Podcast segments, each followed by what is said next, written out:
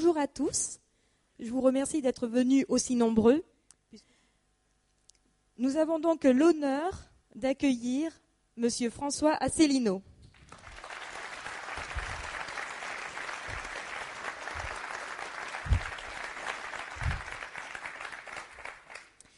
Président fondateur de l'UPR, Union populaire républicaine, et candidat aux élections présidentielles de 2017.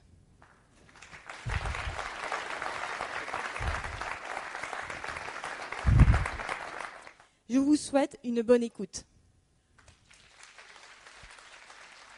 Donc merci à toutes et à tous d'être euh, venus pour cette conférence qui sera brève puisqu'elle ne durera que 8h30 minutes. On va commencer tout de suite. Je sais que je fais des conférences qui sont longues, mais je les fais parce que je respecte mes concitoyens. Je ne souhaite pas les prendre pour des imbéciles. Je ne souhaite pas les aveugler et les assourdir avec des slogans vides de sens. Je veux leur expliquer ce qui se passe. Parce que quand vous avez une maladie, ben, vous allez chez un médecin et puis normalement il doit faire un diagnostic approfondi avant de formuler des médecines. Alors comment sortir la France du désastre en 2017 Nous devons partir du fait que la France, normalement, devrait être une démocratie. Démocratie, ça vient du latin demos kratos, qui veut dire le pouvoir, kratos, du peuple, demos. Normalement, si vous travaillez dans une entreprise, dans une administration, ben vous demandez à votre patron ce qu'il veut. Donc la première chose à faire, c'est de demander au patron ce qu'il veut. Le patron, dans une démocratie, c'est le peuple. Donc il faut demander d'abord au peuple ce qu'il veut. La première question, c'est que veulent les Français et, aussi qu'est-ce qu'ils ne veulent pas? La deuxième question, c'est pour quelles raisons n'ont-ils pas ce qu'ils veulent? Alors, que veulent les Français? Les Français veulent-ils qu'on démolisse le service public? La réponse, c'est non. Moi, j'ai parcouru la France depuis dix ans. Je n'ai jamais vu, à l'issue d'une conférence, une seule personne venir me voir en me disant Moi, ce que je souhaite, monsieur, c'est qu'on ferme l'école de mon village. Ou ce que je souhaite, c'est qu'on privatise la poste ou ce que je souhaite, c'est qu'on ferme ma mairie. Ça, ça n'existe pas. Les Français veulent-ils que l'on supprime tous les acquis sociaux pour lesquels s'étaient battus les parents, les grands-parents, les arrière-grands-parents? La réponse est non. Moi, je me rappelle quand j'étais petit, dans les années 63, 64, j'avais 5 ans, 6 ans. Je me rappelle, j'avais un grand-père paternel que j'aimais beaucoup et qui un jour m'avait dit Tu as de la chance, tu auras une plus belle vie que nous, est-ce qu'il y a beaucoup de grands-pères aujourd'hui qui dit à son petit-fils ou de grand-mère ou à sa petite-fille Tu as de la chance, tu as une plus belle vie que nous? La réponse est non. Les Français ont commencé à comprendre qu'on est en train de détruire tout ce pourquoi nos parents, nos grands-parents s'étaient battus au long du XIXe et du XXe siècle pour assurer que nous aurions une meilleure vie. Les Français veulent-ils qu'on laisse disparaître l'agriculture familiale et la pêche artisanale? La réponse, c'est non. Moi, quand j'étais petit, dans les années 62, 63, il y avait 4 millions d'agriculteurs en France. Il n'y en a plus que 400 000. Et au rythme où on va, il n'y aura bientôt plus que 40 000. Quant à la pêche artisanale, elle a pratiquement disparu. Il n'y a pratiquement plus de ports de pêche artisanale en France, si on accepte Boulogne-sur-Mer et le Guilvinec euh, en Bretagne et, et dans le Pas-de-Calais. Les Français veulent-ils voir fermer les usines les unes après les autres pour cause de délocalisation? La réponse, c'est non que l'on soit agent de maintenance, ouvrier, ouvrier spécialisé, agent d'entretien, agent de maîtrise, cadre supérieur, même le directeur de l'usine, tout le monde est triste lorsque l'on ferme une usine. En France, il y en a une qui ferme tous les jours ouvrables depuis maintenant dix ans. Les Français veulent-ils qu'on supprime leurs communes et leurs départements et qu'on leur impose des grandes régions la réponse, c'est non. Moi, j'ai jamais vu quelqu'un qui me dise, moi, ce que je veux, c'est qu'on supprime mon département. Moi, ce que je veux, c'est qu'on ma petite commune, elle fusionne avec les 25, 26, 30 communes alentours. Je n'ai jamais entendu quelqu'un me dire ça. Les Français veulent-ils qu'on aille bombarder les Afghans, les Libyens, les Syriens? Les Français veulent-ils que l'on fasse la guerre aux Russes? La réponse, c'est non. Alors, face à tous ces grands choix qui concernent à la fois des questions économiques, sociales, l'agriculture, l'industrie, les services, les services publics, l'organisation territoriale, la diplomatie. Ce sont tous les grands sujets normalement qu'on traite au moment d'une élection présidentielle. C'est quand même autrement plus important que de savoir quelle est la couleur de la robe de Julie Gaillet. Eh bien, de ces sujets-là, on n'en parle pas. Vous voyez défiler des gens qui viennent vous annoncer, comme ça, des programmes tout ficelés. Alors, la question que l'on doit se poser, c'est pour quelles raisons les Français n'ont-ils pas ce qu'ils veulent? Pour quelles raisons ces décisions sont-elles prises contre la volonté ultra-majoritaire du peuple français. Notez bien d'ailleurs du peuple français qu'il soit de droite, du centre ou de gauche. Est-ce qu'il y aurait une vraie fatalité? Pourquoi la droite et la gauche prennent-elles ces mêmes décisions contre les Français? Pourquoi les dirigeants politiques, une fois élus, prennent-ils ces décisions qui sont le contraire même des promesses qu'ils ont faites dans leur programme électoral? Alors moi, depuis dix ans, depuis dix ans bientôt, on fêtera dans quelques semaines le dixième anniversaire de la création de l'UPR. C'était le 25 mars 2007, le jour du cinquantième anniversaire du traité de Rome qui crée la communauté économique européenne, le marché commun. Eh bien, moi, depuis dix ans, j'apporte toujours la même réponse et qui est validée par les faits. Je peux dire qu'il y a dix ans, quand je disais ça, j'étais bien seul. Quand je faisais des conférences, il m'est arrivé de faire des conférences de quatre heures devant deux personnes. La réponse que j'apporte, c'est que les Français ont été victimes, sans s'en rendre compte, sans bien le comprendre, d'une tactique du salami qui leur a volé leur pouvoir collectif tranche par tranche. Et pour ça, il faut remonter aux conférences de Téhéran, de Yalta et de Potsdam. À l'issue de la Seconde Guerre mondiale, entre Roosevelt et Staline, puis entre Truman et Staline, pour la dernière, celle de Potsdam, Roosevelt était mort, pour comprendre, pour rappeler cette évidence, mais que l'on a tendance un peu à oublier, que les grands vainqueurs de la Seconde Guerre mondiale, c'est-à-dire d'abord et avant tout l'Union soviétique et les États-Unis d'Amérique, se sont partagés l'Europe. Il y a la partie Est qui avait été donnée à l'Empire soviétique, la partie Ouest qui avait été donnée à l'Empire américain, parce que ce sont des visions impériales. Alors côté Est, côté Est, la tactique qui a été adoptée, c'est la tactique qui avait été formulée par euh, Matthias Rakosi, qui était le patron du Parti communiste hongrois. La Hongrie devant être soumise à Moscou, eh bien, euh, il avait été décidé par le petit père des peuples, par Staline, que la Hongrie serait placée, comme les autres démocraties populaires, sous euh, l'empire moscovite. Et Mathias Rakosi avait défini une tactique qui était la tactique du salami. Comme il disait, il fallait éliminer progressivement tous les contre-pouvoirs au communisme, l'Église, les autres partis, les partis bourgeois, etc., tranche par tranche, jusqu'à ce qu'il ne reste plus rien, évidemment, parce que si vous avez un salami qu'on vous fait, on veut vous faire avaler, ben, sauf si vous êtes un boa constrictor, euh, vous ne pouvez pas l'avaler d'un coup. Mais tranche par tranche, hein, comme l'eau qui use le granit. Ce qu'il faut bien comprendre, c'est que cette tactique du salami, elle a été aussi appliquée du côté occidental mais d'une façon plus subtile, d'une façon différente, d'une façon plus maligne. Parce que les États-Unis d'Amérique ne pouvaient pas agir comme le faisait l'Union soviétique. Parce que Staline ne donnait pas dans la dentelle. Les États-Unis à Washington étaient plus malins. Et puis, euh, la partie est du continent européen, les régimes n'avaient pas une grande tradition démocratique. Hein. la Hongrie du régent Horthy, euh, Bulgarie, tout ça, ce n'étaient pas des pays qui avaient une grande tradition démocratique, alors que côté occidental, la France avait une tradition démocratique, les Pays-Bas, la Belgique, l'Italie. Il fallait donc y aller de façon plus subtile. Et nous, la tactique du salami qu'on a eue, ce n'est pas les coups d'État comme il y a eu en Europe de l'Est, hein, le coup de Prague, ce genre de choses. Nous, la tactique du salami, elle a pris une autre forme. Elle a eu pris la forme des traités européens qui, tranche par tranche, ont retiré aux Français leur pouvoir sous un vocable nouveau. On leur a dit euh, ce sont de simples transferts de souveraineté. Vous savez, madame, au premier rang, si je vous pique dans votre sac à main votre portefeuille que vous me surprenez, vous direz mais qu'est-ce que vous faites? Et je vous dirai mais c'est un simple transfert de souveraineté sur votre portefeuille. En fait, il s'agit de vol. Au nom d'une pseudo-modernité. On a donc eu le premier, ça a été le traité de Rome de 1957 qui crée le marché commun, ce qu'on appelle la communauté économique européenne. Ce traité de Rome qui a été signé, vous savez qu'un traité entre des États, il doit être dans un premier temps signé, enfin d'abord négocié par des gouvernements, les ministères des Affaires étrangères avec les ministères techniques compétents, puis, une fois que tout le monde est tombé d'accord, il doit être signé, c'est la phase de la signature, et puis dans un deuxième temps, il doit être ratifié, en général par le Parlement, de chaque pays ou par un référendum populaire. Le traité de Rome a été signé et ratifié en 1957, le 25 mars 1957, pour créer le marché commun sans qu'on ait demandé aux Français s'ils étaient d'accord. On leur a dit c'est formidable, c'est très moderne. C'est un truc qui s'appelle le marché commun. Ça faisait suite, mais je ne veux pas remonter non plus, je ne suis pas là non plus pour faire toute l'historique de la construction européenne. Il y avait eu le traité de la CECA en 1951.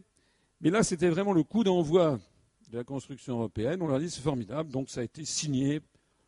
C'était sous euh, le président du Conseil, Félix Gaillard, je crois, sous la quatrième République. Et ça a été ratifié par des parlementaires qui n'avaient pas été élus pour ça. Donc les Français, on leur a dit voilà, c'est comme ça et pas autrement.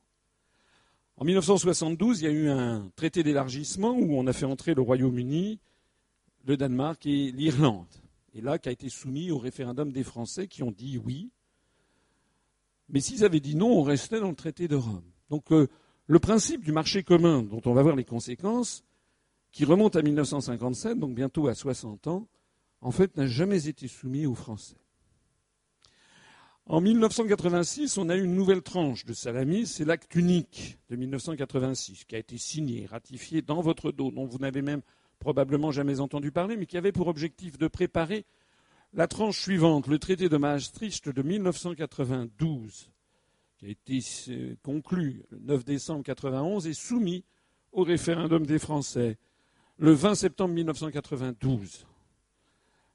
Ce traité a une importance historique colossale, puisqu'il transforme ce qui était une organisation commerciale, le traité de Rome, en, en une entité qui a une vocation étatique, avec un drapeau, un hymne national, une monnaie, la monnaie européenne, la justice, le pilier judiciaire, euh, une politique de sécurité et de défense commune. Voilà. Ce traité de Maastricht, donc, a eu pour objet, même si on ne l'a pas vraiment bien expliqué aux Français, ou plus exactement, il y a des gens qui l'ont expliqué aux Français, mais ils ont été brocardés, ridiculisés, tournés en ridicule. En fait, ce traité a eu pour objectif de mettre un terme à l'histoire de France. C'est que la France deviendrait progressivement une province d'un État-continent d'une Europe fédérale avec des conséquences que les esprits les plus avisés voyaient très bien. Je renvoie par exemple au discours de Philippe Séguin en 1992 à l'Assemblée nationale. Vous pouvez le trouver sur Internet. Écoutez-le. C'était il y a un quart de siècle, il y a 25 ans. Maintenant, le bruit, la fureur des événements s'est un peu apaisé. Philippe Séguin est mort. Et on peut réécouter ce discours qui a 25 ans d'âge. Vous découvrirez que Séguin avait raison à 98% notamment quand il disait que ça allait mettre en cause notre démocratie, l'existence même de la République qui était en cause. Et bien entendu, tous les grands médias disaient po, po, po, po, po, po, po, Que ce qu'il ne faut pas entendre, que ce que c'est que ces exagérations, me donc donc. Si vous lisez le livre de Serge Alimi, qui s'appelle Les nouveaux chiens de garde, vous découvrirez ou vous redécouvrirez que l'on faisait en 1992, pendant la campagne référendaire, on faisait débattre à la télévision, à la radio française, des, responsables politiques de droite, partisans du oui, avec des, des responsables politiques de gauche, partisans du oui. Mais les partisans du non euh, étaient euh, quasiment boycottés. Ils ont eu droit, je crois, à 15% du temps de parole dans les grands médias nationaux. 85% du temps de parole pour les partisans du oui. Malgré toutes ces manipulations, les Français n'ont voté oui qu'à 51% des suffrages, avec une abstention de 36 pour, 37% d'abstention. Ce qui veut dire qu'en fait, il n'y a eu que guère que 35-36% des Français inscrits qui ont voté oui à Maastricht. Et compte tenu de l'évolution de la pyramide des âges, des gens, hélas, 25 tranches d'âge depuis lors se sont succédés. Lorsque vous croisez quelqu'un dans la rue d'âge adulte, un électeur français, eh bien, on peut être certain que il n'y a pas plus de un Français sur six qui a voté oui à Maastricht. Parce qu'une partie d'entre ceux qui avaient voté sont décédés. Vous avez ceux qui avaient voté non. Vous avez ceux qui s'étaient abstenus. Puis vous avez les nouvelles classes qui sont arrivées, qui n'étaient pas nées ou qui n'étaient pas en âge de voter. Et parmi ceux qui avaient voté oui, d'ailleurs, beaucoup ont voté oui sur la foi de promesses mensongères. Ça veut dire que le soutien sociologique, le soutien profond à ces opérations qui ont pour but de mettre un terme à l'histoire de France, en fait, est extrêmement faible si on y réfléchit bien. Instruits par la difficulté d'arracher ce oui au peuple français, les référendums suivants n'ont pas été soumis, les, les traités suivants n'ont pas été soumis au référendum. Le traité d'Amsterdam de 1998, qui a procédé à de nouveaux transferts de souveraineté, en particulier les questions migratoires, sur l'immigration. C'est un sujet, l'immigration, sur lequel les grands médias adorent se faire battre les Français, avec d'un côté le Front National et de l'autre côté les autres partis politiques. En gros, et tout le monde s'envoie à la tête des questions, des statistiques, des sujets, des prophéties apocalyptiques ou des prophéties au contraire favorables. Il n'y a que moi qui rappelle que ça ne sert strictement à rien de se disputer sur ce sujet, puisque les grands choix en matière migratoire ont été transférés à la Commission européenne, c'est les articles 67, 77 et 78 du traité sur le fonctionnement de l'Union européenne. Ce traité, d'ailleurs, n'a pas été soumis à la ratification du peuple français par référendum. Ça a été ratifié par nos chers parlementaires. Puis a suivi le traité de Nice de 2000 qui a rompu l'équilibre entre la France et l'Allemagne. Jacques Chirac a accepté que la France aurait désormais moins de députés que l'Allemagne au Parlement européen. On est passé de 80 députés à 74 pendant que l'Allemagne passait de 80 à 86, je crois, quelque chose comme ça. Et en fait, l'objectif était de préparer l'élargissement aux pays de l'Est. Le traité de Nice a prévu l'entrée de dix nouveaux États de l'Est. À peine le, communisme s'était-il effondré que le président des États-Unis de l'époque, George W. Bush, s'est rendu en 2001 à l'université de Varsovie en disant il faut que tous les pays de l'Est entrent dans l'OTAN, puis dans l'Union européenne. Et donc on a préparé au coup de sifflet de Washington l'entrée de ces dix nouveaux États de l'Est. Et tout ceci a mené à un nouveau traité, la Constitution européenne de 2005, qui a été soumise au référendum des Français. Et là, les Français ont dit non à 55%. Et la réponse qui a été apportée par l'oligarchie qui tient les ficelles, c'était de dire, ben, ils nous ont dit non, ils l'auront quand même. Les Néerlandais avaient voté non à 62% quelques jours après. Votre ami Nicolas Sarkozy, quand il s'est fait élire, il avait mis une petite note en bas de page dans son programme, c'est que s'il se faisait élire, eh bien, il ferait ratifier la Constitution européenne sous une autre forme. Ça a été le traité de Lisbonne qui a été ratifié en 2008, qui en fait impose le même texte que la Constitution européenne. Malheureusement, ça n'est pas illégal, ça n'est pas inconstitutionnel en France, mais c'est une forfaiture morale et politique que d'avoir fait ratifier par les députés et sénateurs un texte où on avait enlevé deux virgules et qui avait été rejeté trois ans auparavant par 55% des Français. Ils ne l'emporteront d'ailleurs pas au paradis parce que c'est à partir de ce moment-là qu'un grand nombre de Français a commencé à avoir la puce à l'oreille, en se disant c'est quand même bizarre que cette construction, qui est paraît-il une construction démocratique, lorsque 55% des Français disent non, eh bien on poursuit comme si de rien n'était. Absolument aucune conséquence n'a été tirée de 55% de non des Français, ils l'ont fait quand même. J'ai présenté ces tranches de salami, non pas sous forme de salami, mais sous la forme de poupées russes. Pourquoi je l'ai fait Parce qu'en fait, il s'agit de poupées russes, c'est-à-dire de poupées gigognes, c'est-à-dire que chaque traité reprend le traité antérieur en ajoutant des nouveaux articles. Donc en fait, elles s'emboîtent les unes dans les autres. Mais pour rendre les choses beaucoup plus compliquées, il a été en fait euh, décidé à chaque fois pratiquement de modifier euh, le, nombre d'articles des traités et de modifier la numérotation, ce qui fait qu'une chatte n'y retrouverait pas son petit et que beaucoup de spécialistes du droit européen eux-mêmes s'y perdent. Dans la suite, je vous parlerai des droits existants, mais il ne faudra pas s'étonner si parfois je vous dis que cet article existait déjà dans l'article du traité de Maastricht. Alors, tous ces articles et tous ces traités nous ont menés donc à la situation actuelle du traité de Lisbonne, qui en fait a scindé en deux la Constitution européenne, a retiré le mot de Constitution européenne, Constitution européenne que le, nom avait été inventé par Valéry Giscard d'Estaing, qui voulait faire œuvre historique. Il avait envie d'être le Thomas Jefferson des États-Unis d'Europe. Thomas Jefferson, c'est celui qui avait rédigé la Constitution des États-Unis d'Amérique. Et là, il s'agissait de la Constitution des États-Unis d'Europe. Il y avait une petite euh, émission politique, une grande émission politique à la télévision britannique, au moment où faisait rage le débat sur la Constitution européenne. Et puis, il y avait le Premier ministre britannique, M. Anthony Blair, qui avait été pris à partie par un téléspectateur et qui avait dit Mais enfin, Qu'est-ce que c'est que cette histoire de constitution européenne? Nous n'avons pas, nous, Britanniques, de constitution. Et c'est vrai, il n'y a pas de constitution au Royaume-Uni. C'est un pays essentiellement de droit oral. Par exemple, il est de tradition qu'au Royaume-Uni, le Premier ministre présente la démission de son gouvernement quelques mois avant la fin des cinq ans de la mandature. Ça n'est écrit nulle part. Il arriverait passerait dans l'esprit de personne, d'aucun Premier ministre britannique, de manquer à cette tradition. Il y a aussi le discours du trône où Elizabeth Windsor, reine du Royaume-Uni, de Grande-Bretagne et d'Irlande du Nord et chef de 17 États souverains du Commonwealth, prononce avec une couronne sur la tête à Westminster chaque année, en début d'année, un discours qui est le discours du trône rédigé par le gouvernement. Elle n'a rien fait, elle fait que le lire, mais à partir du moment où c'est sorti de son auguste bouche, c'est plus fort juridiquement qu'une parution au journal officiel de la République française chez nous. Alors, euh, donc, euh, ce, téléspectateur, avait demandé au Premier ministre, Anthony Blair, en disant Mais enfin, pourquoi? Réponse du Premier ministre britannique On a appelé ça Constitution européenne pour faire plaisir aux Français.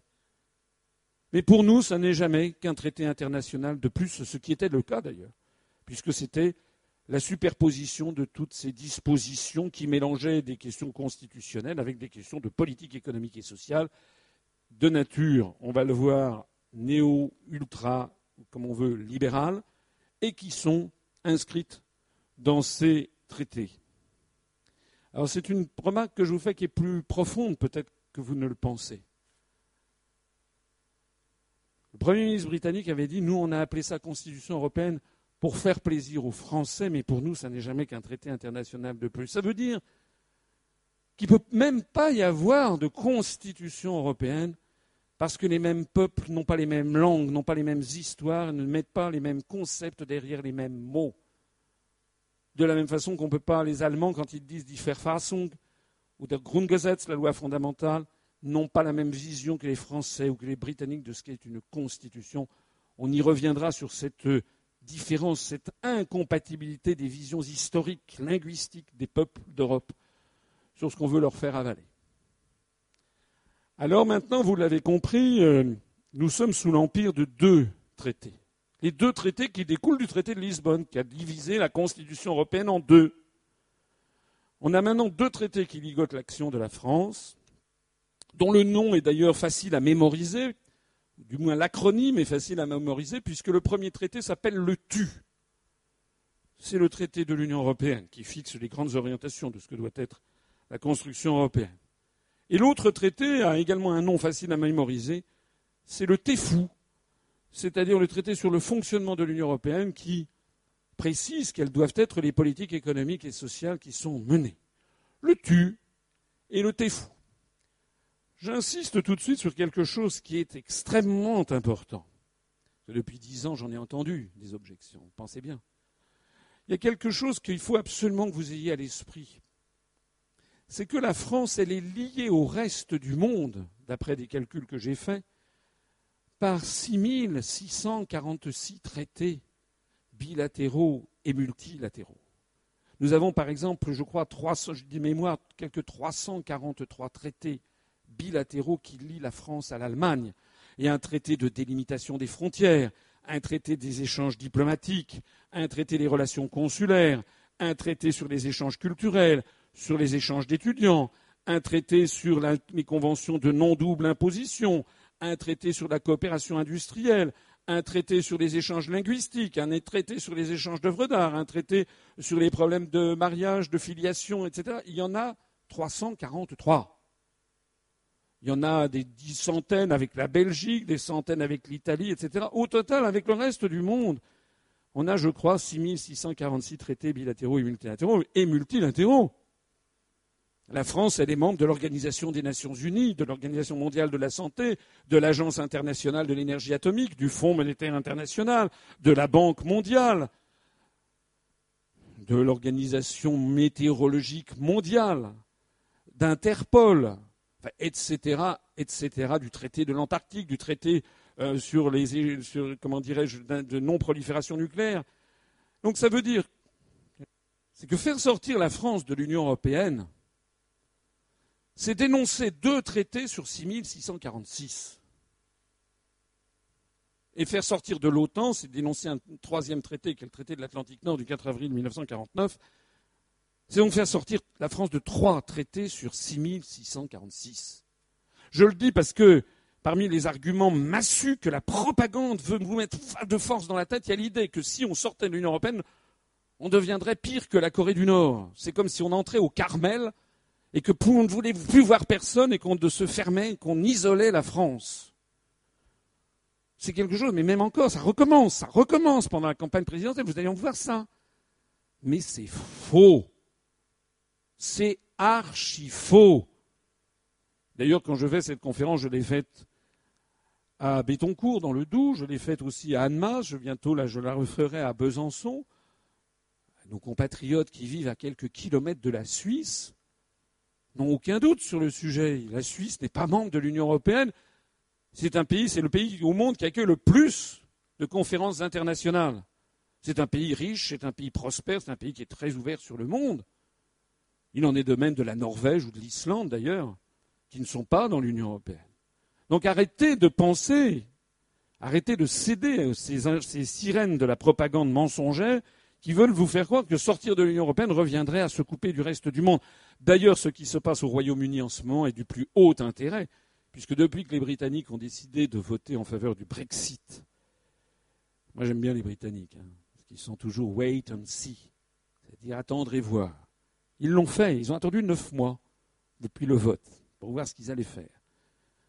Et puis ils découvrent que tout va très très bien tous les, indicateurs macroéconomiques sont orientés vers des éléments plus positifs. Et Mme Theresa May, la première ministre du britannique, qui pourtant à l'origine était contre le Brexit, elle voit affluer à elle des quantités de pays du monde qui lui proposent des accords de commerce bilatéraux. Le Royaume-Uni est en train de redevenir une puissance mondiale, souveraine. C'est ce qu'elle a dit d'ailleurs il y a quelques jours quand elle a dit qu'elle décidait les Royaume-Uni avaient décidé de sortir de tout, y compris du marché commun, y compris de la juridiction de la Cour de justice de l'Union européenne. Ils veulent redevenir un pays libre et souverain. Alors, on va pouvoir, maintenant qu'on est muni de ces informations, on va pouvoir commencer à répondre aux questions du départ. Pourquoi laisse-t-on disparaître l'agriculture familiale et la pêche artisanale des Français contre leur volonté? Eh Parce qu'il y a un article, qui est l'article 38 du TEFU, qui nous dit que l'Union définit et met en œuvre une politique commune de l'agriculture et de la pêche, le marché intérieur s'étend à l'agriculture, à la pêche et au commerce des produits agricoles. Alors moi, je vous, je vous admire. J'ai même un peu de compassion pour vous. Parce que nous sommes dimanche, il fait beau, et vous êtes venu écouter un type que vous n'avez jamais vu sur TF1, qui vous raconte des choses extrêmement emmerdantes et qui vous lit un, article d'un traité que jamais personne ne vous a montré. Et d'ailleurs, si vous le lisez, vous dites, ben, ben bah oui, c'est pas mal. Il est arrivé à chacun d'entre nous, quand on a 17, 18, 19, 20 ans, d'être amené à signer un premier contrat. Par exemple, vous achetez une voiture d'occasion, par exemple, vous, euh, achetez un premier contrat avec un téléphone portable, ou bien alors vous faites une première location, euh, ou bien vous signez un contrat de travail. Si vous avez 18 ans, 20 ans, qu'est-ce que vous faites en général? Ben, Vous allez voir papa, maman. En demandant, tiens papa, est-ce que tu pourrais regarder ça? Qu'est-ce que tu en penses? Est-ce que tu crois que je dois signer ça? Et puis si c'est pas papa ou si c'est pas maman, ça peut être un copain ou une copine ou quelqu'un qui est un petit peu plus âgé, qui a de l'expérience et qui va dire attention, faut pas signer n'importe quoi, je vais regarder ça avec toi, puis qui va vous donner un éclairage auquel vous n'aviez pas songé. Si vous me le permettez, c'est moi, le papa ou le copain, pas la copine. C'est moi qui suis celui qui va euh, vous donner un petit peu la façon, comment vous attirer votre attention. Qu'est-ce qui ne va pas là-dedans? Parce que quand vous lisez ça, vous dites bon, bah, c'est bien. Ben non, c'est pas bien. Et pourquoi c'est pas bien? C'est pas bien parce que le marché intérieur, ça veut dire quoi? C'est dans l'agriculture, à la pêche ou au commerce. Le marché intérieur, c'est un concept qui remonte au traité de Rome. Ça veut dire que tous les pays membres de l'Union européenne forment un seul et unique marché, à l'intérieur duquel circulent tous les produits totalement librement, sans aucun contrôle, sans aucun droit de douane, sans aucun quota, sans aucun problème de normes sanitaires, phytosanitaires, techniques, etc. Alors certains disent c'est bien, mais il faut en voir les conséquences. On va prendre un exemple qui est celui des cerises à la belle saison. Il y a des agriculteurs en France qui ont des vergers avec des cerises. Voilà. Quand on a un verger avec des cerises, avec des dizaines et centaines de cerisiers, il n'y a pas énormément de choses à faire. Il faut regarder le cerisier. Euh, et puis l'hiver, on va faire quelques coupes de, branches. On va essayer pendant les giboulées de protéger. Il faut éviter quand même que les fleurs soient abîmées. Et puis, euh, puis on attend la bonne saison. Et puis au mois de juin, alors là, il faut regarder le truc. Parce qu'avant l'heure, c'est pas l'heure, après l'heure, c'est plus l'heure. Si vous cueillez les cerises 48 heures avant, elles vont être pas assez mûres. Vous savez qu'en France, quand on achète des cerises, les gens, ils ont l'habitude à l'étalage de prendre une cerise, puis goûter, puis dire, ah ben non, votre cerise n'est pas mûre, je la prendrai la prochaine fois. Et puis après l'heure, c'est plus l'heure. C'est-à-dire si les cerises sont trop mûres, après, elles vont s'esclafoirer dans, dans des barquettes, et puis elles seront invendables. En gros, il y a 48 heures pour cueillir des cerises. Et si vous avez des centaines d'arbres fruitiers, ben, il faut avoir une main-d'œuvre saisonnière qui est capable et disponible pour être pendant deux jours à cueillir les cerises à toute allure pour ensuite les envoyer. Qui fait ça? En pratique, en France et dans toute l'Europe occidentale, ce sont des travailleurs saisonniers immigrés, essentiellement marocains ou bien de l'Est de l'Europe de l'Est, moldaves, ukrainiens. Quand ils viennent en France pour cueillir les cerises, eh bien, ils bénéficient du SMIC horaire pour lequel se sont battus nos parents, nos grands-parents. 9,76 euros de l'heure brute. Ça doit faire quelque chose comme 7 euros, 10 ou 7,30 euros net pour cueillir des cerises pendant 15 heures par jour, du matin au soir. Ça va faire quelque chose, 12 heures, ça va faire à peu près 90 euros pour la journée. Mais ce qu'il faut savoir, c'est que les mêmes ouvriers, quand ils sont en Allemagne, en Allemagne, dans le Bade-Württemberg, par exemple, où il y a des cerisiers, ou en Bavière, eh bien, il n'y a pas de SMIC horaire en Allemagne dans l'agriculture, point. Et donc, comme ces peuples viennent, ces populations viennent de pays très pauvres, eh bien, ils acceptent la loi du marché, on leur donne du 4 euros de l'heure. Or, dans les intrants, comme on dit, c'est la composition du coût d'une cerise, le prix de la cueillette, c'est 75 à 80% du coût. Le reste, c'est les frais de transport, de distribution, la marge du, distributeur, et puis un petit quelque chose pour l'agriculteur. Voilà. Alors, le résultat, ben, vous le comprenez très bien, hein. C'est que les cerises du Mont Ventoux, quand elles arrivent à, à Rungis, elles sont beaucoup plus chères que les cerises qui viennent du bas de Württemberg. J'ai pris l'exemple de l'Allemagne exprès. Parce que dans l'esprit français, on pense qu'en Allemagne, tout est formidable, les gens gagnent beaucoup d'argent. Pas du tout. Après les réformes Hartz 1, 2, 3 et 4, et par exemple, le fait qu'il n'y ait pas de, SMIC dans l'agriculture, eh euh, eh bien, ça pose un problème même avec l'Allemagne. Alors vous pensez les cerises qui viennent du Portugal, de Grèce, de Bulgarie. Ça veut dire tout simplement que l'agriculture française, elle n'est pas compétitive parce que nos parents, nos grands-parents s'étaient battus pour qu'on ait un SMIC. Voilà. Alors qu'est-ce qu'on fait face à une situation comme ça? La filière fruits et légumes de la FNSEA s'était tournée en 2011 vers le Premier ministre français que vous connaissez peut-être, il s'appelle M. Fillon. M. Fillon étant d'ailleurs un ministre venant, relevant du département de la Sarthe, un département rural. M. Fillon a dit euh, bah, écoutez, euh, c'est très bien, je comprends le problème. Donc, l'État va verser une subvention de 300 millions d'euros par an à la filière fruits et légumes de la FNSEA. Comme ça, eh bien, euh, vous vendrez au prix du marché. Donc, les, les, producteurs de cerises français vendront à perte, mais ils auront une subvention d'équilibre qui leur sera versée via la FNSEA. M. Fillon était un coquin ou un incompétent, ou les deux à la fois, ça n'exclut pas forcément l'autre. M. Fillon, il savait, ou il aurait dû savoir, que l'État ne peut pas donner de subventions à qui que ce soit sans avoir l'autorisation sacro-sainte de la Commission européenne. Et la Commission européenne a dit aussitôt non. Ce qui montre au passage que ce que conçoit la Commission européenne et l'Union européenne, c'est en termes de concurrence. C'est une certaine type de concurrence et pas une autre. La Commission européenne a refusé les subventions étatiques au motif que c'était contraire à la concurrence libre et non faussée. Ça veut dire que pour l'Europe, il est normal d'avoir une concurrence par le bas sur les salaires, sur les charges sociales. Ça, c'est tout à fait normal. Mais en revanche, avoir une concurrence avec des aides étatiques, ça, ça n'est pas du tout normal. Donc en fait, il n'y a pas eu de subvention. Mais comme il n'y a pas eu de subvention, il s'est passé quoi? Ben, Il s'est passé, pour les cerises comme pour le reste, c'est ça. Ça, c'est un article du journal Le Figaro du mois d'août 2016. Crise du lait, crise de l'élevage, crise des céréales. L'agriculture française est en faillite. Ben oui. On met les agriculteurs français dans une situation qui n'est pas compétitive, puisque nous avons des charges sociales et un SMIC qui sont très supérieures à ce qu'il y a dans le reste de l'Union européenne et que tout ça circule librement. C'est ça le problème du marché intérieur qui s'étend à l'agriculture ou à la pêche. Donc, puisque la voie de la subvention étatique est fermée, qu'est-ce qui reste comme possibilité? Ben, La destruction de l'agriculture ou bien, ou bien la destruction du SMIC. Et on va voir que ce sont justement les potions qui sont proposées par la Commission européenne et qui sont en filigrane, parce qu'ils n'osent pas trop vous le dire directement, des programmes de tous les autres candidats à l'élection présidentielle, du moins de tous les candidats qui veulent rester dans l'Union européenne, c'est-à-dire tous sauf moi. Parce qu'il y a une troisième possibilité, hein, c'est de dire on sort de ce truc-là. Parce que la seule possibilité qui nous est donnée, c'est soit on laisse détruire l'agriculture française, 4 millions, j'ai dit, 400 000, 40 000,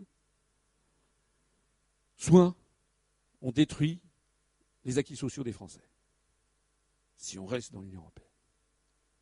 Alors vous avez aimé l'article 38 du TEFU, vous allez adorer l'article 39. L'article 39 du TEFU nous dit que la politique agricole commune a pour but d'accroître la productivité de l'agriculture en développant le progrès technique, en assurant le développement rationnel de la production agricole ainsi qu'un emploi optimum des facteurs de production, notamment de la main-d'œuvre. Là aussi, c'est du langage technocratique. Et si vous lisez ça, d'ailleurs, qui vous le fait lire? Personne. J'en profite au passage pour vous dire qu'il y a une interrogation écrite à la sortie. On s'en il n'y a pas d'interro écrite, bien sûr, mais si vous écoutez bien ce que je vais vous dire, vous en saurez plus en sortant de cette réunion que 98% de nos députés, de nos ministres, de nos journalistes, de nos prétendus experts. Parce que nous avons des responsables politiques qui sont en fait des irresponsables. Parce que responsable, ça veut dire avoir une réponse. En fait, ils ne savent pas de quoi ils parlent. Quel autre parti politique fait cet effort constant que je fais depuis dix ans d'expliquer à mes concitoyens le fond du problème et, pourquoi c'est compliqué et pourquoi il faut regarder les contrats qu'on nous a fait signer dans notre dos. Hein, comme le papa qui dit à son, à ado qui dit ben non, là, ne signe pas, tu es en train de te faire avoir. Alors, quand on lit ça, on se dit ben, la politique agricole commune a pour but d'accroître la productivité de l'agriculture. Ben, c'est comme tout à l'heure, on se dit bah oui, c'est bien. Ben non, c'est pas bien. Pourquoi c'est pas bien? C'est pas bien pour une raison particulière. C'est que nous avons affaire à un traité un traité international, c'est signé. Ce n'est pas, pas un plan quinquennal. Vous savez que Staline avait inventé en Union soviétique les plans quinquennaux, c'est-à-dire des plans économiques sur cinq ans. Après la Seconde Guerre mondiale, un certain nombre de pays occidentaux, la France par exemple, s'en était inspiré. La France avait créé un commissariat général au plan. Si vous avez un plan quinquennal, il est légitime de se dire ben, on va accroître la productivité de l'agriculture sur cinq ans. En tout cas, c'est une politique rationnelle. Mais là, ce n'est pas un plan quinquennal, c'est un traité. Or, un traité a pour particularité, dans la règle les plus générales, de ne jamais avoir de date limite de péremption. Par exemple, dans le traité d'Utrecht de 1713, qui clôture la guerre de succession d'Espagne, le Royaume-Uni a mis la main sur Gibraltar. C'est le traité d'Utrecht de 1713. Nous sommes en 2017, 304 ans après. Le Royaume-Uni a toujours Gibraltar, Union européenne ou pas Union européenne d'ailleurs. Ça veut dire que ce traité, depuis 304 ans, produit ses effets. Et je pourrais vous trouver de quantité d'autres traités plus anciens encore. Donc ça, ça veut dire quoi? Ben, Ça veut dire que potentiellement le TFU peut, peut durer 304 ans. Ça veut dire qu'il va falloir accroître la productivité de l'agriculture française en 2017, elle devrait être supérieure à 2016. En 2018, supérieure à 2017. En 2019, supérieure à 2018. En 2020, supérieure à 2019, etc. Mais aussi, 2017 plus 304. En 2321, elle devrait être supérieure à l'an 2320. En fait, ça veut dire que c'est une course dingue, sans fin, à l'augmentation de la productivité.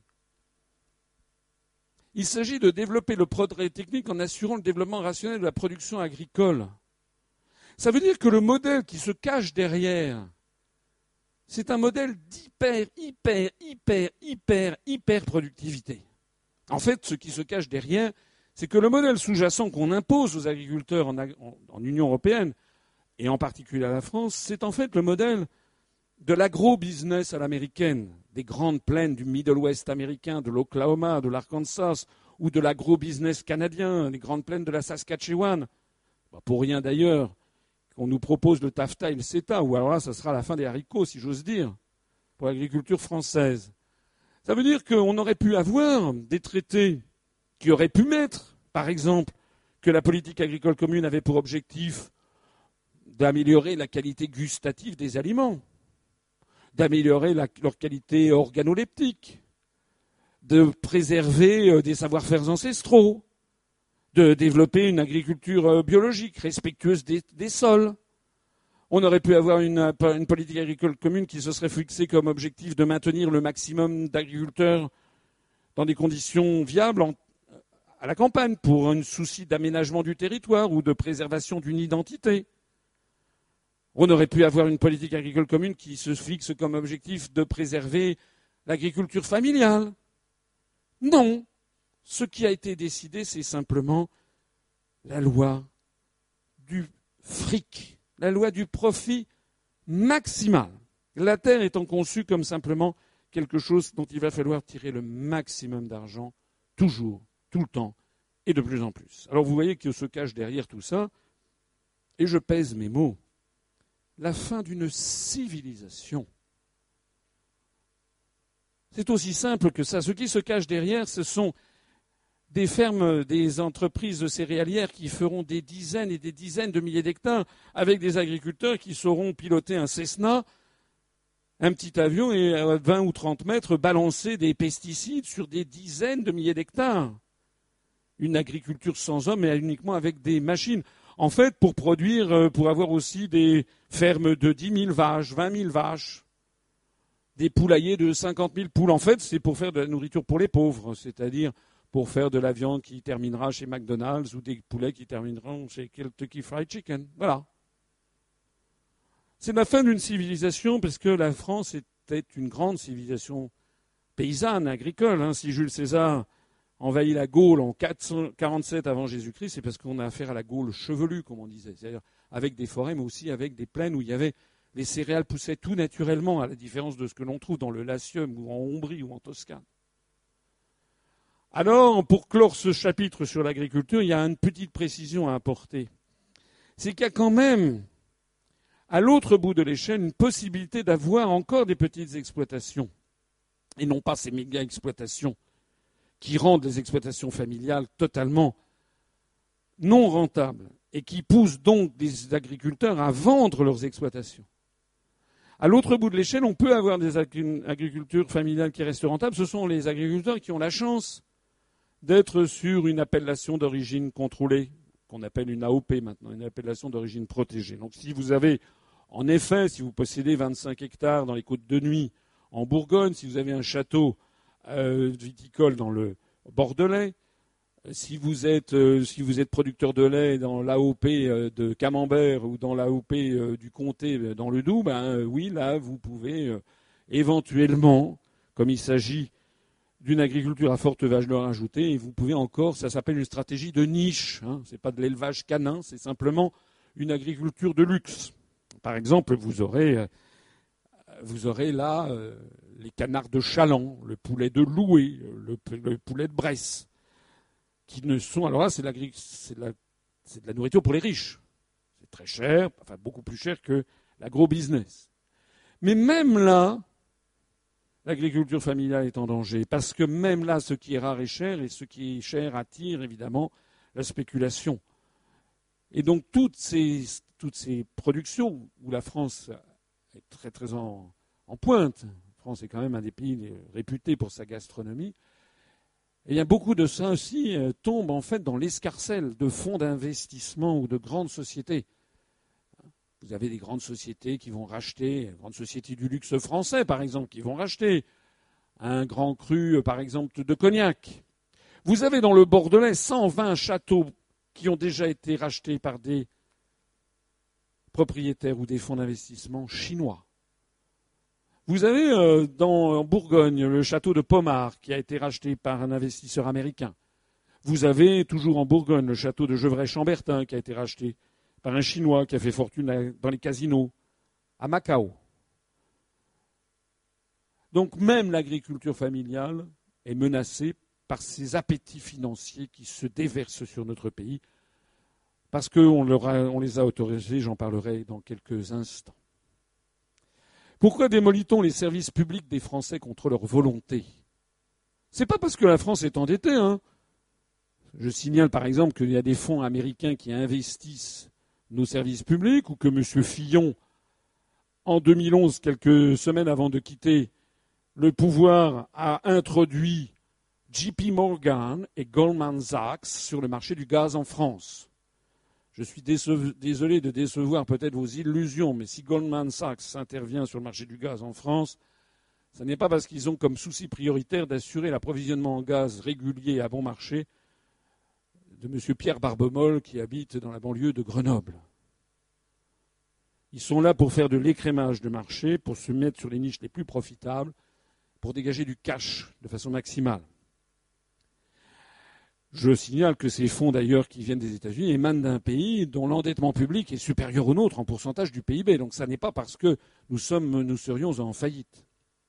Non, si on démolit les services publics, c'est parce qu'il y a un article 106 du TFU qui nous dit que les entreprises chargées de la gestion de services d'intérêt économique général ou présentant le caractère d'un monopole fiscal sont soumises aux règles des traités, notamment aux règles de concurrence.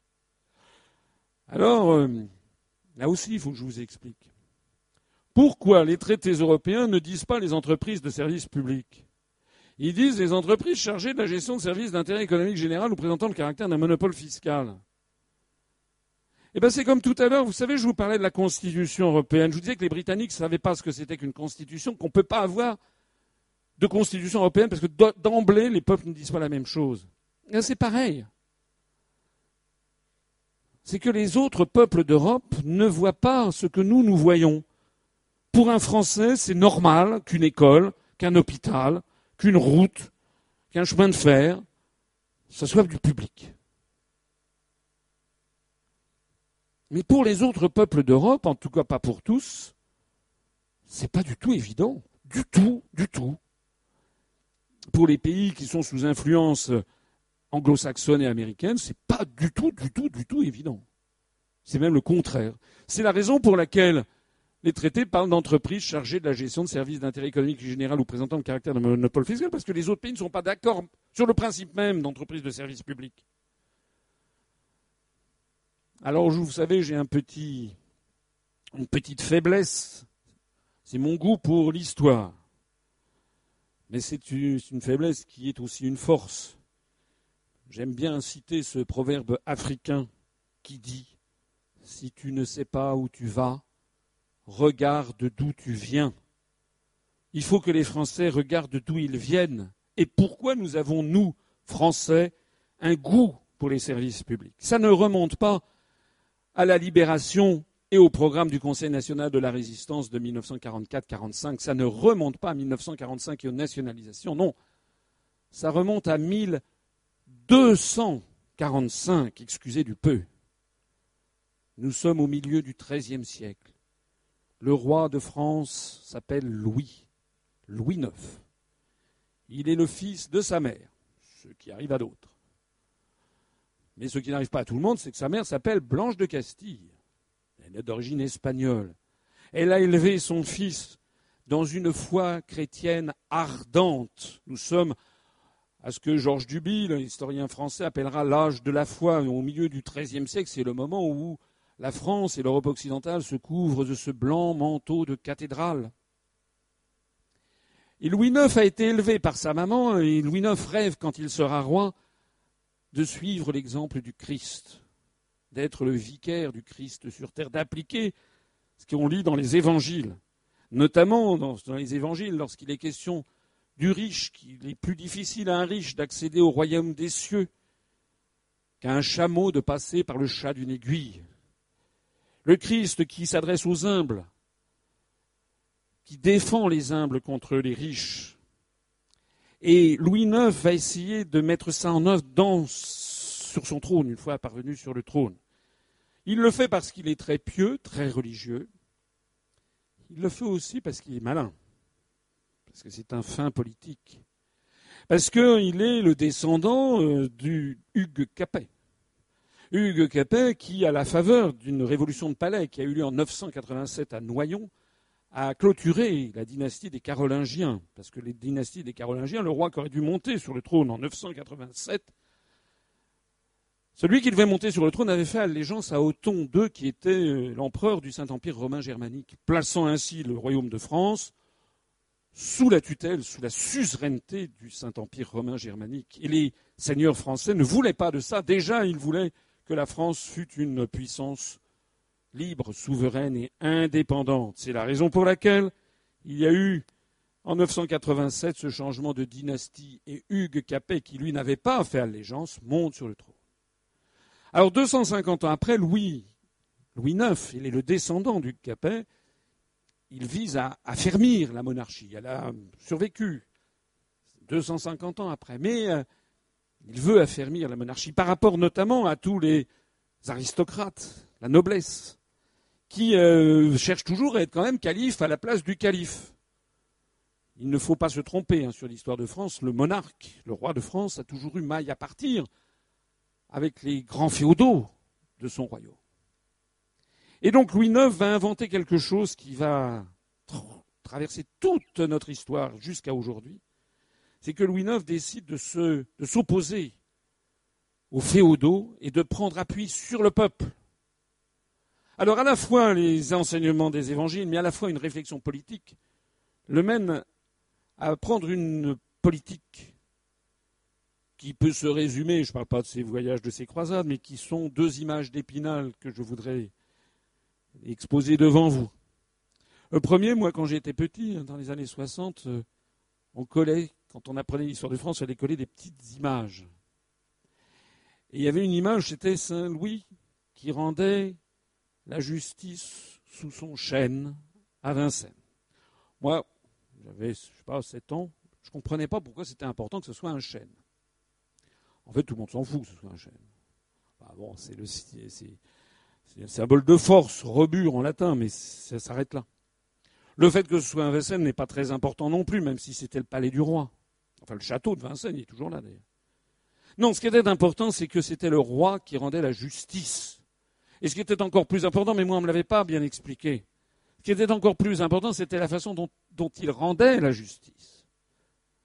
Son mémorialiste Joinville le raconte. C'est que de temps en temps, le roi de France faisait venir à lui un grand féodal du royaume, je ne sais pas, le comte de Charolais ou je ne sais pas qui. Et puis un humble, un pauvre paysan. Il y a encore du servage à l'époque en France. Et puis le roi, il écoute l'un et l'autre et, euh, si nécessaire, tel le Christ dans les évangiles, il donne raison aux petits contre le féodal les Français ne reviennent pas. On est au haut Moyen Âge, on est au Moyen Âge plus exactement, et d'un seul coup, ils découvrent un roi qui prend le parti du peuple contre les féodaux. Et puis euh, Louis IX, il ne fait pas que ça, c'est qu'il décide de créer les établissements de commun profit vers 1245, c'est-à-dire des emplacements où euh, on va pouvoir soigner les gens, le peuple, des maladies qui ravagent. Vous savez que l'espérance de vie est de l'ordre de 40 ou 42 ans. Et puis on va aller se faire soigner sur la cassette du roi. À Paris, il va créer un établissement avec 300 lits. On l'appellera l'établissement des 15-20, parce que 15 fois 20 égale 300. On y soignera notamment les maladies oculaires, mais pas seulement. Et aux frais du roi. Eh bien, les Français vont plébisciter ce comportement.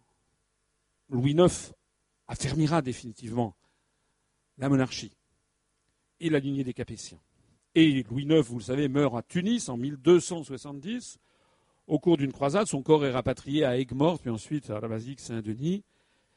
Et les Français vont demander et obtenir avant la fin du XIIIe siècle la canonisation de Louis IX, qui deviendra Saint Louis. C'est Boniface VIII, le pape, que Philippe le Bel ultérieurement fera assassiner, mais ça c'est une autre histoire. Boniface VIII va donc canoniser le roi de France, de telle sorte que la lignée des rois de France ensuite va descendre d'un saint de l'Église catholique. Excusez du peu, c'est quand même pas banal. Et ceci, pourquoi je vous raconte tout ça? Parce que ça veut donc dire que ça fait plus de 700 ans, ça fait plus de 770 ans que les Français, en fait, cherchent tout au long de leur histoire nationale un chef d'État, qu'il soit roi, empereur, président de la République, qui d'abord et avant tout assure la justice sociale et l'égalité entre les Français et prend la défense des humbles contre les féodaux de son époque.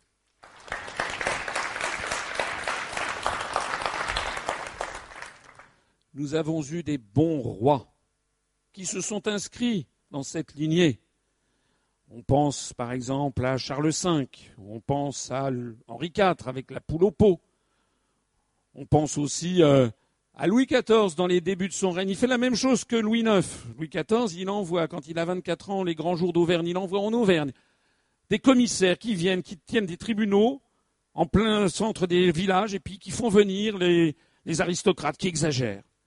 Et puis qui condamnent, qui font mettre au trou tel ou tel comte ou tel, tel marquis. C'est la raison pour laquelle d'ailleurs les Français pardonneront tout ensuite à Louis XIV y compris lorsqu'à la fin du règne, Louis XIV s'égarera dans des, ben, comme je disais, la guerre de succession d'Espagne. La France a failli disparaître hein, avec la bataille de Malplaquet. On s'est rétabli la bataille de Denain. Mais les Français ont soutenu Louis XIV jusqu'au bout parce qu'il y avait ça au début. On a eu des grands rois, on a eu des mauvais rois. Les mauvais rois, ce sont ceux qui ont fait l'inverse. C'est-à-dire ceux qui ont pris le parti de l'oligarchie, de l'international des cours, contre les Français. C'est Charles VI, par exemple, qui décide qu'à sa mort, le royaume de France sera donné à l'Angleterre. C'est le traité de Troyes de 1420. Il fait ça sous l'influence de sa femme, Isabeau de Bavière, qui fricote, qui a comme amant le duc de Bourgogne. Et quand le roi de France, qui est à moitié fou, hein, Charles VI est devenu fou en 1400, à la fin du XIIIe siècle, du XIVe siècle, lorsque le roi de France signe le traité de Troyes, qui dit qu'à la fin de son règne, quand il mourra, la France sera donnée à l'Angleterre. La bourgeoisie parisienne approuve. Paris, on est sous la guerre de Cent Ans, elle est sous la tutelle des Anglais. La bourgeoisie parisienne, elle approuve. La France est trop petite, nous dit-on, en 1420, déjà. Il faut qu'elle fusionne avec les anglo-saxons. Et c'est là qu'arrivera l'épisode de Jeanne d'Arc, qui d'un seul coup renversera l'histoire de France. Je renvoie ici à ma conférence sur l'histoire de France. Je parlais de Charles VI. Alors Jeanne d'Arc, c'est quoi? Jeanne d'Arc, c'est l'émanation du peuple français. Parlais de Charles VI, je voudrais parler de Louis XV. Louis XV, après euh, la bataille de Fontenoy en 1745, c'est une grande victoire française. Le maréchal de Saxe s'est mis au service du roi de France. La France remporte une immense victoire. Tout le monde s'attend à ce que Louis XV demande des compensations territoriales très importantes, qui donnent à... Pas du tout. Louis XV est influencé, excusez-moi, par la Trierweiler, euh, la Pompadour. La Pompadour, qui est sa maîtresse, euh, se pique d'avoir des échanges épistolaires avec Frédéric de Prusse. Et donc le roi de France va dire, ben non, je fais la guerre en roi et non pas en marchand. Et donc, en fait, tous les avantages sont donnés au roi de Prusse. Parce qu'en fait, il vit, hors sol, il vit coupé du peuple français. Lui, ce qui est important, c'est d'être chic, c'est d'être, euh, non pas Davos, mais euh, de, paraître chic vis-à-vis de Frédéric de Prusse. Les Français seront furieux. Ils diront, bah alors, on a travaillé pour le roi de Prusse. Ça restera d'ailleurs comme une expression en France. Travailler pour le roi de Prusse, ça veut dire on a travaillé pour les autres. À partir de ce moment-là, le gouffre va commencer à s'ouvrir entre la monarchie et le peuple français. Et puis quelle finesse de stratégie C'est à partir de ce moment-là que le royaume de Prusse va prendre de plus en plus d'importance. Pour devenir, après la bataille de Sadova de 1866, ça deviendra en fait, et puis après la pâtée qu'on prendra à Sedan, le deuxième Reich allemand, le Reich bismarckien. Ça mènera rien moins qu'à la guerre de 70, puis à la Première Guerre mondiale, puis à la Seconde Guerre mondiale. Bravo la stratégie de Louis XV. On a eu des mauvais rois. Ceux qui jouaient l'intérêt des féodaux, de l'aristocratie, de l'international des cours contre celle du peuple français. Eh bien, écoutez, si vous comprenez tout ça, finalement, vous comprenez l'histoire de France et le drame que nous vivons aujourd'hui. Parce que nous avons eu aussi des grands présidents de la République.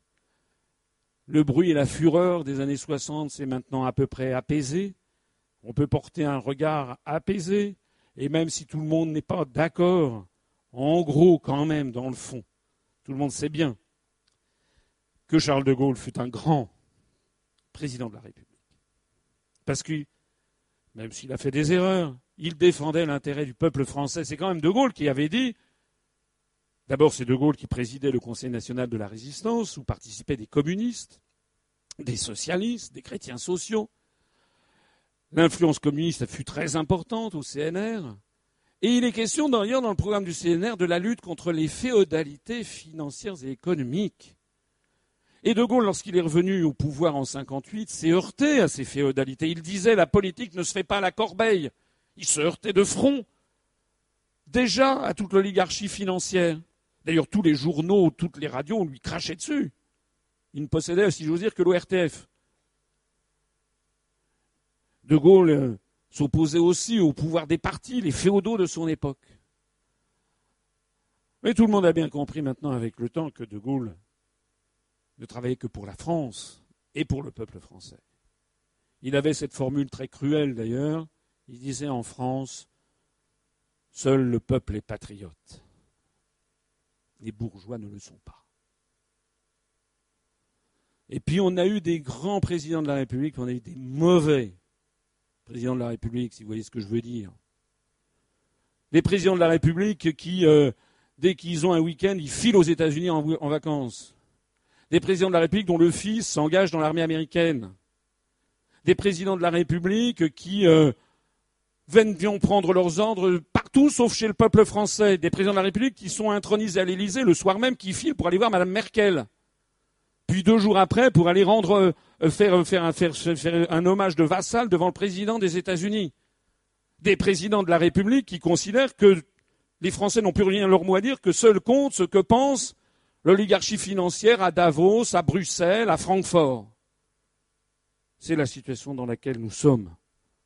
Et c'est pour ça que nous avons ce problème. C'est que, en fait, derrière cet article 106 se cache la volonté de l'oligarchie de mettre la main sur ces services que nous, nous considérons comme publics, dont nous, nous considérons qu'ils ne sont pas là pour dégager du cash, qu'ils sont là pour simplement assurer l'égalité entre les Français et les territoires, alors que d'autres ont une autre vision qui considère qu'on se fiche éperdument de l'égalité entre les citoyens, la seule chose qui, est importante, c'est comment dégager le maximum de profit. Pourquoi supprime-t-on les acquis sociaux des Français contre leur volonté? Ben Là, je vais vous attirer votre attention sur un élément incroyable. Il est incroyable que personne à part moi ne vous en parle. Cet élément, c'est l'article 121 du TEFU sur les GOPÉ. C'est quoi l'article 121 du TEFU sur les GOPÉ C'est que les traités européens ont postulé que les pays qui sont dans la construction européenne doivent avoir une alliance sans cesse plus étroite entre eux. C'est mis dans le préambule du traité de Rome. Et pour assurer cette alliance sans cesse plus étroite et aussi pour tenter d'assurer la viabilité sur long terme de la monnaie européenne, ce qui, soit dit en passant, est peine perdue, mais ce n'est pas ici l'objet de ma réunion,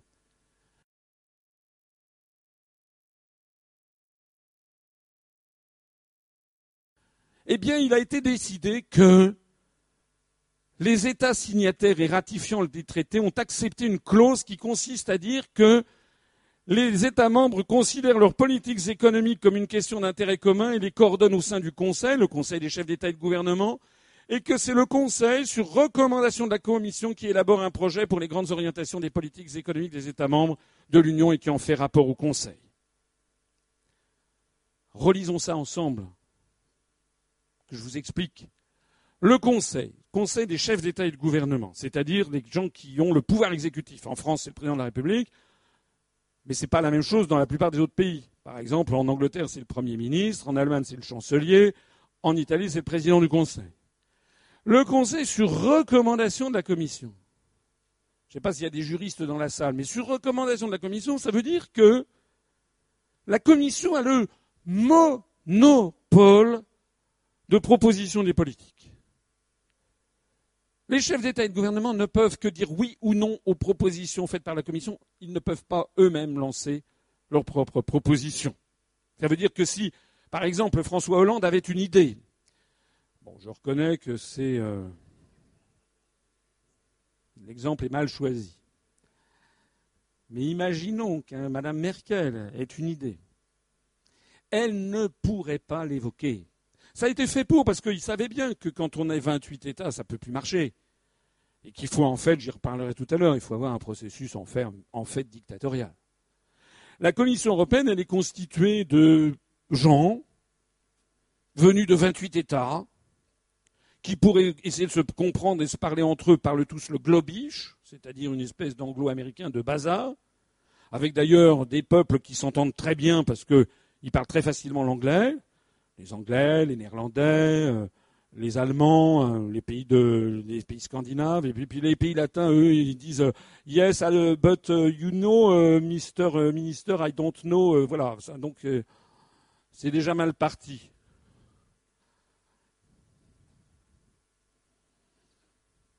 La Commission européenne est donc constituée de, gens venant de 28 États qui ne sont élus par personne, et qui applique les traités et, par ailleurs une idéologie qui, qui, exude des murs de, la Commission européenne de Bruxelles, si on peut dire, c'est-à-dire une vision que certains qualifient de ultralibérale, néolibérale. Certains libéraux d'ailleurs protestent contre cette utilisation abusive, puisqu'ils considèrent que la Commission européenne, l'État en gestation est une espèce de, comment dirais-je de, monstres totalement contraires à ce qu'est euh, la, pensée libérale économique. Mais enfin, peu importe.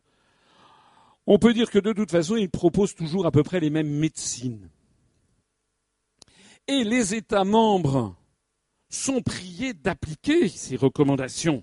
Les États membres transmettent à la Commission des informations sur les mesures importantes qu'ils ont prises en vertu des orientations qui leur sont fixées. L'article 121 se poursuit, mais je ne veux pas vous accabler par des questions juridiques, mais après, il y a d'autres paragraphes qui montrent que les États qui rejoindraient, qui ne mettraient pas en œuvre ça, sont sommés de s'expliquer, sont convoqués, peuvent être condamnés par leur père, père PAIRS, peuvent être condamnés, ils n'ont même plus le droit de vote. J'en profite pour m'adresser ici au public et aux gens qui, parmi vous, sont peut-être sensibles à ce que j'appelle une mélanchonnade. C'est-à-dire euh, ces propos de M. Mélenchon, de M. Montebourg, qui nous disent Et alors, nous, on va désobéir au traité. D'abord, j'observe que lorsqu'ils furent ministres l'un et l'autre, ils n'ont jamais désobéi au traité. Pourquoi M. Montebourg, qui était ministre il y a encore quelques semestres, n'a-t-il pas désobéi au traité qui nous dit qu'il va désobéir maintenant? Figurez-vous que les architectes de ça, ils ont prévu le coup. Ils ont prévu qu'un pays puisse ne pas respecter les traités. Ils ont prévu donc toute une série de sanctions. Ils ont prévu une institution qui s'appelle la Cour de justice de l'Union européenne. Je crois qu'il va falloir que je fasse une, conférence spécifique dédiée, avec une dédicace spéciale à M. Montebourg et à M. Mélenchon, pour leur expliquer qu'on ne peut pas désobéir au traité. Ou plus exactement que si on désobéit au traité, eh on va être déféré devant la Cour de justice de l'Union européenne. On l'a vu sur des tas de choses, par exemple sur les OGM, la directive OGM. Les Français n'en veulent pas des OGM. Les directives qui sont prises par Bruxelles, quand elles arrivent en France, il faut les transcrire en droit français. C'est un principe, ce n'est pas d'application directe. Donc il faut prendre une loi, sauf que les députés, ils n'ont pas envie, quand ils reviennent dans leur circonscription, se ramasser des œufs, de la tomate, de la farine, enfin il n'y a plus qu'à faire une pizza Parce que justement, euh, ils, ils savent que leurs administrés ne veulent pas des OGM. Donc les Français ont tardé. À un moment, la Commission européenne, la moutarde lui a monté au nez. Elle a déféré la France devant la Cour de justice de l'Union européenne. Il tous, les, tous, les, ans, il y a des quantités d'États. Qui, la France a été régulièrement déférée à la Cour de justice. La Cour de justice, elle est là, elle siège à Luxembourg. Vous avez des juges qui sont là et qui examinent en droit. Alors ils disent quoi? Ben, Ah oui, il y a une directive OGM. Très bien, merci Monsieur la Commission. Monsieur la France, Madame la France, qu'est-ce que vous avez fait pour transcrire cette directive? Comment? Quoi? Depuis trois ans Rien Voilà, vous exagérez. Donc vous avez refusé d'appliquer les traités. Bing La France est condamnée. condamnée. On a été condamné à quoi? Un, à transcrire les directives OGM au plus vite. Deux, à une pénalité de 360 000 euros par jour de retard. Alors ça a été plafonné à 10 millions d'euros quand même qu'on a payé. Chaque année, dans le budget de l'État, il y a 150 millions d'euros qui sont prévus pour payer les, amendes de la Commission européenne, enfin de la Cour de justice. Alors certains pourront dire, oui, eh ben alors on ne paiera pas. Oui, d'accord, à ce moment-là, à ce moment-là, ça veut dire qu'on fait la guerre. On est dans un club où on n'y est pas, on respecte les autres, on ne respecte pas. Donc les Mélenchonades qui consistent à dire on ne va pas respecter les traités, mais si, la France ne respecte pas les traités parce que c'est la France, la France, la France. D'abord, c'est du nationalisme. Si vous y réfléchissez bien, c'est grave. Ça veut dire que M. Mélenchon prétend que la, construction européenne ne marche pas à cause de Mme Merkel. C'est son grand truc. C'est vrai que l'Allemagne a un poids important dans la, construction européenne. Mais ce n'est pas le problème. Le problème, il est beaucoup plus grave que la simple Allemagne. Alors, M. Mélenchon se plaint que l'Union européenne serait sous la coupe de l'Allemagne, et en fait, il dit qu'il faut que ça soit sous la coupe de la France. Mais l'Espagne va dire c'est pas du tout, il faut que ça soit sous la coupe de l'Espagne. Et les Grecs vont dire mais moi je suis en faveur que ça soit sous la coupe de la Grèce. C'est-à-dire que M. Mélenchon prétend appliquer aux autres ce qu'il reproche à Mme Merkel d'appliquer. Moi, je ne veux pas que les Français soient soumis aux dictats, aux décisions qui sont prises par un collège où il y a des Allemands, des Grecs, des Italiens, des Anglais, etc. Et surtout une oligarchie qui tire les ficelles par derrière, venue d'outre-Atlantique. Moi, je ne veux pas qu'on m'impose une politique. Mais je ne veux pas, moi, que la France impose aux Allemands, aux Italiens, aux Grecs, etc., notre vision du monde. Parce que ça, ça s'appelle de l'impérialisme, du nationalisme. Ça s'appelle tout simplement aller directement au conflit. Alors maintenant, je vais vous montrer l'important de ce passage. Il faut que vous visualisiez ça, parce que ça, c'est vraiment, c'est vraiment, vraiment important. C'est le rapport de la Commission européenne du 18 mai 2016. La référence, c'est comme 2016-330 finale. Recommandation du Conseil concernant le programme national de réforme de la France pour 2016. Et comptez sur moi pour faire le maximum de publicité à ce document, et j'espère sur vous. Il faut que lorsque vous serez sortis d'ici, vous disiez à tous les gens qui sont autour de vous. Qu'est-ce que c'est que ce document C'est justement le rapport sur les grandes orientations de politique économique qui a été pris en vertu de l'article 121. Et il nous dit quoi C'est un, document de cinq pages qui dit que la Commission recommande, recommande ça veut dire en fait impose, que la France s'attache au cours de la période 2016-2017 à toute une série de décisions dont on va voir la teneur.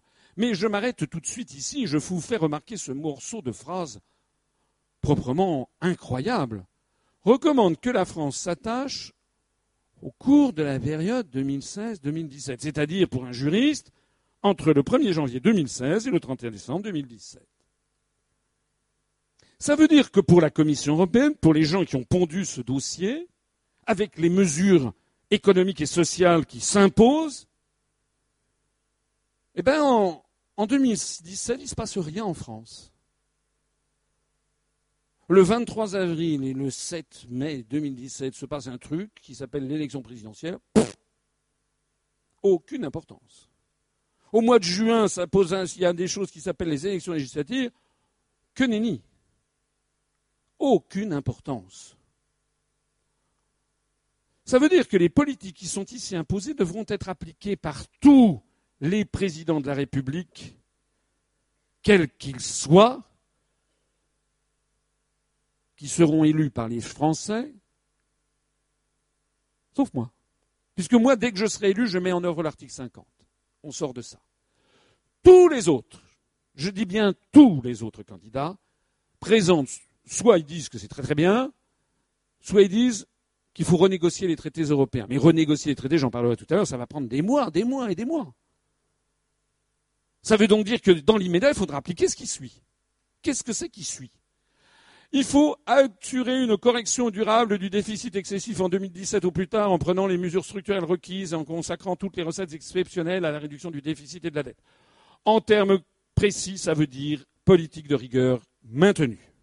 Moi, j'étais directeur de cabinet de Madame Françoise de Panafieux, ministre du Tourisme, dans le gouvernement Juppé I, sous la présidence Chirac en 1995.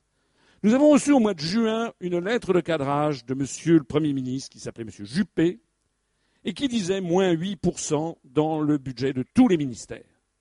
C'était il y a 22 ans. 22 ans après, nous continuons cette politique avec le brillant résultat que l'on voit d'ailleurs. Politique dont on ne s'est jamais posé la question de savoir est-ce que c'était bien raisonnable? Est-ce qu'il n'y avait pas un vice de conception quelque part? En attendant, ça va continuer.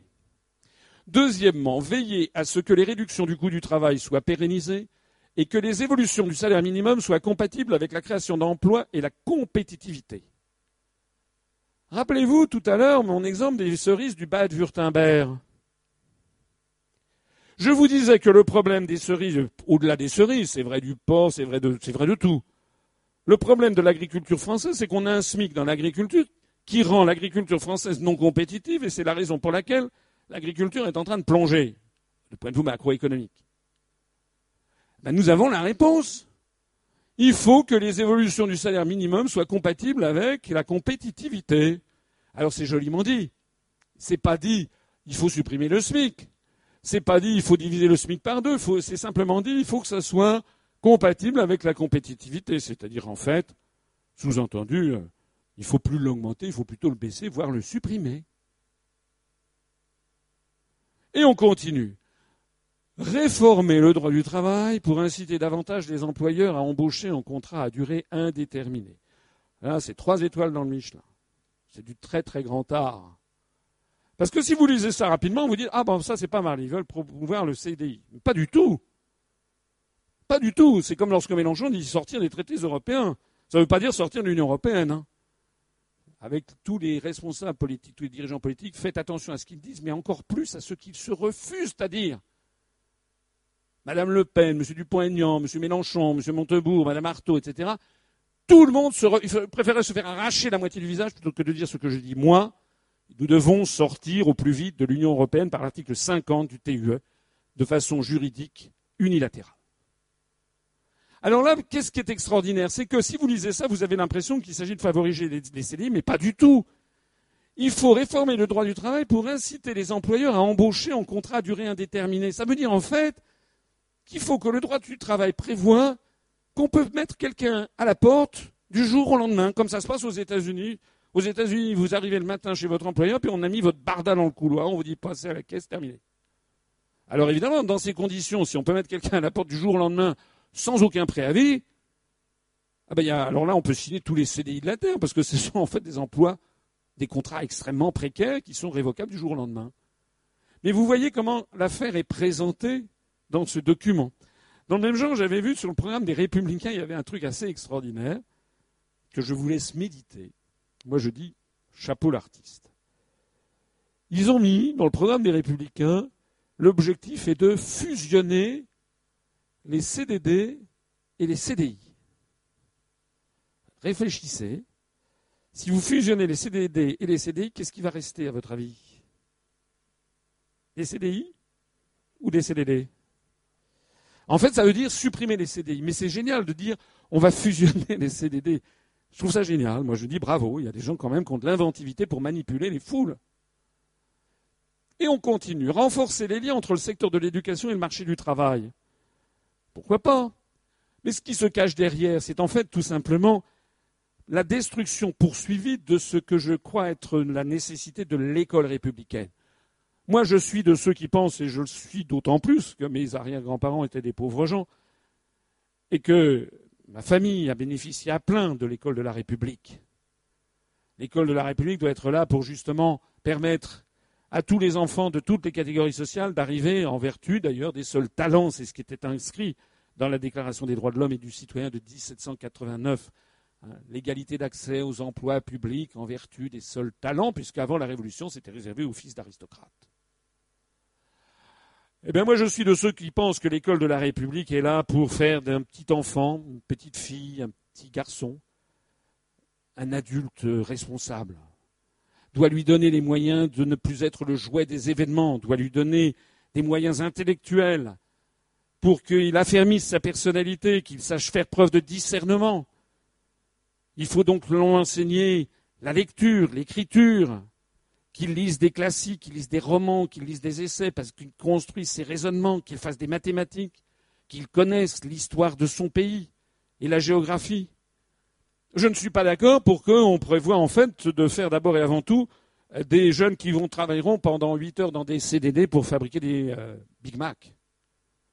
Parce que ça, c'est ce qui se cache derrière en fait.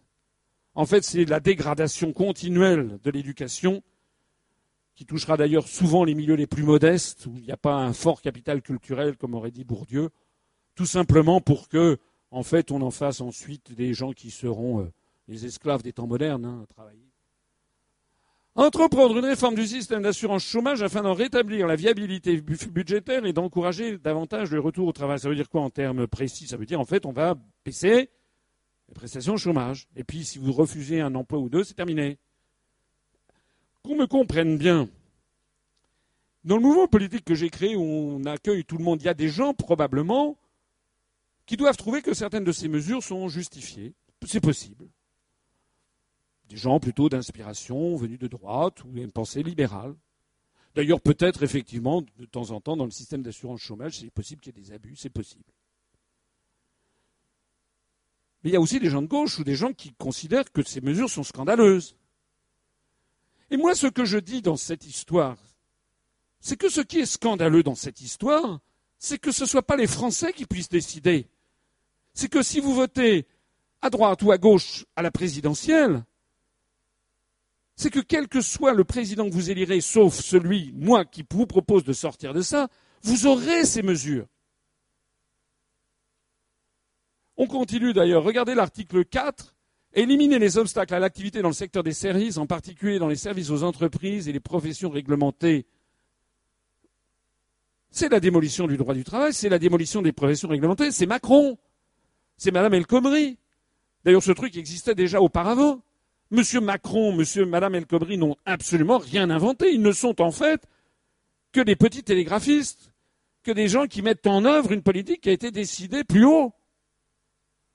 Je voudrais dire à ce propos, d'ailleurs, parlant des professions réglementées, nous avons à l'UPR des gens venus de tous les horizons, toutes les professions,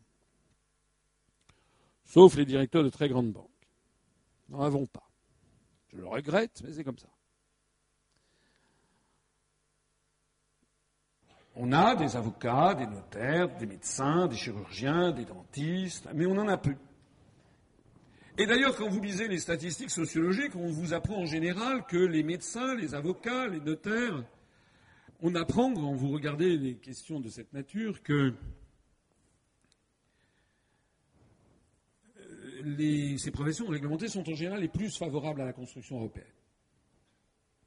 Alors, aux personnes, s'il y en a dans cette salle qui euh, je les remercie d'être venus pour. Ça prouve que justement qu'ils ont l'esprit ouvert pour écouter quelqu'un avec lequel ils ne sont pas forcément d'accord, heureusement. Je voudrais dire à ces personnes, s'il y en a 25 ou s'il y en a qui m'écoutent sur Internet, de bien réfléchir à ce qui est en train de se passer. Et de bien réfléchir, j'ai envie de leur citer, vous savez, ce poème d'un pasteur allemand qui s'appelait Niemöller, qui vivait en 1941 à Berlin et qui a d'ailleurs ensuite été envoyé en camp de concentration parce qu'il était opposant à Hitler.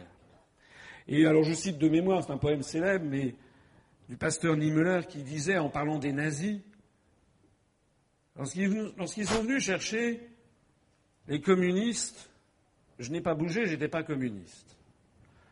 Lorsqu'ils sont venus chercher les juifs, je n'ai pas bougé, j'étais pas juif. Lorsqu'ils sont venus chercher les homosexuels, j'ai pas bougé, j'étais pas homosexuel.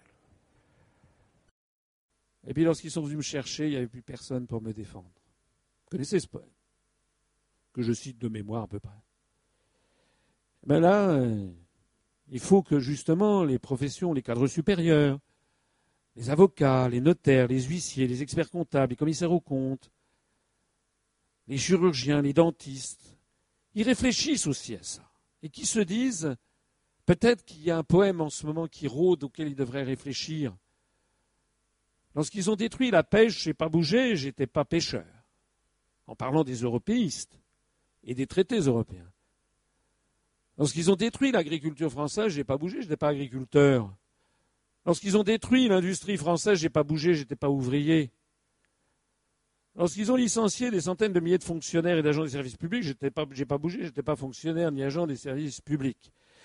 Et puis lorsqu'ils ont commencé à diviser par dix les salaires des avocats, des notaires, parce qu'ils m'ont fait entrer en concurrence avec des avocats, des notaires, des experts comptables, des huissiers, polonais, bulgares, etc., il n'y a plus personne pour me protéger. Le point numéro 5, prendre des mesures visant à réduire les impôts sur la production et le taux nominal de l'impôt sur les sociétés, tout en élargissant, la base d'imposition sur la consommation, notamment en ce qui concerne la TVA. Qu'est-ce que ça veut dire? Ça veut dire en fait qu'il faut baisser l'impôt sur les sociétés et augmenter la TVA. Ça veut dire que L'Oréal, qui fait des profits, sera moins taxé, donc donnera plus d'argent à ses actionnaires. Que Vinci, qui a les autoroutes, sera moins taxé, donnera plus d'argent à, ses, actionnaires. Mais qu'en revanche, eh ben, Madame Georgette Dupont, qui habite à Grenoble, qui va s'acheter sa baguette et qui est au minimum vieillesse, elle devra payer 2-3 centimes de plus de TVA. C'est ça que ça veut dire. Madame Georgette Dupont, elle va être taxée. Et à l'autre bout de l'échelle, on va donner plus d'argent aux actionnaires de L'Oréal, c'est-à-dire à Madame Bettencourt, qui a une fortune de 40 milliards d'euros.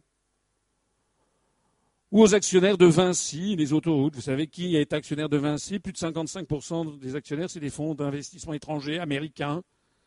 Vous avez votre ami, M. Altani, émir du Qatar, qui possède 4,9%. Donc en fait, Madame Georgette Dupont, elle va payer en fait un peu plus quelques, un peu plus de TVA chaque jour. Ou M. Paul Durand, quand il achète son paquet de cigarettes, va payer un petit peu plus de TVA. Puis à l'autre bout de l'échelle, on donnera un peu plus d'argent à cet homme nécessiteux qui est l'émir du Qatar. C'est le programme de Fillon.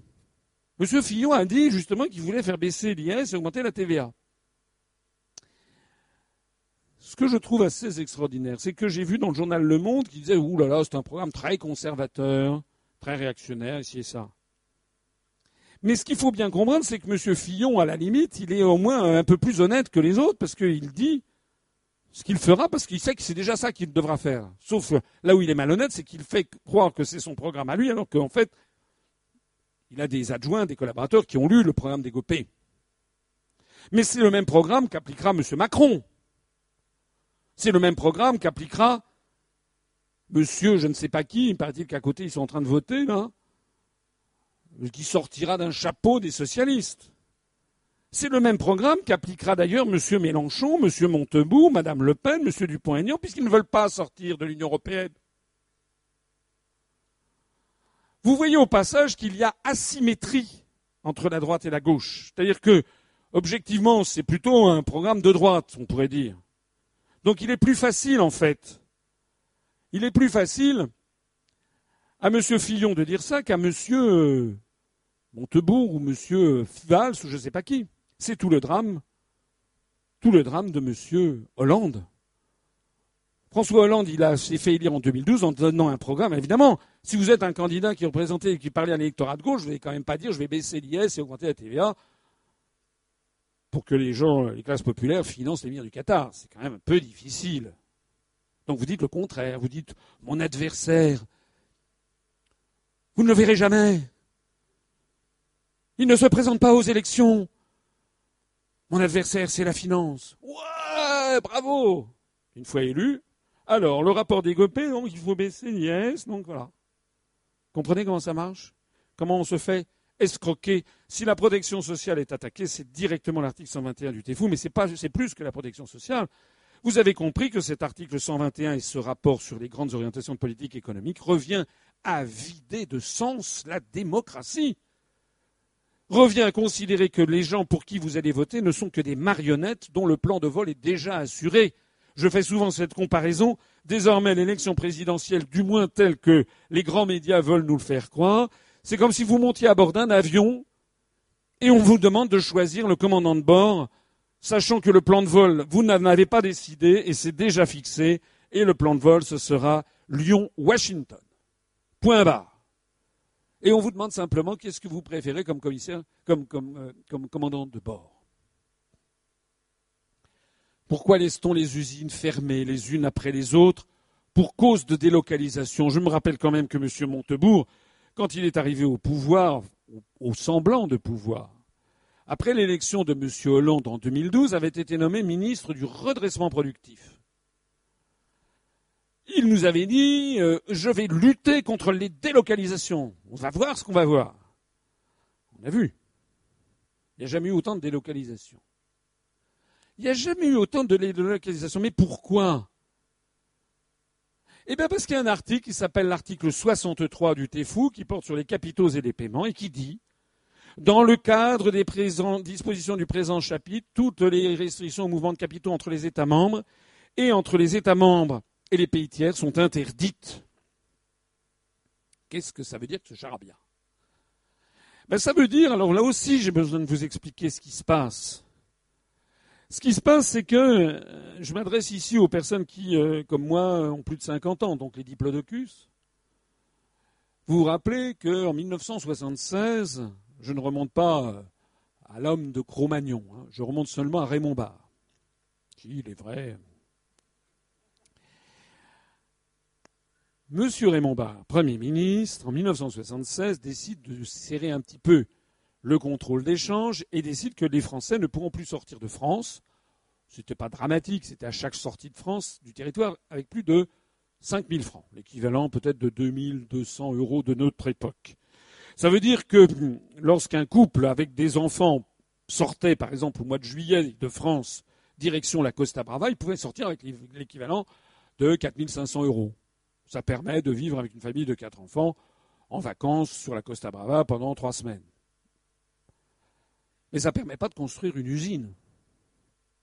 On ne peut pas construire une usine avec 4500 euros. Parce que figurez-vous que quand on construit une usine à l'étranger, même dans un pays extrêmement pauvre, vous êtes obligé de payer l'achat du terrain ou la location à bail amphithéotique sur 99 ans. Vous êtes obligé de payer tous les frais administratifs, y compris peut-être des pots de vin dans certains pays. Vous êtes obligé de passer par un architecte. Vous êtes obligé de passer par des gens qui vont construire l'usine, faire la dalle de les fondations, la dalle de béton, les murs, l'électricité, le chauffage, l'air conditionné, l'eau, les évacuations, les vitrages, le toit. Vous êtes obligé de payer aussi euh, l'aménagement des bureaux, l'aménagement éventuellement d'une chaîne de fabrication. Vous êtes obligé de payer les premiers mois des salaires des gens que vous allez employer. Tout ça, vous n'avez encore rien gagné. Vous êtes obligé de sortir des centaines et des centaines de millions de francs ou d'euros. Alors avant, qu'est-ce qui se passait? Quand je dis avant, c'est sous la quatrième République et sous les débuts de la cinquième, sous le Vincent Auriol, René Coty, Charles de Gaulle, Georges Pompidou, Valéry Giscard d'Estaing et François Mitterrand en première manière, jusqu'en 92, jusqu'au traité de Maastricht. Ben avant, il y avait un contrôle des mouvements de capitaux. Ça veut dire que lorsqu'une si une entreprise voulait créer une usine à l'étranger, elle devait passer par toute une série de contrôles administratifs. Déjà, déjà ça dissuadait énormément d'entreprises de le faire.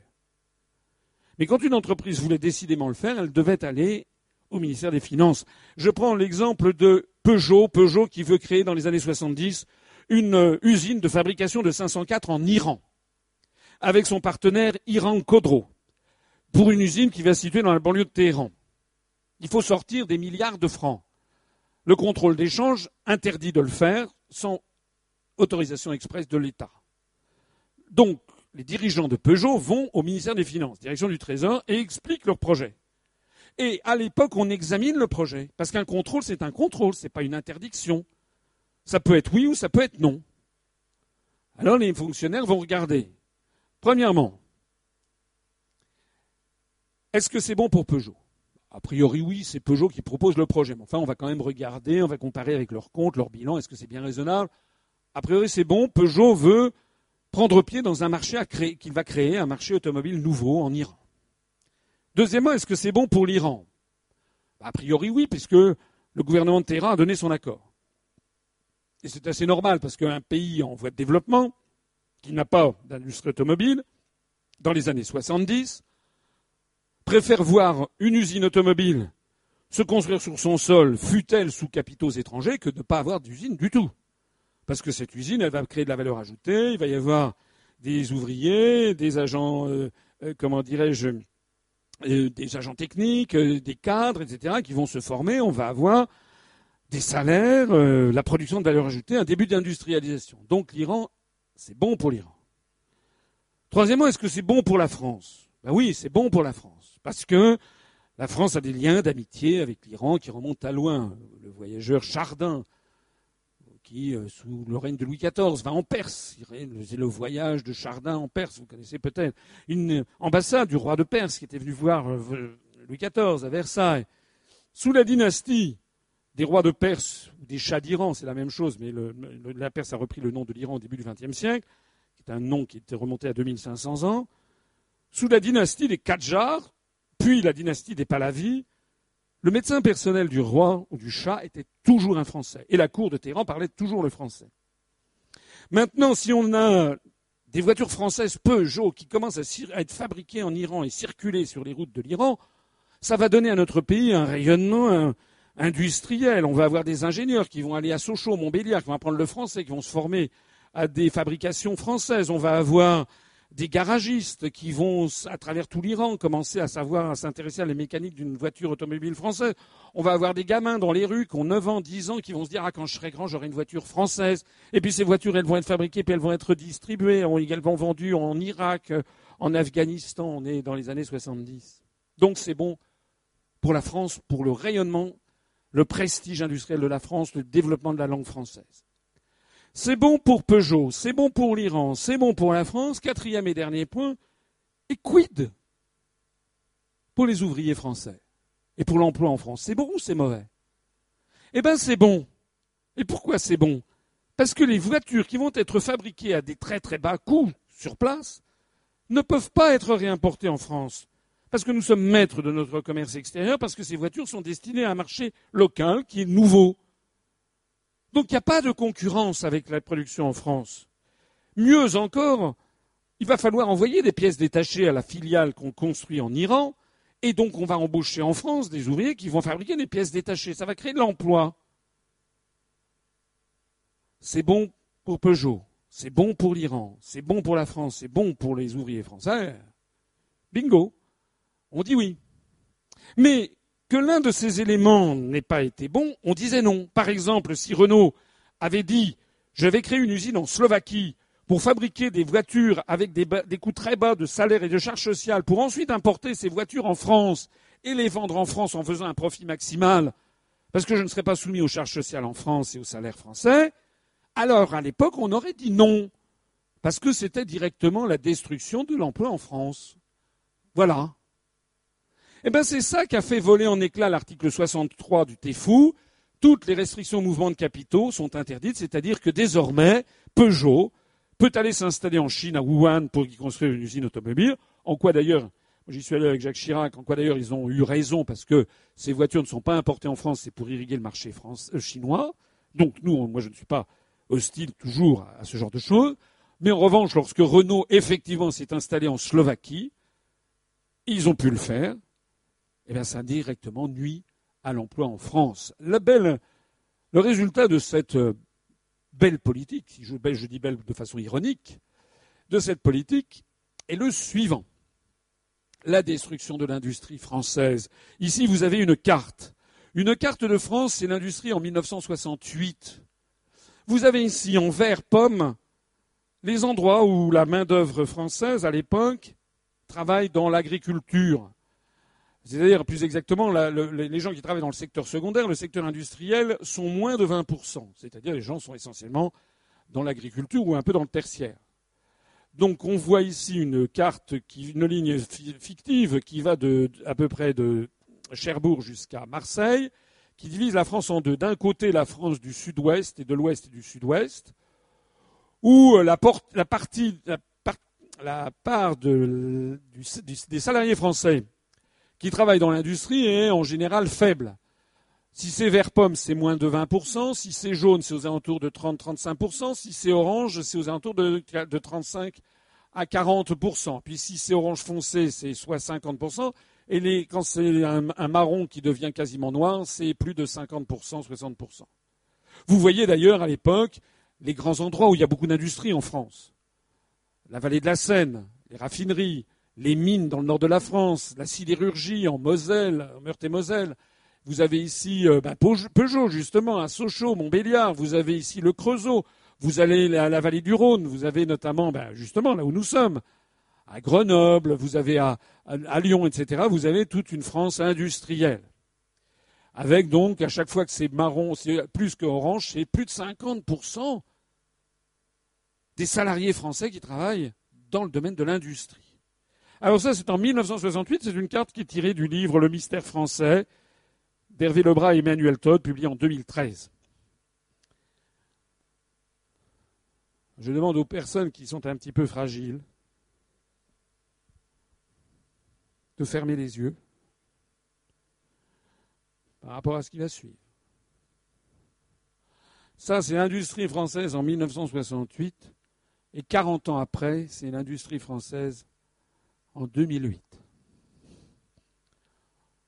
on dirait un peu, pour ceux que ça intéresse, vous savez, la mer d'Aral, aux confins de Kazakhstan et d'Ouzbékistan, qui s'est évaporée. Vous voyez euh, que nous allons vers la fin de l'industrie. Alors certains pourront euh, dire, ils auront raison, qu'il faut un petit peu nuancer cette carte en faisant remarquer que il y a depuis 40 ans, au cours des 40 années, c'est en 2008, hein, 2017, c'est bien pire encore. Ils feront remarquer qu'il y a des professions nouvelles, notamment dans l'informatique, qui se sont développées, que le secteur tertiaire s'est beaucoup développé, qu'il y a de la robotisation qui est arrivée. Ils feront remarquer qu'il y a du secteur quaternaire, paraît-il, avec les activités virtuelles, les jeux vidéo et autres. Ils n'auront pas tort. Mais ils n'auront pas totalement raison non plus, parce que la réalité, c'est qu'en fait, la France a perdu une usine, à peu près par jour ouvrable, depuis 15 ans qu'on a perdu pratiquement 40% de l'emploi manufacturier en France. Et qu'est-ce qui fait que la France est un pays riche Et qu'est-ce qu'on va laisser à nos enfants et à nos petits-enfants? Qu'est-ce qui fait qu'un pays est riche? C'est pas donné de toute, de toute éternité qu'un pays soit riche. Alors en fait, il se pose un problème. Qui est-ce qui a intérêt à ça? Qui a intérêt à ça? Ce n'est pas les ouvriers qui voient disparaître leurs emplois ce pas les agents de maîtrise, les agents de maintenance, les agents techniques, ce n'est pas les cadres moyens, les cadres supérieurs, ce n'est pas non plus le directeur de l'usine. Tout le monde se retrouve à pied, et triste, et furieux. Et c'est d'ailleurs la famille entière qui y pâtit. Ce n'est pas non plus le maire de la commune où ça se passe, ou le maire des communes avoisinantes, ce n'est pas non plus les commerçants, les artisans, parce que tout le monde voit que l'emploi dégringole, c'est des régions sinistrées dans le nord de la France, ici, c'est épouvantable. Il y a certains endroits, c'est des régions totalement sinistrées. Donc les hommes politiques locaux n'y gagnent pas non plus. Alors qui a intérêt à ça? Alors on revient au texte. Relisez avec moi. Toutes les restrictions au mouvement de capitaux entre les États membres et entre les États membres et les pays tiers sont interdites. Ce petit morceau de phrase, il faut que vous l'ayez bien à l'esprit. Ça veut dire que cette politique de liberté, de libre circulation des mouvements de capitaux ne se limite pas à l'intérieur, au périmètre de l'Union européenne. Il concerne les pays tiers. Par exemple, j'ai beaucoup parlé d'automobile, c'est un truc, une industrie lourde. On va parler de choses plus légères. De soutien-gorge soutien-gorge Le Jabi, fabriqué à Issingeau, dans la Loire.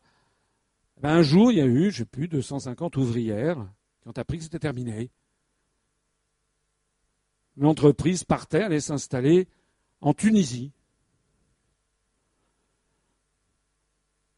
C'est en dehors de l'Union européenne, mais c'est l'application de l'article 63. Les, décideurs, un lointain conseil d'administration avaient décidé de délocaliser cette production parce que c'était trop cher à Issingeau et qu'ils allaient aller du côté de Tunis pour faire de la thune easy.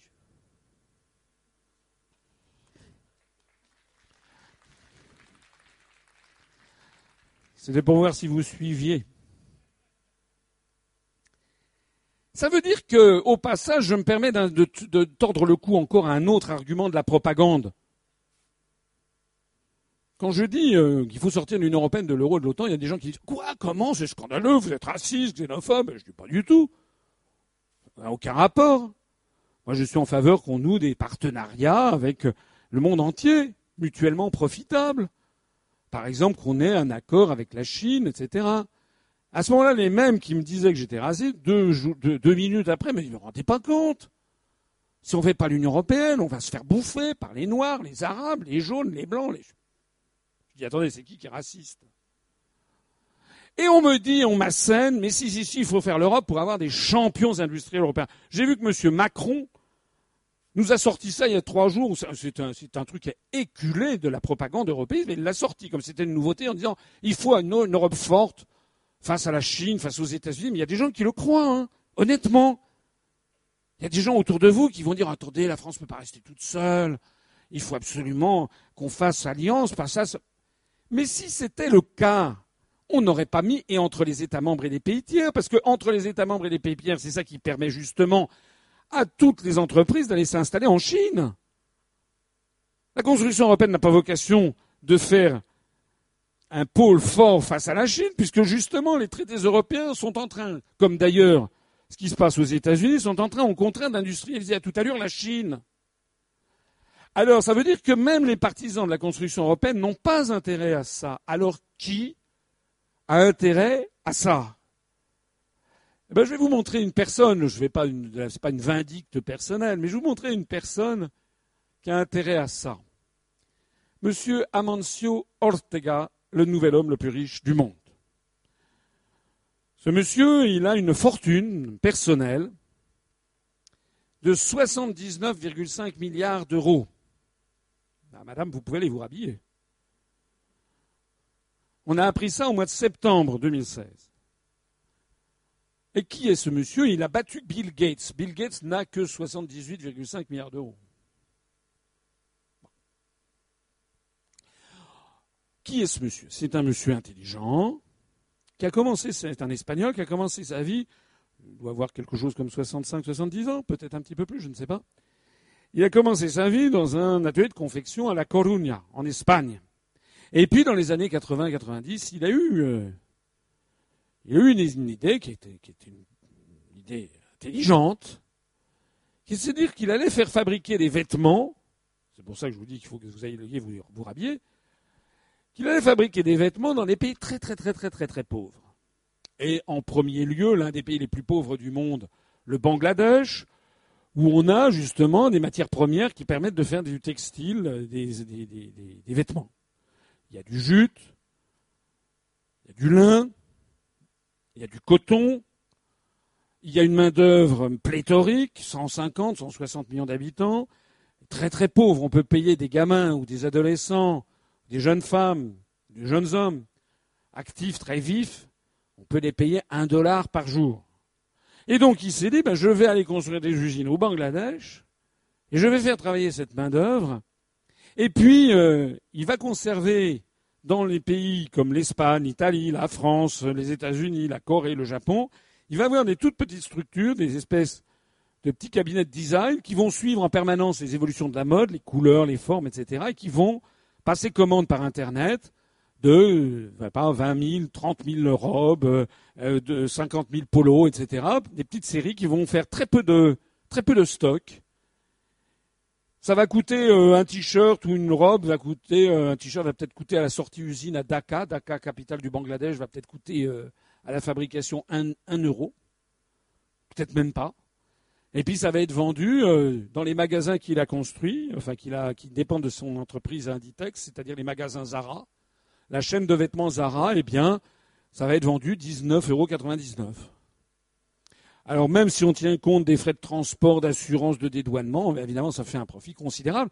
Mais le consommateur en France, ou en Italie, ou en Espagne, ou aux États-Unis, au Canada, en Corée, au Japon, etc., va être, ou en Australie, va être content de s'acheter un truc pas cher, pas trop cher, même si c'est extrêmement cher par rapport à ce que ça a été payé. Alors M. Amancio Ortega, lui, il a intérêt à cet article 63 qui est pour la libre circulation des mouvements de capitaux entre les pays membres et entre les pays membres et les États-Unis, puisque c'est justement ça qui lui a permis de construire des usines au Bangladesh. Et quelles usines?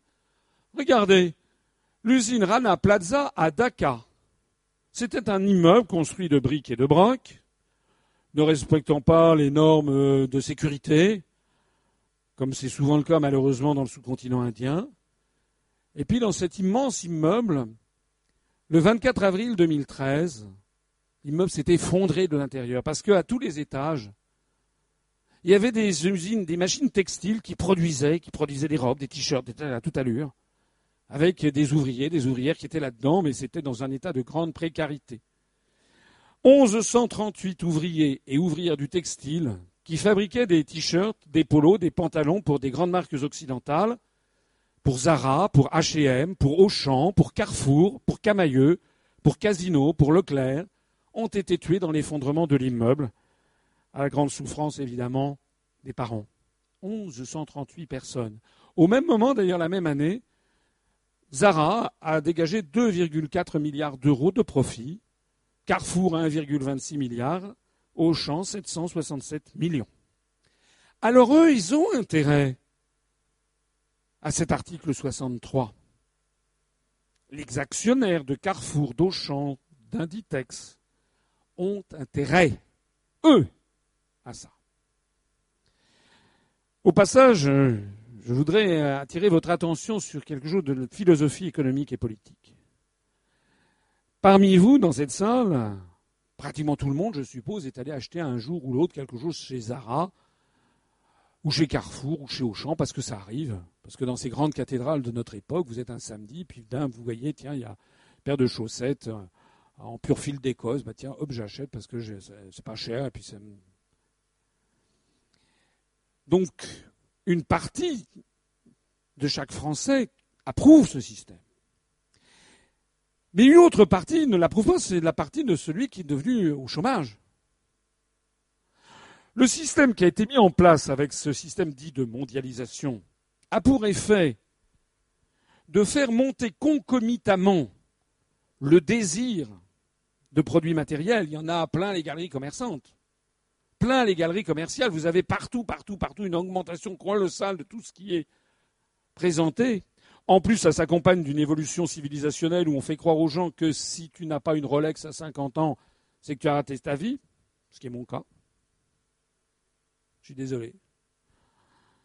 On fait croire aux gens que la seule chose qui compte au monde, c'est l'appropriation de produits. D'ailleurs, je parlais tout à l'heure de l'augmentation de la productivité dans l'agriculture. Je rappelle que, enfin, je ne l'ai pas mentionné ici, je ne peux pas parler de tout, mais un autre article des traités européens dit que la politique industrielle a pour objectif, de l'Union européenne a pour objectif l'augmentation de la consommation. Les traités européens fixent comme objectif fondamental un traité sans limitation de durée l'augmentation de la consommation. Ça veut dire que si vous vous êtes acheté quatre paires de chaussures une année, vous devez en acheter cinq l'année. Enfin, ça veut, devez. D'un point de vue macroéconomique, il est prévu que vous en achetiez 5 l'année suivante, 6, etc. Rappelez-vous le traité d'Utrecht qui a 304 ans. En 2321, il faudra que vous achetiez 310 paires de chaussures. Pratiquement une par jour, ça se terminera. Vous vous rappelez peut-être euh, l'épouse du président, président philippin Marcos qui avait été. Euh, il y avait une révolution dans les années 80 la population est arrivée dans le palais présidentiel à Makati, près de Manille. Ils arrivés entrer dans les appartements privés de, l'ancien président philippin et de sa femme Imelda Marcos. Ils avaient découvert qu'elle avait, je sais pas, 1500 paires de godasses. C'est resté célèbre dans les annales. Donc ce que je veux dire par là, c'est que vous avez une civilisation qui produit d'une part une augmentation du désir de biens matériels, de plus en plus à portée de tous, et au même moment une augmentation constante du chômage. puisqu'on a dissocié le lieu de production du lieu de consommation. Donc on consomme en s'endettant, c'est des sociétés qui vont développer l'endettement. En fait, il s'agit d'avoir recréé une espèce d'économie négrière au niveau planétaire, avec des peuples blancs qui consomment et qui travaillent de moins en moins, et des peuples de couleur qui travaillent de plus en plus et qui travaillent pour les autres. C'est en gros, c'est ça. Hein. Est-ce que vous voyez ce que ce truc a de déstabilisant et de non supportable sur long terme? Qu'est-ce qui se passe? C'est presque de la psychanalyse que je fais. Si vous avez d'un côté la montée du désir, de l'autre côté l'impossibilité d'assouvir ce désir. Des sociétés schizophrènes, malades. Dans tout l'Occident, dans tous les pays de l'OCDE, parce que c'est des politiques de l'OCDE, vous avez des gens qui consomment de plus en plus d'alcool. Consommation d'alcool bondit, de plus en plus de psychotropes, consommation des drogues, de plus en plus d'anxiolytiques. Les Français mangent du Lexomil matin, midi et soir et la nuit. On a augmenté en France la consommation d'anxiolytiques de plus 100% en 10 ans ou en 15 ans. Et puis, bien entendu, l'augmentation de la criminalité. Oui. Et pas seulement en France, hein, dans tous les pays de l'OCDE.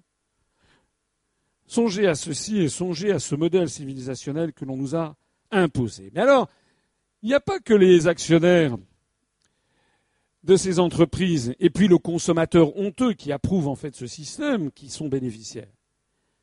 Ceux qui sont bénéficiaires, c'est également dans le sens rentrée. Parce que là, je vous ai parti dans le sens sortie des capitaux. Mais il y a aussi le sens entrée des capitaux. Parmi les bénéficiaires, vous avez aussi votre ami l'émir euh, Ahmad al-Thani, al-Khalifa al-Thani, qui était l'émir du Qatar. Il a changé maintenant, il y a une révolution de palais à Doha, c'est son fils. Le Qatar, par exemple, peut maintenant venir en France et acheter la France par appartement. L'hôtel Martinez à Cannes, l'hôtel Georges V euh, à Paris, l'hôtel Prince de Galles à Paris, le Paris Saint-Germain, le club de foot, à Paris, etc. peut tout acheter puisqu'il n'y a pas de limitation. Sous Charles de Gaulle, sous Georges Pompidou, sous Valéry Giscard d'Estaing et sous François Mitterrand jusqu'en 92, l'État français pouvait dire non. Pourtant, il y avait déjà un émir du Qatar, un roi d'Arabie saoudite, des fonds de pension chinois, des milliardaires hongkongais, etc. Mais maintenant, on ne peut plus s'y opposer. Si on vend, et s'il y a quelqu'un qui veut acheter, on ne peut plus s'y opposer. Donc vous avez l'émir du Qatar qui achète la France, qui accessoirement d'ailleurs donne un petit billet à nos hommes politiques qui évidemment ne vont pas s'opposer à ça. Je rappelle d'ailleurs que le Qatar est dans Vinci, que les fonds de pension qui bénéficient de tout ça sont au capital de Bouygues qui possède TF1, donc il est peu, et, je comprends que je ne sois pas invité tous les quatre matins sur TF1. Ah oui. Il y a des raisons aux choses. Si vous ne me voyez pas sur TF1, c'est parce que je dis des choses qui ne plaisent pas aux propriétaires de TF1. c'est pas si compliqué à comprendre quand même. En revanche, moi je dis des choses qui sont là pour défendre le peuple français. Et si le peuple français préfère écouter TF1 que m'écouter, notre pays malheureusement est foutu. Hein. Un fonds d'investissement chinois rachète les terres du Berry, 1500 hectares de terres rachetées dans le Berry par des fonds chinois. Notre pays est vendu à l'encan. Il y a quelques un an ou deux ou trois, j'avais dit, euh, vous verrez, on va, va finir par euh, vendre le château de Versailles. Ben, ça y est, c'est quasiment fait. Vous avez déjà vu. Il y a une aile du château de Versailles maintenant qui vient d'être louée, pas vendue, mais louée à une grande société hôtelière américaine.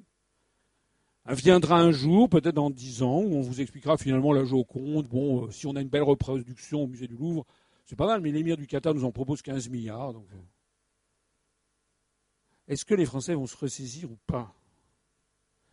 Alors, euh, Madame de tout à l'heure, en fait, je reviens vers elle, parce qu'en fait, elle, m'a dit qu'elle m'a glissé à l'oreille quelque chose. En fait, elle a joué à l'euro million, elle a gagné 100 millions d'euros. Elle ne vous l'avait pas dit parce qu'elle avait peur que vous alliez la taper. Euh, moi, je lui ai déjà dit, d'ailleurs, elle a gagné 100 millions. Je lui ai dit, j'espère qu'elle va me donner 7500 euros pour l'UPR. C'est le maximum annuel. Elle a gagné 100 millions d'euros à, l'euro million. Elle a décidé de s'acheter un, château en Isère, un château médiéval, il y en a quelques-uns, très bien aménagé, 12 euh, millions d'euros. Vraiment un truc super luxueux. Elle a décidé de s'acheter un pied-à-terre à Paris avec euh, vue sur Seine, 50 mètres carrés dans l'île Saint-Louis. Allez, 6 millions d'euros. Pour faire plaisir à son mari, elle a décidé de lui acheter euh, une Ferrari Testarossa. Et puis elle s'est fait aussi un petit plaisir. Le couple est allé s'acheter euh, une villa à Saint-Martin dans les Antilles avec une piscine hollywoodienne à débordement. Ils sont les voisins de palier des Balkany. Après avoir dépensé tout ça, il en reste encore 70 millions d'euros à dépenser. Alors, elle ne sait pas quoi faire, puis d'un seul coup, il y a une idée. Hein, c'est ce que vous me disiez, madame. Voilà. Elle s'est dit, puisque l'émir du Qatar a acheté l'hôtel Georges V à Paris, eh bien moi, je vais aller à Doha pour acheter un hôtel.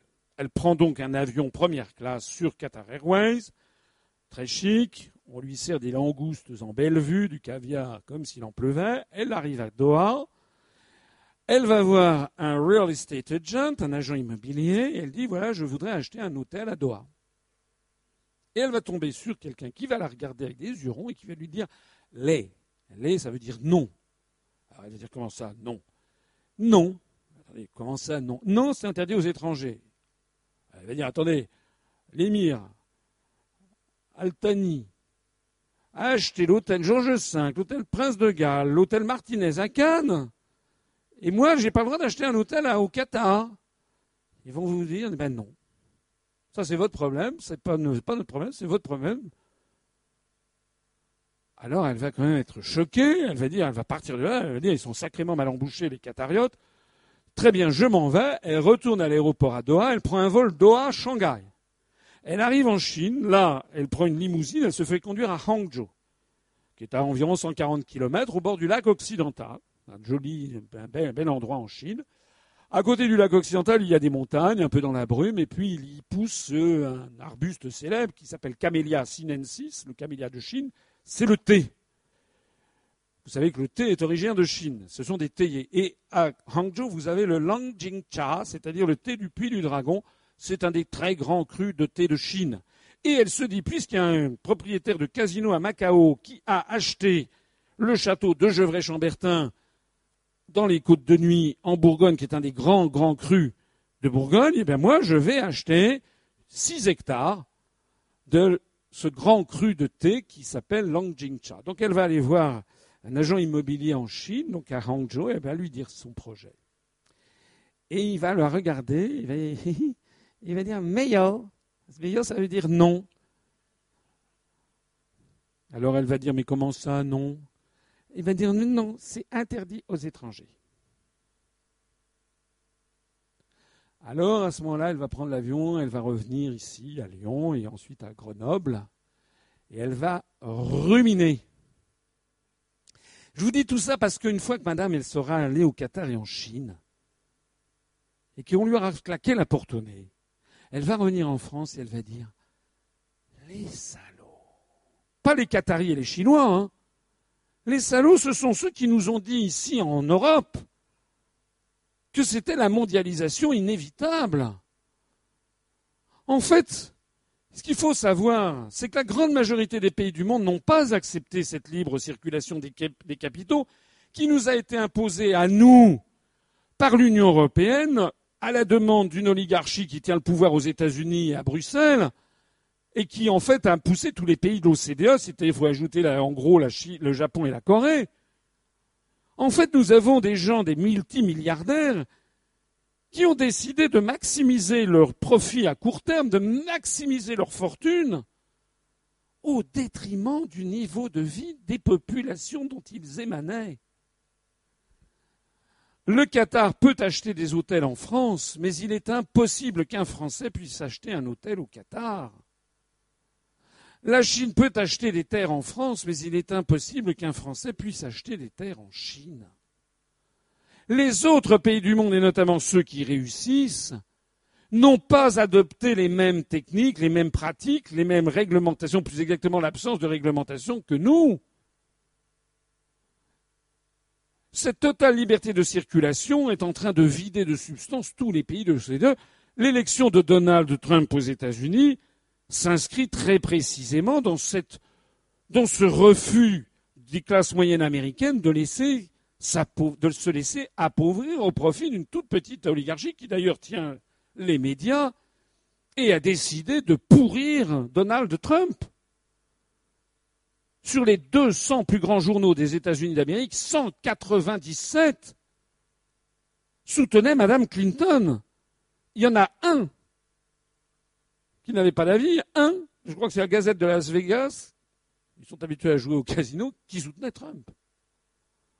Je ne suis pas là pour défendre spécialement la politique de Trump en matière intérieure, mais force est de constater que ce qui se passe en ce moment aux États-Unis est assez incroyable. On va voir la suite des événements. C'est que c'est l'émanation, c'est comme le Brexit au Royaume-Uni, c'est comme ce qui va se passer bientôt en France. Ne doutez pas que si je suis candidat, et je pense que je vais l'être, je vais faire un score qui va stupéfier.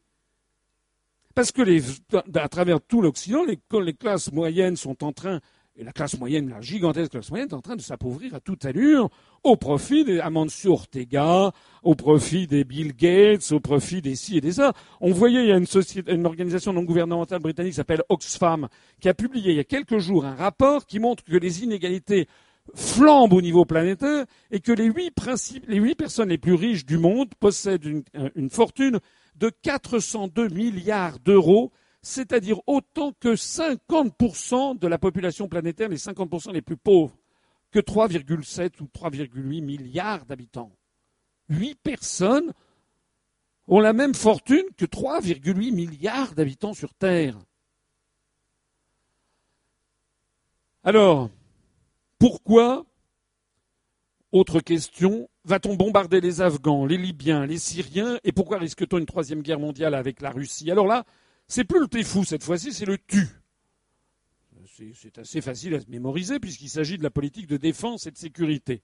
L'article 42 du tu nous dit que la politique de l'Union en matière de sécurité et de défense, hein, la politique de l'Union au sens de la présente section n'affecte pas le caractère spécifique de la politique de sécurité et de défense de certains États membres, elle respecte les obligations découlant du traité de l'Atlantique Nord pour certains États membres qui considèrent que leur défense commune est réalisée dans le cadre de l'organisation du traité de l'Atlantique Nord autant et elle est compatible avec la politique commune de sécurité et de défense arrêtée dans ce cadre.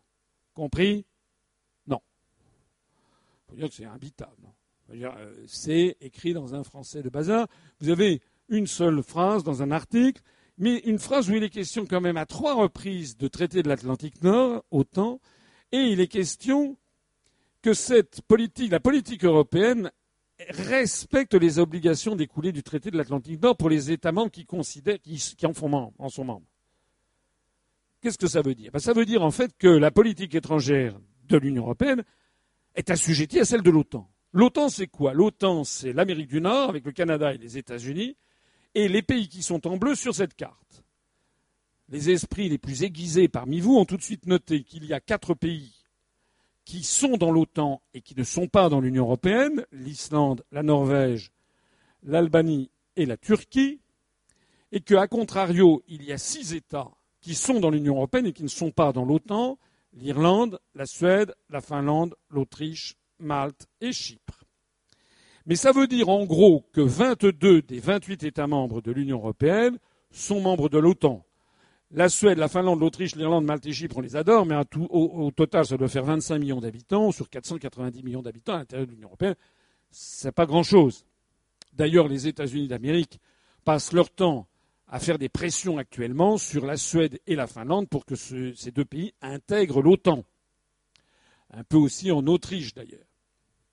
Donc ça veut dire quoi tout ça? Ben, Ça veut dire que puisque tous les pays membres de l'Union européenne, à peu près, en tout cas les plus importants, sont membres de l'OTAN, notre diplomatie est soumise à Washington, puisque Washington est évidemment le pilote de l'OTAN, ce traité de l'Atlantique Nord qui a été signé le 4 avril 1949.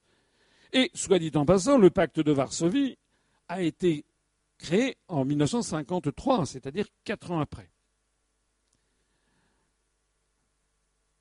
D'ailleurs, quand on dénonce, dénoncer, je me suis renseigné, dénoncer le traité de l'OTAN, c'est l'article 13, il faut s'adresser non pas au siège de l'OTAN qui est à Bruxelles, ça tombe bien, c'est même que le siège de l'Union européenne, mais il faut s'adresser au gouvernement des États-Unis d'Amérique. C'est dire à quel point cette alliance militaire est en fait placée sous l'autorité d'un grand frère qui se trouve être américain. J'en profite au passage pour signaler qu'il y a ici trois pays rouges, l'un qui ne porte pas de nom, c'est l'ancienne République yougoslave de Macédoine, mais vous savez que la Grèce refuse que ce pays s'appelle Macédoine parce que la Grèce considère que la Macédoine fait partie du patrimoine historique et culturel, Philippe de Macédoine, son fils Alexandre le Grand, etc. Donc ce pays est membre de l'ONU sans avoir de nom. On ne sait pas si oui ou non ça va s'appeler la Macédoine. Enfin bon, c'est toute une salade.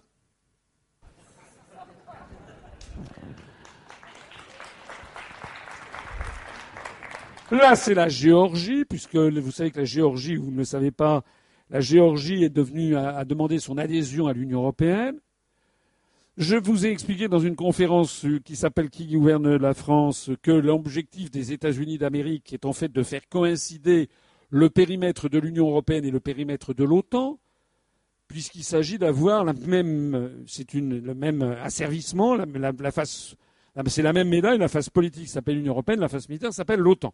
Il s'agit en fait d'encercler la Russie, de surveiller le Moyen-Orient, les réserves en hydrocarbures à partir du plateau de l'Anatolie, les réserves en hydrocarbures, les tracés des oléoducs, c'est pour ça qu'il y a la guerre en Syrie, la protection de l'État d'Israël, tout ça est surveillé par les États-Unis. Et si vous me le permettez, trois minutes de parler un instant de la situation en Ukraine, qui est ici en rouge, parce que les États-Unis veulent que l'Ukraine entre dans l'OTAN. Vous avez vu qu'il y a un petit appendice de l'Ukraine ici, ça s'appelle la péninsule de Crimée, l'ancienne Chersonèse des Grecs. L'Ukraine, la Crimée n'a jamais été ukrainienne.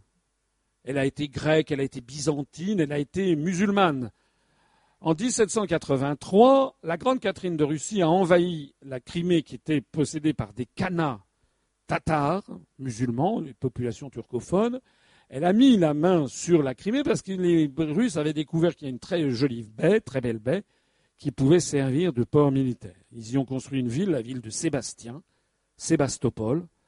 Et donc, pour avoir enfin ce que recherchaient les Russes, c'est-à-dire un port en mer chaude puisque par une espèce de fatalité géographique, tous les ports de la Russie, tous ceux qui sont sur l'océan glacial arctique, sont pris par les glaces au moins 9 mois sur 12. C'est le cas d'Archangelsk, et puis les autres, parfois, c'est 10, 11, 12 mois sur 12. Alors, il y a Vladivostok, mais c'est de l'autre côté de la Terre. Il y a Saint-Pétersbourg qui a été créé par Pierre le Grand, mais là aussi, c'est pris par les glaces hein, dans le golfe de Botnie. Donc là, vous aviez en fait le seul port en mer chaude qui permettait à la marine russe impériale, d'ailleurs, de circuler en mer Noire et puis de passer en Méditerranée par les détroits. Voilà. Et bien entendu, euh, l'Ukraine, enfin bien entendu, l'Ukraine a été rattachée à l'Empire des Tsars par le traité de Péroslav de 1684. On, sauf erreur de ma part, on est encore sous la dynastie des Rourik avant les Romanov.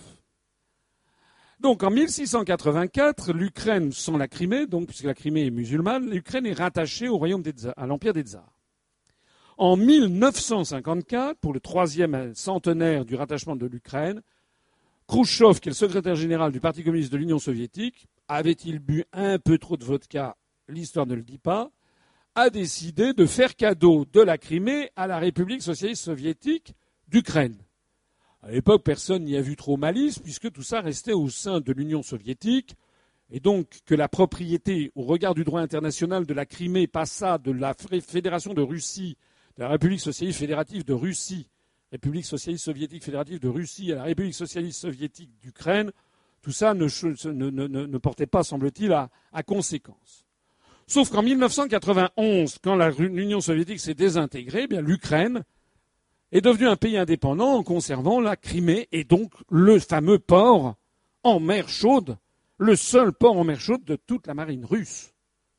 Alors, dans les premières décennies, suivant cette désintégration, eh il y a eu un accord qui a été passé entre Moscou et Kiev, où Kiev laissait à la marine russe la mise à disposition du port de Sébastopol et puis de tous les établissements y afférents, parce qu'il faut savoir que l'Ukraine est essentiellement peuplée de Russes qui parlent le russe.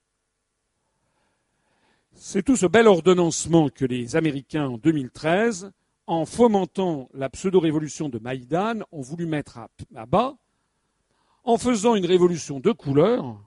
On le sait, on a les enregistrements de Mme Victoria Nolan, sous-secrétaire d'État appelant Geoffrey Payat, l'ambassadeur des États-Unis à Kiev, et en disant voilà, il faut mettre au pouvoir.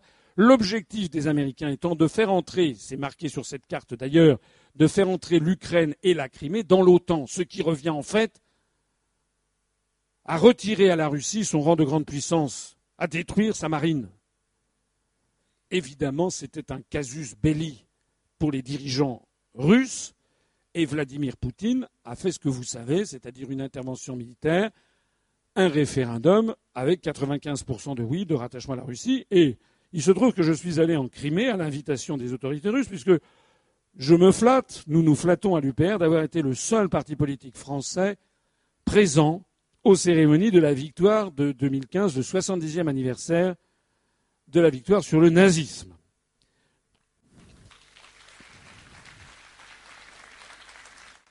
Je trouve d'ailleurs que c'est, quoi qu'on puisse penser, je me rappelle, je parle souvent de mon grand-père, quand j'étais petit, mon grand-père me disait ce sont les Russes qui ont battu Hitler. Et c'est vrai. Avec Stalingrad. Et je trouve, quel que soit le jugement qu'on puisse porter sur le régime soviétique ou sur, la Russie actuelle de Poutine, je trouve un scandale absolu que les Occidentaux aient boycotté la cérémonie de victoire sur le nazisme de 1945 pour les Russes. Donc moi, je suis allé sur place. On était trois membres du bureau national de l'UPR. J'étais invité par la Douma de Sébastopol, d'ailleurs, et on a pu circuler en Crimée. On a vu que euh, le référendum de rattachement a évidemment a été évidemment transparent. Il suffit, allez-y, puis vous verrez. Euh, voilà. C'est de l'entêtement délirant que de vouloir retirer la Crimée à la Russie pour le mettre à l'Ukraine. Quoi qu'il en soit, je ne suis pas là pour vous parler de la situation ni en Crimée, ni en Ukraine, ni en Russie, mais simplement pour attirer votre attention sur les conséquences de ces grands choix géopolitiques sur notre vie quotidienne. Parce que dans la mesure où la France est soumise à Washington et à la diplomatie, à la géopolitique de Washington par l'article 42, nous avons approuvé les décisions prises par l'Union européenne de prendre des sanctions contre la Russie puisque la Russie ne s'est pas laissée faire sur l'affaire ukrainienne, sur l'affaire de Crimée. Premier acte. Deuxième acte, ça c'est en vertu de l'article 42. Deuxième acte, Vladimir Poutine prend des contre-sanctions et décide, avec ses équipes qui ne sont pas stupides, de faire mal là où ça fait mal, c'est-à-dire d'interdire en Russie les importations de produits agroalimentaires. Acte 2. Quels sont les pays les plus touchés? En premier, la Pologne, puisque la Pologne fait, notamment, est un grand producteur de porc, ils font des salaisons, des saucisses qu'ils vendent traditionnellement aux Slaves en Russie. Notamment, ça remonte à loin, euh, du temps du Comic-Con, ils vendaient beaucoup de porc à la Russie. À partir du moment où la Pologne ne peut plus vendre de porc à la Russie, que fait-elle? Elle met en œuvre l'article 38 du TEFU, celui que je vous montrais tout à l'heure, sur le marché intérieur européen. Et d'un seul coup, puisqu'elle ne peut plus vendre à la Russie, elle réoriente ses, ses échanges commerciaux en vendant le porc dans le cadre du marché intérieur. On va voir des, gros camions immatriculés en Pologne, en Estonie ou je ne sais pas où, qui vont traverser l'Allemagne, qui vont vendre d'ailleurs du porc, du jambon, des saucisses en Allemagne. Saucisse, ça se dit Wurst en allemand. Würstchen, c'est la petite saucisse. Et puis ils vont vendre ça jusqu'en France. Ça va arriver à Rungis. Le problème, c'est que le port en Pologne, du fait de conditions salariales, sociales, environnementales très inférieures à la France, le kilo de porc produit en Pologne, il arrive à peu près à 1,10€ le kilo à Ringis. Voilà. Mais le porc fabriqué en Bretagne, il y a un marché du porc en France qui est en Bretagne, le marché au cadran à Plévin dans les Côtes d'Armor, eh bien, on ne peut pas descendre, toujours à cause de notre SMIC et de nos salaires et de nos protections sociales parce que nos grands-parents, nos parents s'étaient battus pour nous, eh bien, le porc produit en Bretagne, c'est 1,50€ le kilo minimum. Et d'un seul coup, à Rungis, on dit, ben non. Et donc, du coup, eh bien, le marché du porc, le cadran, le marché au cadran diminue, diminue, diminue, diminue, on tombe à 1,10. Et à ce moment-là, les agriculteurs bretons sont complètement dans le rouge. Ils vont donc brûler des pneus du côté des routes vers Lannion ou Saint-Brieuc, et tout le monde se retourne vers la République française en disant Mais que fait l'État? Vous comprenez cette mécanique infernale où on est par des séries d'engrenages, l'article 42 du TU qui nous place sous la géopolitique, américaine, l'article 38 du TEFU qui nous impose le marché intérieur, par cette mécanique infernale, parce que M. Obama et Mme Clinton ont décidé en fait de mettre la main sur le port de Sébastopol et d'empêcher la Russie d'être une grande puissance, la conclusion en bout de course de tout ceci, c'est que vous avez, quand vous lisez le ministère français de l'Agriculture, 20 à 22 000 exploitations agricoles qui vont fermer dans l'année et que les producteurs de porc français sont, sont réduits à la misère. Le ministère français de l'Agriculture, qui d'ailleurs a ouvert un SOS par téléphone, vous le savez, chaque jour, ils reçoivent 10 appels téléphoniques à travers toute la France d'agriculteurs qui se disent, qui téléphonent pour dire ça va pas du tout, je vais me tirer une balle dans la tête. C'est ça, le monde d'aujourd'hui où tout est dans tout et où des grandes décisions qui paraissent lointaines, en fait, ont des décisions, des conséquences très concrètes. Alors je sais bien que mes conférences, elles sont longues. Je sais bien que parfois il faut réfléchir. Mais est-ce que vous ne croyez pas que c'est plus important de comprendre ce qui se passe, comme je vous l'ai dit, plutôt que d'avoir un escroc de la politique qui va venir ici vous parler pendant 25 minutes sur une estrade en vous disant il faut une Europe plus forte pour faire contrepoids à la Russie, aux États-Unis et à la Chine. N'écoutez pas les populistes qui vous proposent de sortir de l'Union européenne. Je veux une agriculture plus puissante. Il n'est pas admissible que les agriculteurs, les éleveurs de porc ne puissent pas vivre de leur métier. tous ces slogans vides de sens, contradictoires les uns avec les autres. Moi, je vous explique pourquoi ça n'est pas possible. Mais évidemment, ça nécessite de faire un effort, et tout le problème d'ailleurs de la France est là. J'y reviendrai ultérieurement. Je vais répondre à la dernière question. Tout ce que je vous ai dit jusque-là était très grave. Ce que je vais vous dire maintenant est encore plus grave. Je suis désolé. Hein. Notre pays est en train d'être détruit. Pourquoi les gouvernements veulent-ils supprimer les petites communes et les départements et créer des méga-communes et des grandes régions? Regardez ceci et dites-moi ce que vous en pensez. On ne pensait pas grand-chose, hein. j'imagine. En fait, vous êtes au musée d'Orsay à Paris au musée avec des peintres du XIXe siècle, et vous êtes devant un tableau, sauf que vous êtes à 5 cm du tableau. Vous avez le nez dessus. Donc vous savez très bien que lorsque c'est ça, pour comprendre ce que c'est, il faut prendre du recul. Voilà. Donc on doit prendre du recul. Et si on prend du recul, à ce moment-là, le tableau d'ensemble apparaît. En l'occurrence, un tableau du peintre de l'école pointilliste française, Georges Seurat, c'est en 1898, c'est l'île de la Jatte, près de Paris. Donc là, vous avez pris du recul et vous commencez à vous voyez le tableau d'ensemble. Alors pourquoi je vous montre ça? Vous avez compris, ça s'appelle une métaphore. C'est-à-dire qu'en fait, on voit, on a le nez collé sur le guidon et on voit euh, simplement qu'il y a une commune qui doit fusionner et puis qu'il y a des grandes régions. Puis on n'y comprend rien. La seule chose qu'on comprend, c'est qu'on ne nous a pas demandé notre avis. Eh bien, moi, je suis là pour vous expliquer et vous expliquer le tableau d'ensemble qui est proprement effrayant. Mais le, peut-être ce qui est le plus effrayant, c'est que je sois le seul responsable en France. Responsable, c'est-à-dire le seul qui a une réponse. Le seul dirigeant politique qui met en garde, qui tire la sonnette d'alarme auprès de ses concitoyens sur ce qui est en train d'arriver. Vous savez que j'ai un péché mignon, c'est l'histoire. Je vous ai déjà dit pourquoi. Hein, c'est le proverbe africain si tu ne sais pas où tu vas, regarde d'où tu viens. Ça, ce sont les provinces sous l'Ancien Régime à la veille de la Révolution. La France est un pays qui s'est constitué tout au long des siècles, sur plus d'un millénaire, avec euh, des mariages, comme la Bretagne, Anne de Bretagne se mariant avec Charles VIII, puis après celui-ci se fracasse le crâne contre un linteau de pierre au château d'Amboise. Il allait euh, assister à un jeu de tennis, on appeler ça un jeu de paume. Elle est remariée avec le duc d'Orléans, qui monte sur le trône sous l'intitulé de Louis XII.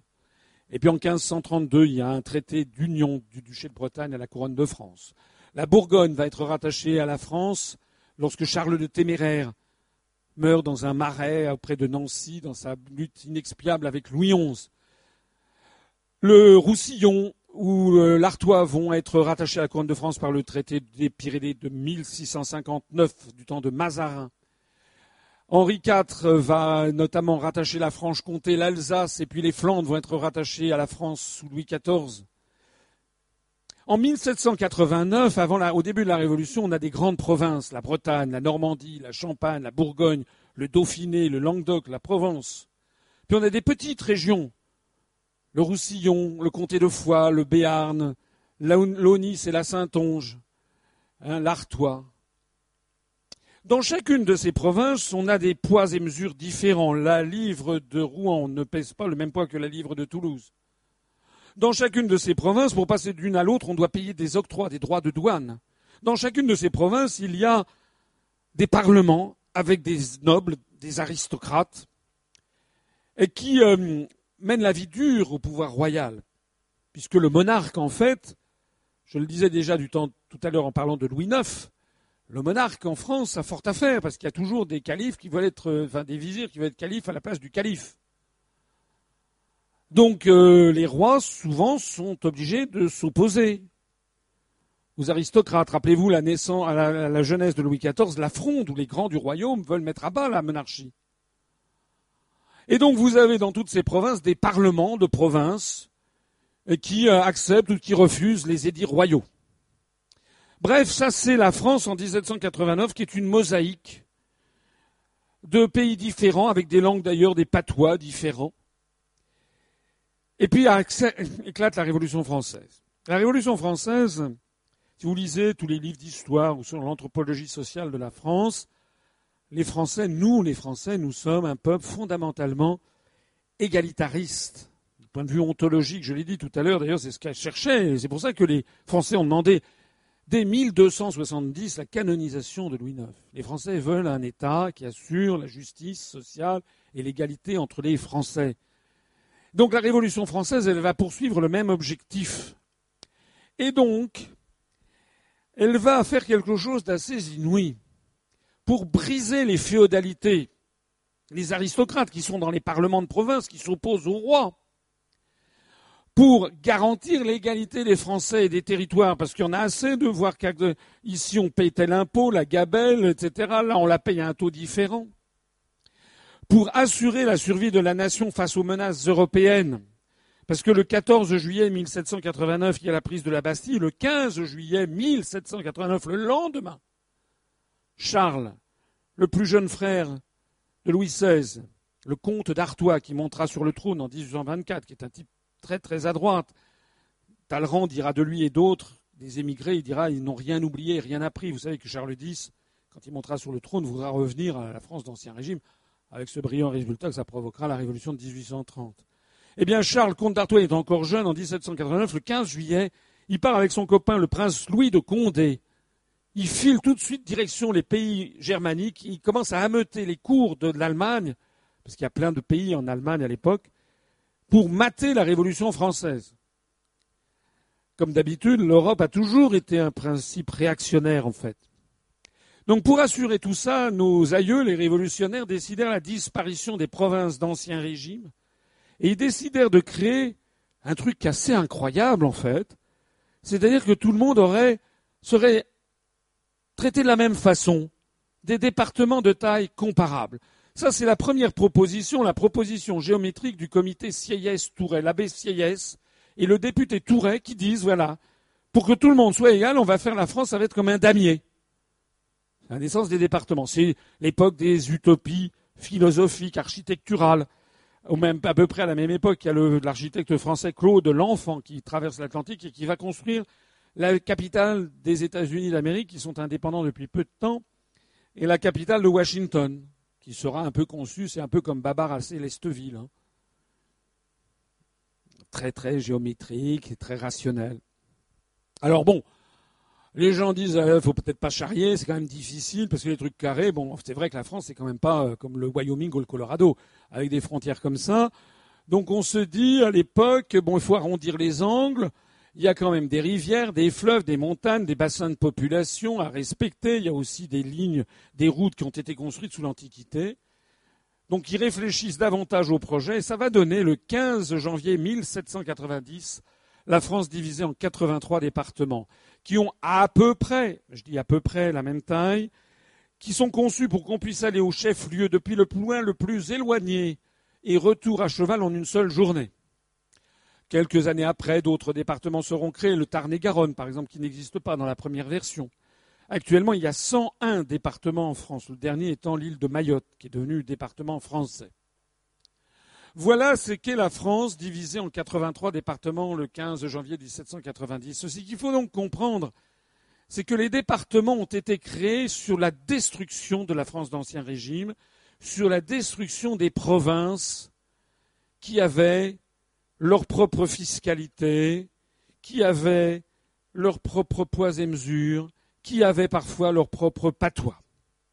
C'est la fin des féodalités locales, la fin des privilèges, des lois privées, des lois particulières, c'est ça un privilège, la fin des féodaux, la liberté, l'égalité et, et un pouvoir centralisé avec à sa tête en 1790, il y a toujours le roi Louis XVI. Hein. Le début de la Révolution française, il ne faut jamais l'oublier, c'est que les Français sont pour le roi, pour la loi, pour la Constitution, pour la nation et contre les aristocrates. Les aristocrates à la lanterne, mais le roi, lui, il est maintenu. Hein. C'est ça le début de la Révolution française. En fait, c'est toujours la même chose. Les Français, ils voudraient que Louis XVI fût Louis IX, fût Saint-Louis. Il n'y avait pas la même carrure, la même trempe, la même ils se sont trompés. Ils ont découvert en fait que Louis XVI était plutôt de la même veine que Charles VI ou que Louis XV. Ça, ils le découvriront en 1792 après le manifeste du duc de Brunswick et lorsqu'ils découvriront l'armoire secrète, on voit que en fait Louis XVI pactisait avec euh, les forces émigrées à Camblance pour renverser la révolution. C'est ça qui provoquera la révolution dans la révolution et la chute de la monarchie. Alors justement, ce système-là qui a été créé en 1790 a rencontré, si je peux dire, l'âme du peuple français. C'est-à-dire que les régimes qui ont sont succédés ont conservé ce système. En 1790, ce système est créé, Louis XVI est roi de France. En 1791, le 14 septembre, avec la Constitution de 1791, Louis XVI perd le titre de roi de France, il devient roi des Français. C'est l'invention de la souveraineté nationale. En 1700, et on garde les départements, on garde aussi ce qui a été créé au même moment, les communes on crée des, collectivités publiques qui s'appellent les communes, qui reprennent en fait les paroisses catholiques de l'Église, qui remontent au Moyen Âge. C'est pour ça qu'il y a tellement de communes en France qui s'appellent Saint-Machin, Sainte-Truc. C'est en fait les paroisses médiévales qui deviennent des collectivités publiques. Alors, en 1791, Louis XVI perd le titre de roi de France, il devient roi des Français, on conserve les départements et les communes. En 1792, Louis XVI perd le titre de roi. Il est mis en prison des Temples. On conserve les départements et les communes. En 1793, Louis XVI, cette fois-ci, perd la tête. On conserve les départements et les communes. La Convention va conserver les départements et les communes sous la terreur, sous Thermidor, sous le directoire, sous le consulat, sous le Premier Empire. On conserve les départements et les communes. Sous la première restauration, sous Louis XVIII, on conserve les départements et les communes. Pendant les 100 jours, sous la seconde restauration avec Louis XVIII, puis Charles X, même Charles X conserve les départements et les communes. Et puis après 1830, la monarchie de juillet sous Louis-Philippe, on conserve les départements et les communes. Et puis lorsqu'éclate en 1848 la Révolution, encore une autre, c'est la Deuxième République qui conserve les départements et les communes. Louis-Napoléon Bonaparte, premier président de la République française, conserve les départements et les communes, après qu'il fait le coup d'État et qu'il crée le Second Empire, le Second Empire conserve les départements et les communes. Et en 1870, après Sedan, quand le Second Empire s'effondre, et quand dans les années suivantes, 1871-73, K1, KA, apparaît un nouveau régime qui s'appellera la Troisième République, la Troisième République conserve les départements et les communes. Alors la question, mais qui donc a recréé les régions en France? On se portait finalement très très bien avec un État, les départements et les communes. Celui qui a recréé les régions en France, Ça se passe en 1941. Le retour des provinces sous forme de régions est décidé par Pétain. Et pourquoi Pétain? Pour deux raisons. D'abord pour des raisons idéologiques sous l'influence de Charles Maurras, de l'action française, par haine de la République, de la gueuse. En même temps que Pétain va recréer des euh, régions, va favoriser l'apprentissage des langues régionales, notamment de l'occitan, puisque les hussards noirs de la République sous la Troisième République vont avoir à cœur que les Français apprennent à parler le français. Il y a actuellement des débats infinis où on explique oui, mon arrière-grand-père, on lui faisait porter le bonnet d'âne parce qu'il parlait le patois et pas le français, c'est une honte. Bien sûr qu'à notre époque, vu à notre époque, ça paraît assez choquant, mais dans l'esprit des hussards de la République, comme on a dit, c'est-à-dire des instituteurs de la Troisième République, ce n'était pas une volonté d'humiliation, c'était une volonté d'émancipation. C'était pour permettre à tout le peuple français de parler la langue de l'élite pour que les enfants des classes les plus défavorisées même puissent un jour devenir ambassadeurs, préfets, directeurs d'administration centrale, académiciens, ingénieurs. C'est de ça qu'il s'agit. Et évidemment, pour les raisons contraires, eh bien justement, euh, il y avait des forces anti-républicaines qui voulaient revenir contre ça. Mais c'était aussi par soumission politique à l'étranger, à la demande des Allemands, désireux de diviser les Français contre eux-mêmes. Les Allemands, comme on le voit, mirent la main tout de suite sur l'Alsace-Moselle, qu'ils avaient perdu en 1919, enfin 1918, après l'avoir acquis en 1871. Et puis les Allemands subventionnaient les mouvements indépendantistes en Bretagne ou en Corse. À l'époque, euh, Pétain crée la région Bourgogne-Franche-Comté. Tiens.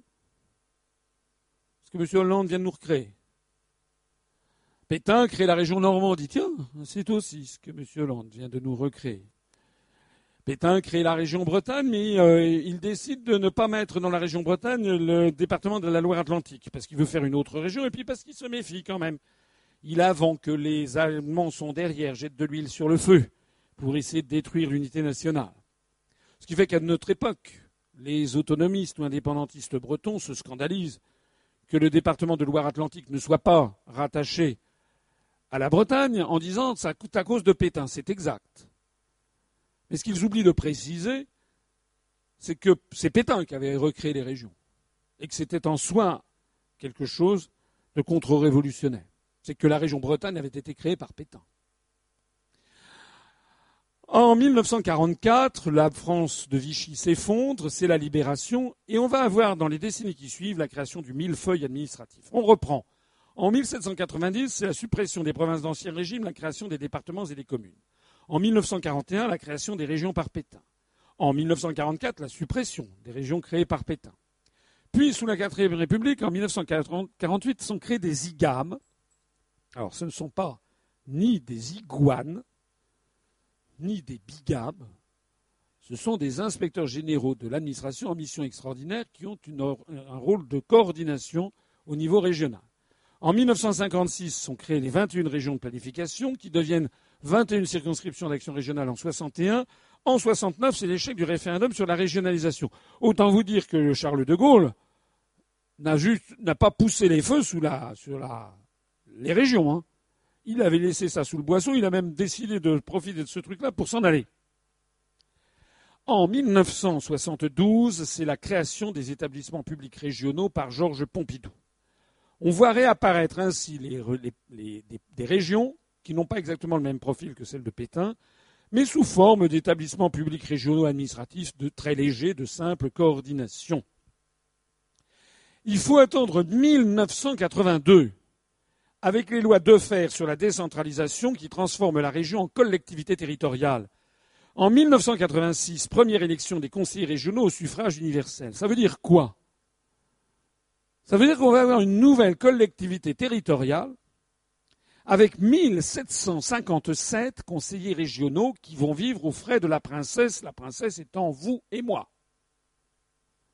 Avec un premier président qui se fait offrir une voiture avec un tableau de bord en loupe d'orme, des sièges en cuir chauffant, chauffant, profond et chauffant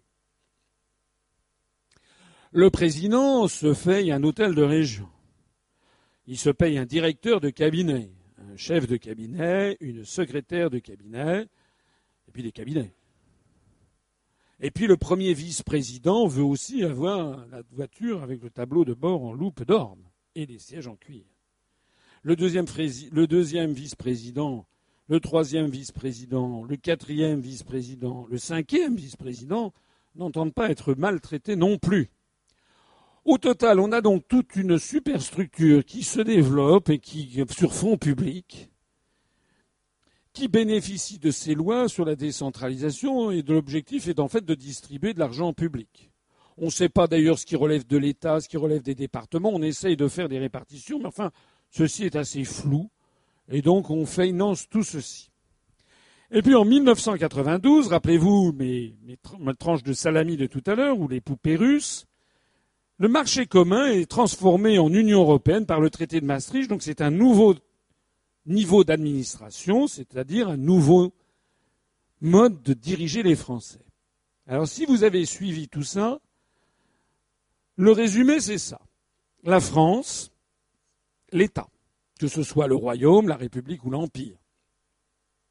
En 1790, nos aïeux nous avaient laissé les départements et les communes. 90 départements, enfin 86, 87, on a 101 maintenant départements et à peu près 36 000 communes. Ça, c'est l'organisation de la France qui a duré de 1790 à 1982, c'est-à-dire pendant 192 ans, et finalement, on s'en portait très bien. Il y a eu des conflits, il y a eu des guerres, mais ça n'a rien à voir. On se portait très bien. Et puis en 1982, on nous a créé les régions.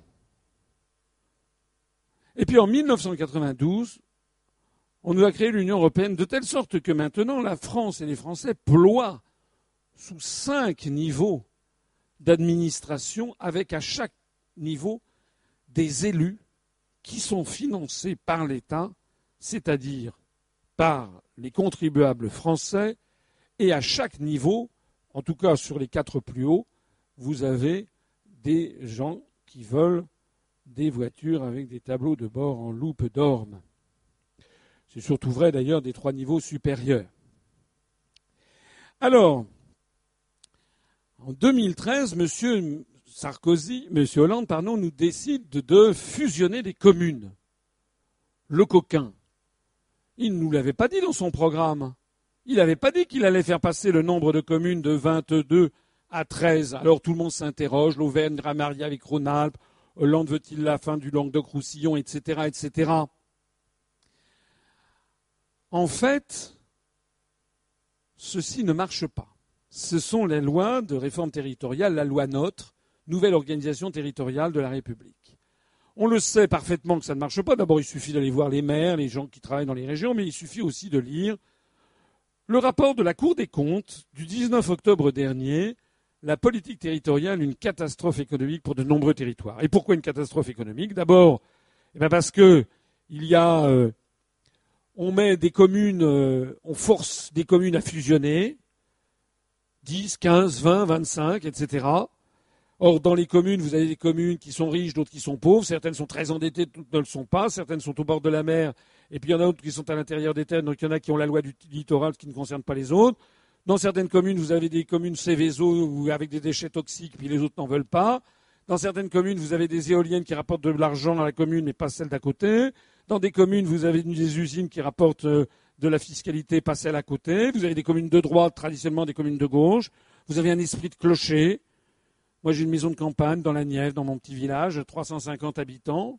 Et il y a un petit village qui est à 4 km de là, qui s'appelle euh, le Saint-Laurent. Il y a un dicton immémorial qui doit remonter, je pense, au Moyen Âge, qui dit Saint-Laurent, petite terre, non, belle, bonne terre, petite gens, voleur, menteur et puis escroc en même temps. Ça s'appelle l'esprit de clocher. Mais c'est comme ça. On est comme ça. Et puis alors, il y a la fusion des régions. Alors si vous allez en région Champagne-Ardenne, Lorraine-Alsace, tout le monde est furax. Les gens qui habitent à Reims, à 50 minutes de Paris, dépendent maintenant de Strasbourg. Les Alsaciens sont furieux, ils voulaient leur région Alsace, on les marie de force avec Champagne-Ardenne, etc. En Champagne-Ardenne, la, capitale régionale perd en même temps son statut de capitale régionale et au même moment, le ministère de la Défense ferme des dizaines de milliers de mètres carrés euh, parce qu'il ferme des régiments pour cause de restrictions budgétaires. Si vous allez à Limoges, tout le monde est furax parce que maintenant c'est plus à Limoges que ça se passe, c'est à Bordeaux. En Auvergne, les gens qui de Clermont-Ferrand sont pas contents, etc., etc. Alors pour ne pas mécontenter qui que ce soit, il a été décidé qu'il n'y aurait pas un seul fonctionnaire de supprimer. Les présidents des anciennes régions deviennent des premiers présidents délégués. On leur paye une nouvelle voiture avec tableau de bord, loupe de Tuya. On, embauche des fonctionnaires parce qu'on va faire, euh, comment dirais-je, des voyages incessants parce que de temps en temps on va tenir des sessions à, Lyon puis de temps en temps à Clermont-Ferrand pour ne faire de peine à personne. Donc il faut créer, il faut embaucher des nouveaux fonctionnaires qui vont s'occuper de la gestion de ces transferts. On va payer des frais de transport, des frais d'hébergement. Ça augmente les coûts. Les entreprises quittent les anciennes capitales régionales. C'est un désastre. Alors, c'est quand même un tour de force assez extraordinaire, c'est que la réforme territoriale a, a augmenté les coûts il ne les a pas réduits. Deuxièmement, elle provoque un désastre, un mécontentement général. Troisièmement, elle a été menée sans qu'on ait demandé le raccord aux Français. En d'autres termes, tout faux. 100% de négatif. Il n'y a pas un truc positif. Alors quand on examine ça, on se dit, mais finalement, euh, pourquoi? Alors il y a deux hypothèses. Première hypothèse, François Hollande est dingue. Bon, c'est une hypothèse qu'il faut examiner euh, avec sérieux. Mais ce n'est pas la bonne hypothèse. Je vais vous montrer pourquoi ce n'est pas la bonne hypothèse. Regardez ça, c'est la carte de Suède. Figurez-vous que le gouvernement de Stockholm a décidé de passer de 21 à 6 régions. Que les Suédois sont furax. Par exemple, les cinq régions du Nord vont fusionner en une seule qui seront ici de couleur, vous voyez, euh, euh, bleu-violet. Il y en a une autre, vous voyez, couleur jaune, couleur rouge, couleur verte. Les Suédois n'ont jamais demandé ça, ça leur tombe du ciel. Au même moment, vous savez que M. Matteo Renzi, président du Conseil italien, s'est fait chasser par un référendum. 60% de non dans le référendum. On n'a pas beaucoup parlé en France. Mais dans le référendum de Matteo Renzi, il y avait notamment la suppression des 110 provincias, c'est-à-dire les départements. Matteo Renzi avait décidé de supprimer les départements comme nous. Je ne sais pas si vous le savez, mais ça se dit mezza voce dans les allées du pouvoir. Il est prévu que la France, les départements français soient supprimés aux alentours de 2020. On n'a jamais demandé aux Français si j'étais d'accord, hein. pas plus qu'aux Italiens. Enfin là, aux Italiens, on leur a demandé on va supprimer vos 110 provinces. Les Italiens, ils ont dit non, non. Hop, ils ont envoyé à Cassa, à la maison, Matteo Renzi. Parce que Matteo Renzi voulait promouvoir des grandes régions. Alors, moi, je veux bien que François Hollande soit dingue. Enfin, je veux bien. Je veux bien le constater. Mais je constate que ça n'est sans doute pas la bonne chose parce qu'il n'est pas possible qu'au même moment, le gouvernement de Stockholm, le gouvernement italien, soit dingue et veuille faire la même chose. Ça veut donc dire qu'il y a une épidémie de réformes territoriales à travers l'Europe et donc qu'il y a une politique générale qui ne vous est pas expliquée quelque chose qui a été, comme diraient les Américains, masterminded. Il y a quelqu'un qui a réfléchi. Des structures. Des structures qui s'appellent la politique des euro-régions et dont on va voir, moi je vais vous expliquer ce qui se passe. En attendant, j'aimerais bien que pouvoir débattre de ça. Mais vous remarquerez que, en France, de l'extrême droite jusqu'à l'extrême gauche, en passant par l'extrême centre, personne ne vous dit ce qui se passe. L'objectif final des redécoupages territoriaux en France au XXIe siècle, premièrement, c'est d'avoir des régions de l'Union européenne de la même taille que les États de la côte Est des États-Unis.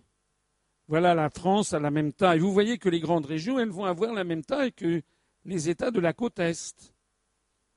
Très précisément, Nord-Pas-de-Calais Picardie fusionnés, c'est 31 813 km. C'est la même taille que la Catalogne, 32 108 km. C'est la même taille que le Maryland aux États-Unis, 32 133 km. Alsace-Lorraine, Champagne-Ardenne, 57 433 km, c'est 90% de la taille, excusez-moi, c'est 110%, oui, 90%, pardon, de la taille de la Virginie occidentale, 62 755 km. Auvergne-Rhône-Alpes, 69 711 km, c'est 110% de la taille de la Virginie occidentale. Aquitaine, Poitou, Charentes, Limousin, ce qu'on appelle Nouvelle-Aquitaine, 84 059 km, c'est un peu plus, c'est 110% de la taille de l'Écosse, 78 772 km. C'est la taille de la Caroline du Sud, 82 932 km. Sur ce tableau comparatif, j'ai fait figurer la Catalogne et l'Écosse, en Espagne et au Royaume-Uni. Et je l'ai fait délibérément parce que je voulais vous montrer une petite particularité. C'est que la Catalogne comme l'Écosse présentent la même particularité, c'est d'être dirigée, comme d'ailleurs la Corse, depuis le 13 décembre 2015, ces deux régions sont dirigées par des gouvernements qui réclament l'indépendance dans le cadre de l'Union européenne. En Catalogne, les Catalans, avec M. Artur Mas, qui était l'ancien président de la Généralité de Catalogne, a ouvert des ambassades, entre guillemets, aux États-Unis notamment. Les Catalans réclament l'indépendance dans le cadre de l'Union européenne. Ce projet, il y a eu un référendum qui bidon, qui a été jugé inconstitutionnel d'ailleurs par la Cour suprême de Madrid. L'armée espagnole, el ejército, certains officiers supérieurs de l'armée espagnole ont indiqué que si la Catalogne proclamait son indépendance, ils interviendraient militairement. Il ne faut jamais trop présenter en Espagne avec les idées de guerre civile. Le nouveau président de la Généralité de Catalogne, M. Picdermont, a dit qu'il allait faire un nouveau référendum, néanmoins, sur l'indépendance de la Catalogne dans le cadre de l'Union européenne. Même chose en Écosse.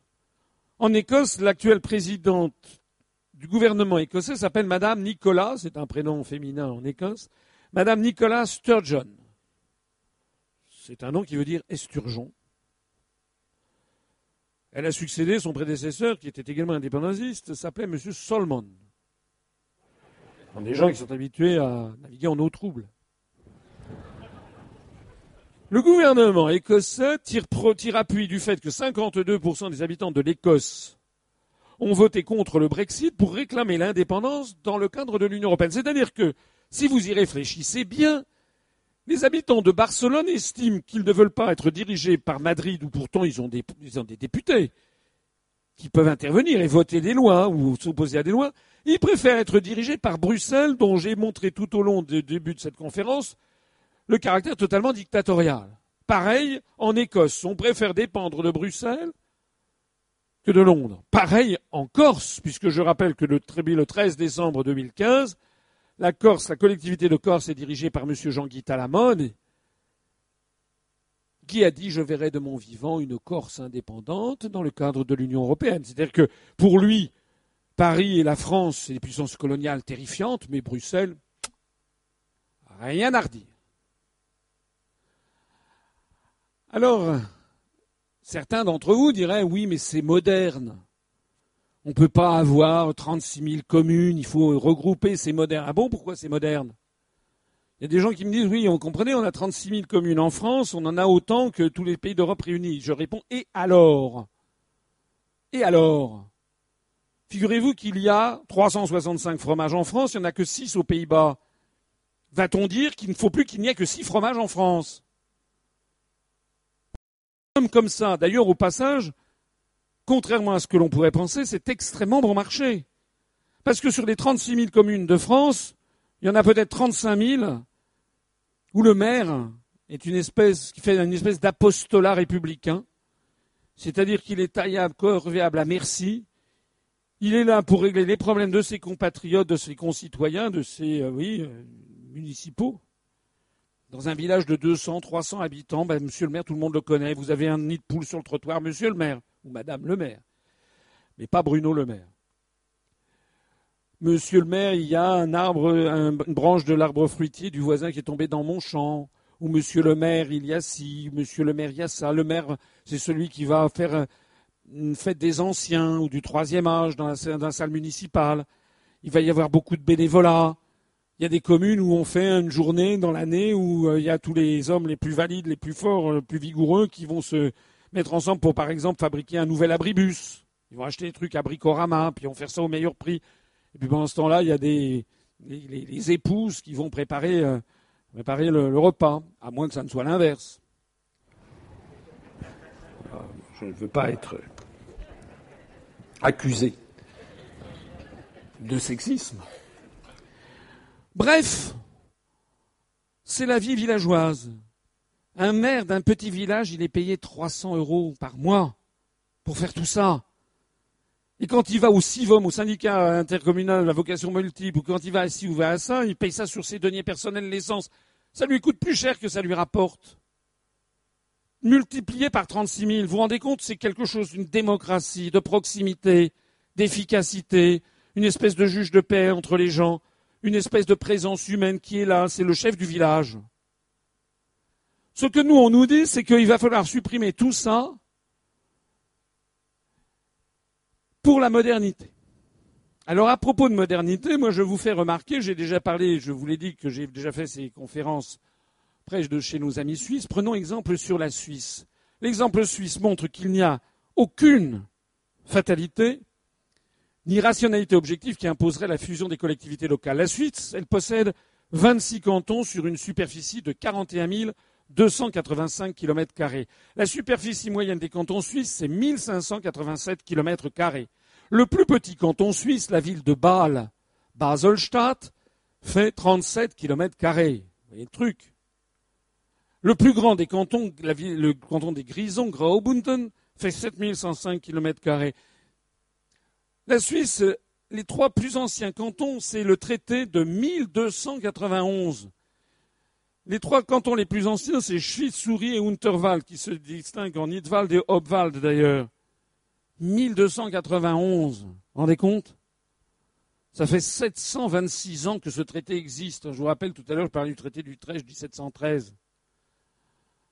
Les cantons, le plus, canton le plus récent date de 1979, le Jura par parité du canton de Neuchâtel. Il y a peut-être des Suisses dans la salle, ou des gens qui ont des amis suisses. allez dire aux Suisses que leurs cantons ne sont pas la taille du monde contemporain et qu'il faut qu'ils les fusionnent. Ils vont vous botter le derrière, ils ont bien raison. La Suisse se porte très bien, merci pour elle. C'est un des pays les plus riches du monde. Selon l'indice de développement humain du programme des Nations Unies pour le développement de l'Organisation des Nations Unies, et se situe au firmament des pays où on vit le mieux. Mais pareil, allez dire aux Islandais que leurs 330 000 habitants doivent fusionner avec l'Union européenne, et puis qu'il y a des petites provinces en Islande où il doit y avoir 10 000 personnes, et qu'elles doivent fusionner parce qu'elles ne sont pas la taille du monde d'aujourd'hui. Allez dire aux Norvégiens de faire pareil, ils vous botteront le derrière. Donc en fait, c'est faux. Ce qu'on vous dit est faux. C'est faux qu'il faut fusionner pour être moderne. Au contraire, je vous l'ai montré, c'est pas moi qui le dis, c'est la Cour des comptes, ça crée des surcoûts considérables. L'objectif numéro 2, c'est de faire disparaître les départements et de regrouper les communes pour avoir des unités territoriales de la même taille que les comtés américains. Ici, vous avez l'État américain du Massachusetts, 27 336 km avec 12 comtés, avec à la tête du comté un shérif. Et ici, vous avez la région Bretagne, 27 208 km avec le découpage administratif de la région Braise, devenue indépendante dans le cadre des États-Unis d'Europe selon un site indépendantiste. En fait, il s'agit d'avoir la même granulométrie administrative de part et d'autre de l'Atlantique. Si vous allez dans le Massachusetts, vous verrez le drapeau de l'État fédéral, les États-Unis d'Amérique, et le drapeau de l'État fédéré du Massachusetts. Et si vous allez en Bretagne maintenant, vous voyez de plus en plus le drapeau de l'État fédéral, l'Union européenne, et le drapeau de l'État fédéré de la Bretagne avec un État européen de Bretagne. M. Patrick Lelay, l'ancien de TF1, a dit qu'il verrait de son vivant une Bretagne indépendante dans le cadre de l'Union européenne. Au passage, ce drapeau européen est européen, et ce drapeau breton est breton comme je suis moine tibétain. Et encore, je connais quelques sutras.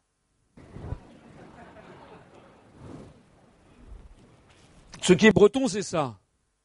C'est le quart nord-ouest. C'est Montaud d'Hermine, d'Anne de Bretagne. Mais le reste, le drapeau breton, c'est un copier-coller du drapeau américain. Ça se voit d'ailleurs. Le drapeau breton a été créé en 1923 par Morvan Marshall, qui l'a dit, qui a dit qu'il s'était inspiré du drapeau américain, avec d'ailleurs les cantons. Monsieur, les comtés, pardon. Monsieur Morvan Marshall travaillait pour Braise Atao. Je signale que j'ai un quart de sang breton. Hein. Ce qui me donne peut-être mon côté têtu, j'avoue. Morvan Marshall rédigeait dans une revue qui s'appelle Breizatao, qui veut dire Bretagne libre. Au passage, je signale aussi que la langue bretonne a été créée au, début du XXe siècle. Hein. Avant, il y avait le dialecte de Quimperlé, le dialecte des Côtes d'Armor. On n'a jamais parlé le breton ni ses dialectes. Par exemple, à Rennes, Rennes, c'est le pays du gallo. C'est une autre langue. Ne tombez surtout pas dans les simplifications idéologiques. Donc, euh, Morvan Marshall travaillait pour Breizatao, revue néo-druidique, celtique, antisémite, financée par l'Allemagne nazie. C'est pour ça que le père Pétain, il n'a pas voulu mettre le, département de la Loire-Atlantique. C'est parce que euh, Pétain, il naviguait à vue constamment. Il se soumettait à Hitler, mais il essayait de temps en temps de sauver un petit peu les meubles.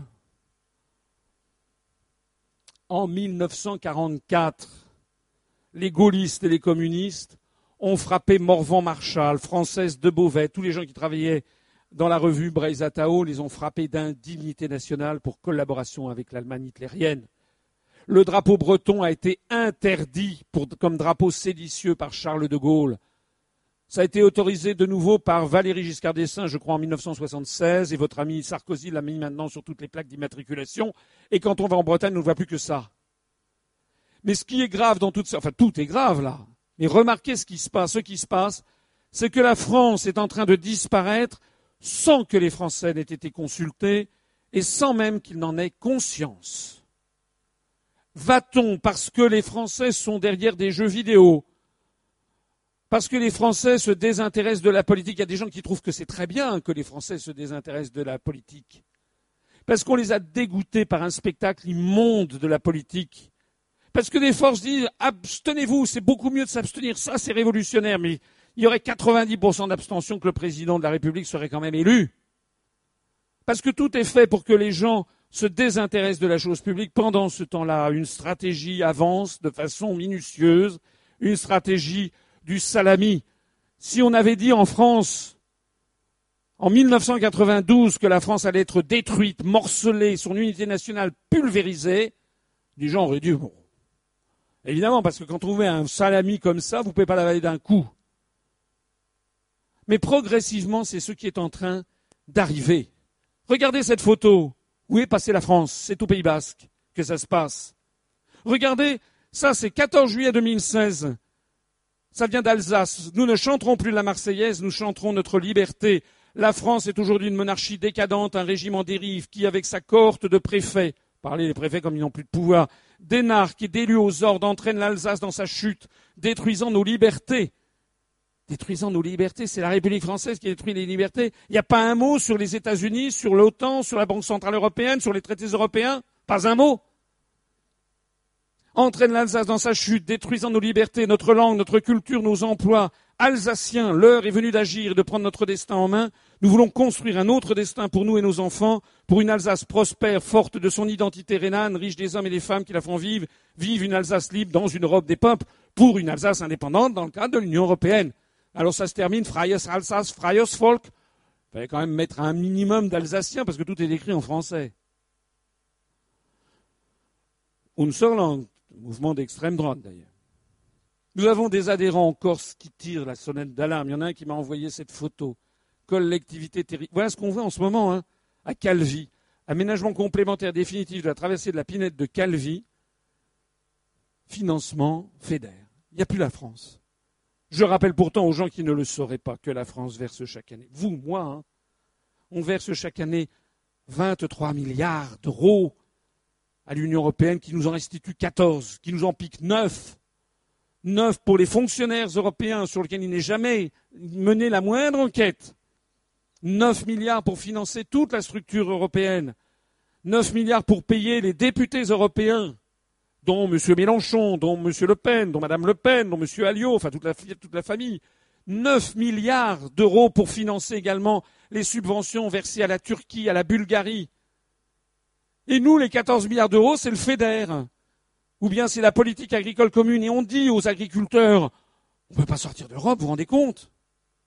Vous avez les, fonds européens, mais les fonds européens, c'est nous. Et là, on dit aux Corses, heureusement que vous avez l'Europe qui vous donne des fonds, heureusement que la France est en train de vous laisser tomber, alors que cet argent, c'est le nôtre.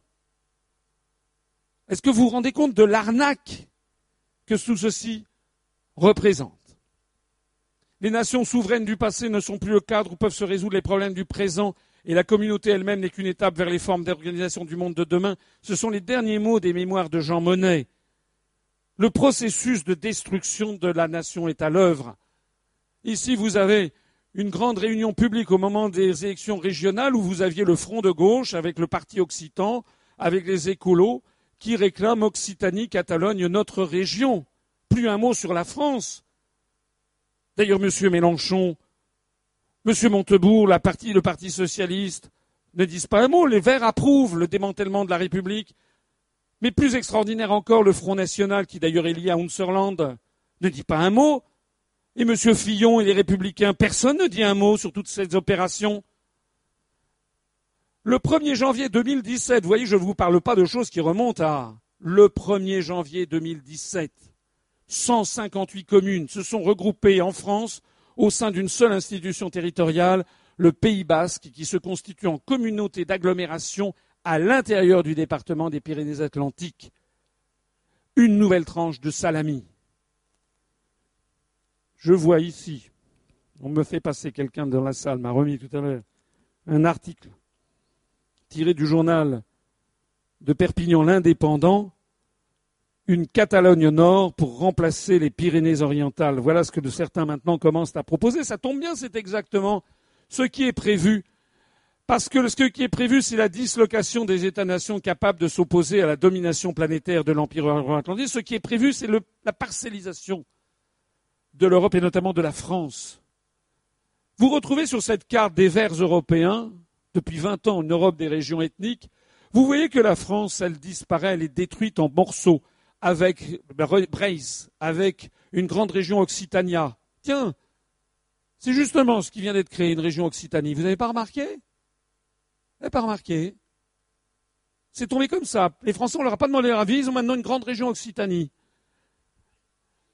Les Verts allemands ont également prévu qu'il y ait un Pays basque qui mette la main sur une partie du département des Pyrénées-Atlantiques. Ben justement, on vient de leur faciliter le travail puisqu'on vient de créer une communauté avec 158 communes qui crée le Pays basque. Première entité, entité de collectivité de communes. Il est prévu que la Catalogne mette la main sur le département des Pyrénées-Orientales qui s'appelle Catalunya Nord. C'est ce que je viens de vous lire. En d'autres termes, ce qu'il faut bien comprendre, c'est que les États-Unis d'Europe qu'on nous avait vendus, il y a des gens qui croient que c'est les États-Unis d'Europe version Victor Hugo 1849 qu'on de la paix, que les États-Unis d'Europe ce serait France, euh, Espagne, Italie. Non. Ce qui est prévu au programme, c'est la destruction des États-nations d'Europe. Ce qui est prévu au programme, c'est que ce soit des États de la taille des États fédérés des États-Unis d'Amérique. Les États-Unis d'Europe, ça serait Preis, Corsica, País Vascos, Catalunya, Galicia, Andalusia, Espagne, Espagne réduit un tout petit morceau, Portugal, Alsace, Savoie, Flanders, les Flandres, Scotland, Wales, England, c'est-à-dire en fait la pulvérisation des grands États-nations d'Europe occidentale seul capable de s'opposer au rouleau compresseur américain.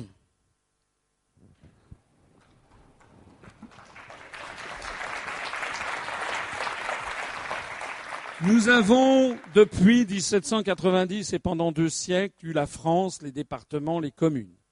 Je vous ai dit qu'on nous, nous a rajouté les régions en 82, l'Union européenne en 92. Le grand sujet, l'un des sujets monumentaux qu'aucun responsable politique, à part moi, ne met devant les Français. Et Dieu sait si c'est quand même bien au moment de l'élection présidentielle, qui est la clé de voûte des institutions de la République qu'il faut en parler. C'est à ce moment-là qu'on doit avoir les sujets les plus fondamentaux qui soient mis devant le peuple français, devant la responsabilité que nous avons vis-à-vis de 50 générations qu'ont fait la France, devant la, responsabilité que nous avons vis-à-vis de nos descendants, de nos enfants, de nos petits-enfants, de nos arrière-petits-enfants, des Français qui vivront dans deux ou trois siècles, le projet monstrueux qui est actuellement à l'œuvre des euro-atlantistes, c'est de faire disparaître la France et d'avoir à terme l'Union européenne, des régions étant devenues des États fédérés et des comtés qui seraient à mi-chemin entre les départements qui seront supprimés et des communes qui seront fusionnées. Et à ce projet, j'oppose notre projet à nous, le projet, comme disait Charles de Gaulle, qui s'adressait, disait-il, à toutes celles et à tous ceux qui veulent avant tout que la France reste la France, avec, l'État, les départements et les communes. C'est un choix de civilisation, c'est un choix qui met en cause un État qui a été créé depuis 1020 ans, depuis Hugues Capet à Noyon, ou depuis 1500 ans, si on remonte au baptême de ce chef Franken, de ces hommes libres qui s'appelaient les Franken, ça a donné les Français, de ce chef Franken qui s'appelait Klauwek et qui s'est fait baptiser en prenant le nom romanisé de Clovis en 497, c'est-à-dire il y a plus de 1500 ans d'âge. L'objectif final de tout ce truc est de parvenir à un empire euro-atlantiste dirigé depuis Washington, ayant une langue commune, l'anglo-américain. Ça n'est pas pour rien que Mme Fioraso et le gouvernement de traître à la nation qui est actuellement au pouvoir en France, la loi Fioraso qui fait que désormais en France, dans toutes les grandes écoles de commerce, mais aussi dans des écoles d'ingénieurs et dans les universités, désormais vous n'avez plus le choix, vous êtes obligé de vous farcir au moins une année entière, entièrement, exclusivement, obligatoirement en langue anglaise. Fondé sur un marché commun euro-atlantiste, le TAFTA et le CETA, TAFTA avec les États-Unis, CETA avec le Canada, je suis encore une fois le seul responsable de la classe politique, c'est-à-dire le seul qui a une réponse. Parce qu'aucun n'est capable de vous expliquer, mais pourquoi donc faut-il avoir ce taffetas dans d'une pipe? Pourquoi toute affaire cessante veut-on nous imposer un traité transatlantique de marché commun avec les États-Unis et en catastrophe, et puis les députés français, les ministres n'ont même pas accès au dossier, et on nous dit que c'est extrêmement important et urgent. Pourquoi? Si vous êtes allé à l'école depuis 50 ans, on nous explique que le marché commun en Europe avait vocation à créer une Europe unie. Le marché commun, comme c'est les mêmes forces qui sont derrière, ben le marché commun Amérique du Nord, Union européenne a le, même, objectif, créer un empire uni, Amérique du Nord, Union européenne, ayant l'OTAN comme armée commune ayant la même organisation administrative, l'État fédéral, des États fédérés et des comtés avec des shérifs. C'est ça de ça qu'il s'agit. En d'autres termes. En d'autres termes, le débat de notre époque, personne ne le met sur la table. C'est que par une de ces ruses dont l'histoire est friande, la France est en train de subir ce qu'elle a fait subir aux autres au cours du XVIIIe, XIXe et XXe siècle. La France a été une puissance coloniale, elle est devenue une puissance colonisée. La France coloniale dirigeait ses colonies depuis Paris, imposait une langue commune, le français, fondée sur un marché commun, c'était les colonies qui devaient obligatoirement négocier avec la métropole, avait une armée commune, l'armée française, avait la même organisation administrative. Lorsque Napoléon Ier met la main sur l'Europe occidentale, il impose un département du Tibre, préfecture Rome, sous-préfecture Civitavecchia. Un département de l'Escaut, dans la Belgique actuelle. Sous la Troisième République, on crée trois départements en Algérie, avec préfecture Oran, préfecture Alger, préfecture Constantine, et puis sous la quatrième et cinquième, République, excusez-moi, on créera des préfectures, je crois, Batna, Sétif, etc. C'est-à-dire que toute puissance coloniale veut toujours imposer son organisation administrative, sa vision du monde, ses chansons, son éducation, sa langue, son armée. Eh bien, c'est ce qui est en train de nous arriver. Et ça n'est pas une exagération, et je me prévaudrais de cette forte parole de De Gaulle en 1962, 63, qui dit à Perfit, un soir à l'Élysée, après euh, les accords d'Évian, donc c'est en 62, je crois, il dit après avoir donné leur indépendance à nos colonies, nous allons maintenant devoir prendre la nôtre. Les pays d'Europe, sans s'en rendre compte, sont devenus des pays colonisés. Ainsi donc, l'histoire euh, est cruelle. Nous avons eu affaire à des mouvements euh, de libération nationale. Les, Anglais aussi. Hein. Gandhi, ce n'était pas un souverainiste. Le Viet Cong en Vietnam, ce n'était pas des souverainistes. Le FLN en Algérie, ce n'était pas des souverainistes. On ne disait pas ça, les gens rigolé. Souverainiste à un côté. Euh, non. Les gens disaient c'est un mouvement de libération nationale. Eh bien, nous, nous ne sommes pas des souverainistes, des trucs de pacotille, des gens qui ne savent pas ce qu'ils veulent et qui ne veulent pas ce qu'ils savent, qui vous proposent pour la énième fois la 587e proposition d'autre Europe.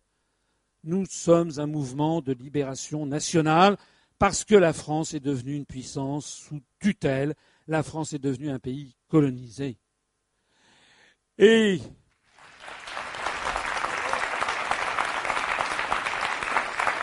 Et la, cerise sur le gâteau, c'est que l'objectif de cet empire est de présenter la théorie du choc des civilisations comme justification.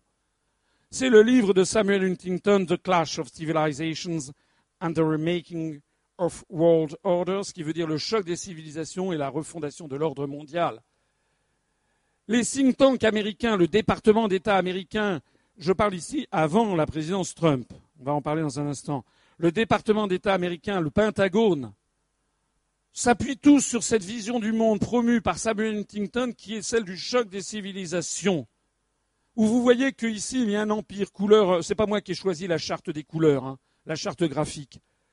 Il y a ici un empire, un, un pôle de civilisation dans ce monde multipolaire que les Américains nous imposent, veulent nous imposer, qui est le monde dit judéo-chrétien couleur framboise écrasée, qui correspond en termes politiques ou en termes militaires à l'OTAN. Je vous avais vu la superposition en termes commerciaux, TAFTA, CETA et marché commun. Il y a ici couleur pistache le monde latino-américain. Pourquoi n'est-il pas judéo-chrétien pour les Américains? Tout simplement parce que les latinos détestent les Yankees qui le leur rendent bien. Les Américains ont décidé qu'ici il y avait le pôle dit confucéen, la couleur porcelaine rose, la Chine, les deux Corées et le Vietnam. Et puis les Américains ont décidé qu'il y avait le pôle japonais, le pôle shinto. Vous voyez, tout ça repose sur une vision extrêmement superficielle fondée sur les religions, en fait. Et puis il y a le pôle hindou, avec l'Inde. Les Américains semblent ignorer que l'Inde est le deuxième pays musulman du monde par nombre de fidèles, après l'Indonésie. Et puis, il y a les deux méchants. Vous savez, comme il y a le Stetson blanc et le Stetson noir, le chapeau blanc et le chapeau noir dans les films, les westerns hollywoodiens des années 40 et 50, le blanc c'est celui qui a le chapeau, le gentil c'est celui qui a le chapeau blanc, le méchant c'est celui qui a le Stetson noir. Alors, il y a les deux méchants. Couleur pipi, l'islam. Couleur caca, la Russie. C'est pas moi qui ai choisi le code couleur. Ça vous fait rigoler, mais c'est pas drôle. C'est pas drôle parce que ceux qui sont derrière, c'est quand même la première puissance militaire du monde, qui dépense 46% du budget militaire planétaire. Et que nous, on est malheureusement ligotés dans ce truc-là.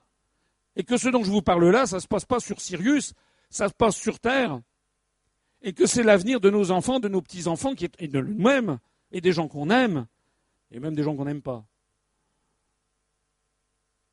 qui est en cause.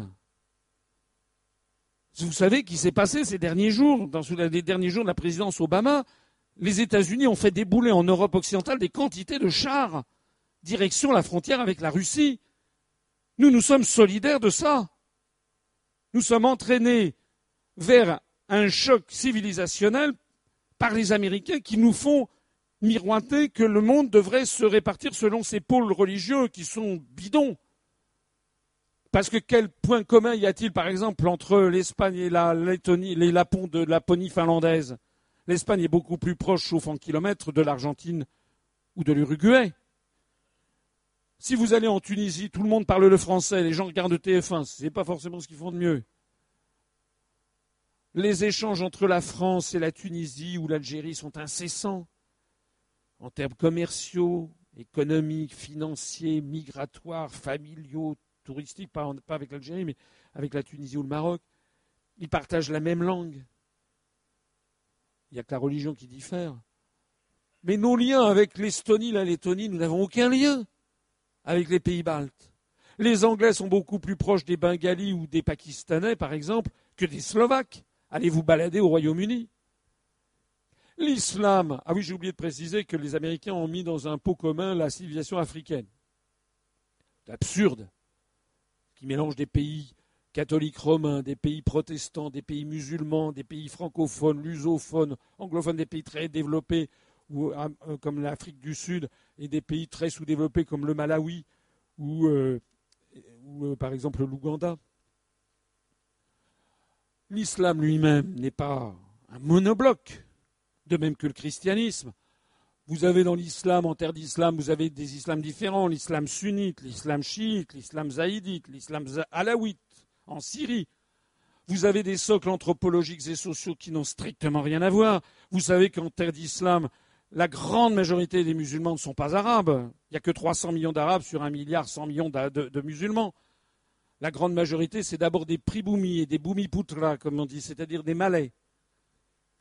Il y a euh, l'islam zaïdite ou salafiste, l'islam, excusez-moi, wahhabite ou salafiste, que l'on va trouver en Arabie saoudite, qui est à l'origine de l'islam euh, terroriste. C'est 9% de l'islam planétaire. Il est tenu à bout de bras par les États-Unis d'Amérique, qui entretiennent 40 000 soldats en Arabie saoudite. Vous avez en terre d'islam euh, des, Turcs, des Ariens. Les Ariens, c'est les Iraniens, les Pakistanais, les Bengalis, etc. Enfin bref, tout ça pour dire qu'il s'agit d'une vision totalement superficielle du monde, mais qui est ce que les Américains appellent de leur vœu, c'est-à-dire une self-fulfilling prophecy, une prophétie autoréalisatrice. C'est-à-dire que plus on veut dire, plus on annonce que le monde va devenir comme ça, et plus il est attendu que le comportement des peuples et des gouvernements actionnés par les médias, entrent dans ce jeu pour nous emmener à un choc frontal, nous, la France, vers le monde arabo-musulman, vers la Russie, c'est-à-dire le contraire même de nos intérêts les plus fondamentaux. Depuis dix ans, j'explique que l'appartenance à l'Union européenne, à l'OTAN, obéit à une logique d'apartheid planétaire qui nous entraîne vers la guerre. La construction européenne, et je suis le seul à le dire, n'est pas quelque chose de sympathique. Si on y réfléchit à fond, en fait, c'est un apartheid planétaire qui ne dit pas son nom. Ça s'inscrit dans cette économie négrière dont je parlais tout à l'heure, qui nous lie aux États-Unis d'Amérique et qui consiste à faire, travailler les autres. L'Union européenne nous coupe des pays de la francophonie. L'influence de la France disparaît rapidement aux yeux du reste du monde. Ce n'est pas pour rien que nous avons, dans notre mouvement politique, près de 1000 adhérents sur 15 000 qui ont qui sont expatriés. 6,4% de nos adhérents sont expatriés. Dans la moyenne nationale, c'est 2,2%. Nous avons des adhérents dans 84 pays du monde. Des gens qui sont des adhérents qui parfois sont âgés, mais la moyenne d'âge est très faible, 25, 30 ans, qui vivent au Japon, aux États-Unis, en Allemagne, au Brésil, en Inde, en Australie, en Nouvelle-Zélande, en Allemagne, etc., et qui constatent partout, partout, partout que la France est en train de disparaître. Le pire, c'est qu'on est en train d'adopter une stratégie au moment même où les événements servent la France et l'espace francophone. Personne ne vous dit jamais de bonnes nouvelles. Moi, je vais vous dire une bonne nouvelle. En l'an 2000, il y avait 190 millions de francophones au monde. En l'an 2015, il y en avait 240 millions. Le nombre de francophones entre l'an 2000 et l'an 2015 a augmenté de 50 millions. En Algérie, lorsque la France est partie, il y avait un million de francophones. Il y en a aujourd'hui 18 millions.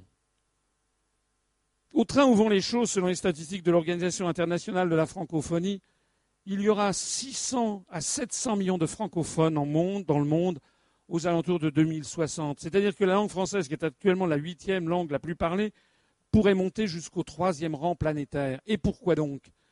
Parce que la langue française se développe à toute allure dans les pays qui ont la plus forte démographie au monde, c'est-à-dire l'Afrique francophone. L'espace de l'Afrique francophone qui sont les derniers à entrer dans la transition démographique. Et que dans tous ces pays, au Sénégal, en Côte d'Ivoire, au Gabon, au Cameroun, au Congo, etc., les jeunes générations eh se mettent sur Internet. Et quand vous allez sur Google, sur Yahoo, sur eBay, sur Facebook, et j'en passe, eh bien, la langue française est déjà la troisième ou la quatrième langue au monde. Il n'y a pas beaucoup de sites Internet, c'est désolant, mais c'est comme ça en Wolof.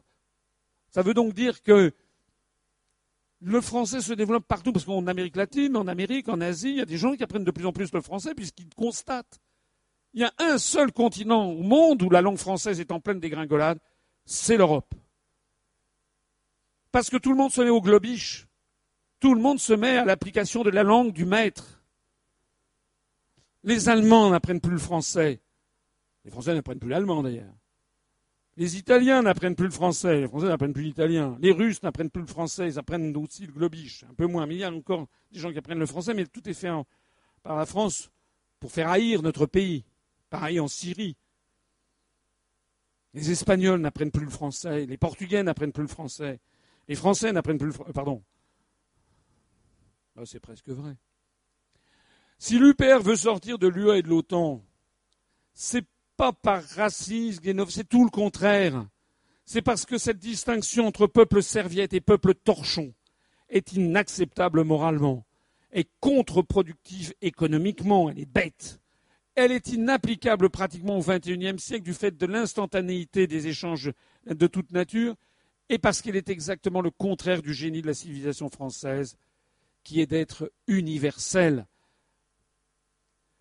Depuis dix ans que j'ai créé l'UPR, j'explique aux Français le vrai diagnostic. C'est que la prétendue construction européenne est une idée qui paraît a priori sympathique. Moi aussi, quand j'étais jeune, j'ai voté, j'étais pour l'Europe, puisqu'on m'avait dit que ça n'avait que des qualités. C'était la paix, ça permettait d'aller à l'étranger. J'adore aller à l'étranger. Et puis je suis allé en Allemagne, dans une famille en Allemagne, à Regensburg, en Bavière. Et puis je suis allé aussi à Cheltenham, dans les Cotswolds en Angleterre, pour apprendre l'allemand et l'anglais. Et puis j'ai découvert avec le temps que ce n'était pas ça qu'en fait, qu'en fait, c'est une idée foncièrement mauvaise. D'abord parce qu'elle procède à un apartheid planétaire, je l'ai dit, mais aussi parce qu'il n'y a pas de peuple européen. C'est pas vrai. Vous pouvez dire qu'il y a un peuple européen, ça n'est pas vrai. Allez dire aux Polonais qui sont comme les Allemands. Allez-y. Allez dire aux Irlandais que ce sont des Anglais allez dire aux Grecs que ce sont des Allemands. Il n'y a pas de peuple européen, il n'y a pas de démos. Le peuple grec, le peuple en grec, c'est démos. Donc la construction européenne force des peuples différents qui n'éprouvent aucune solidarité naturelle entre eux à avoir les mêmes politiques. Et comme ils n'ont aucune solidarité, qu'ils ont des intérêts différents, il faut bien dicter ces politiques par des experts. Ben, des politiques dictées par des experts, c'est une catégorie politique qui est connue, ça s'appelle une dictature. La construction européenne ne peut pas être autre chose qu'une dictature. Une dictature, ce n'est pas, une insulte. C'est une catégorie politique. Ça remonte à l'Antiquité lorsqu'il y avait une cité antique qui était menacée par une armée d'une autre cité, sous la Grèce antique ou sous la Rome antique. Eh bien, euh, le peuple parfois remettait tout pouvoir à un dictateur spécialiste en polyorcétique, c'est-à-dire la science des sièges militaires, ou en polyomologie, en science des guerres pour sauver la patrie. Ben, c'est exactement la même chose. L'article 121 des GOPÉ, où on demande à la Commission européenne depuis maintenant un quart de siècle de nous dire ce qu'il faut faire, avec le brillant résultat que vous voyez, eh bien c'est exactement la même chose. C'est une dictature au sens étymologique du terme. Au sens pratique d'ailleurs, puisque vous savez que toutes les dictatures sont toujours inefficaces économiquement, pour une raison simple, c'est que l'économie n'est pas une science exacte, mais une science humaine. Une économie ne peut être florissante que si les agents économiques voient de façon positive l'avenir, que s'ils ont le sentiment de se projeter de façon positive dans l'avenir, ils ont envie d'investir, ils ont envie de dépenser leur argent, ils ont envie de construire, de bâtir parce qu'ils regardent l'avenir de façon positive, qui leur paraît un avenir splendide, un avenir sympathique. Si en revanche on leur impose une politique qui est le contraire de ce qu'ils souhaitent, les gens se referment, les gens ne consomment plus, les gens n'investissent plus, les gens s'abstraient de leur vie. C'est dans toutes les dictatures de la même chose.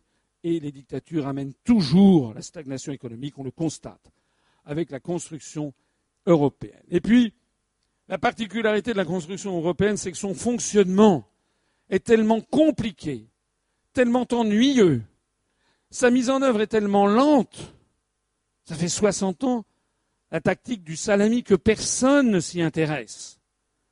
C'est peut-être le truc le plus vicieux de toute cette affaire.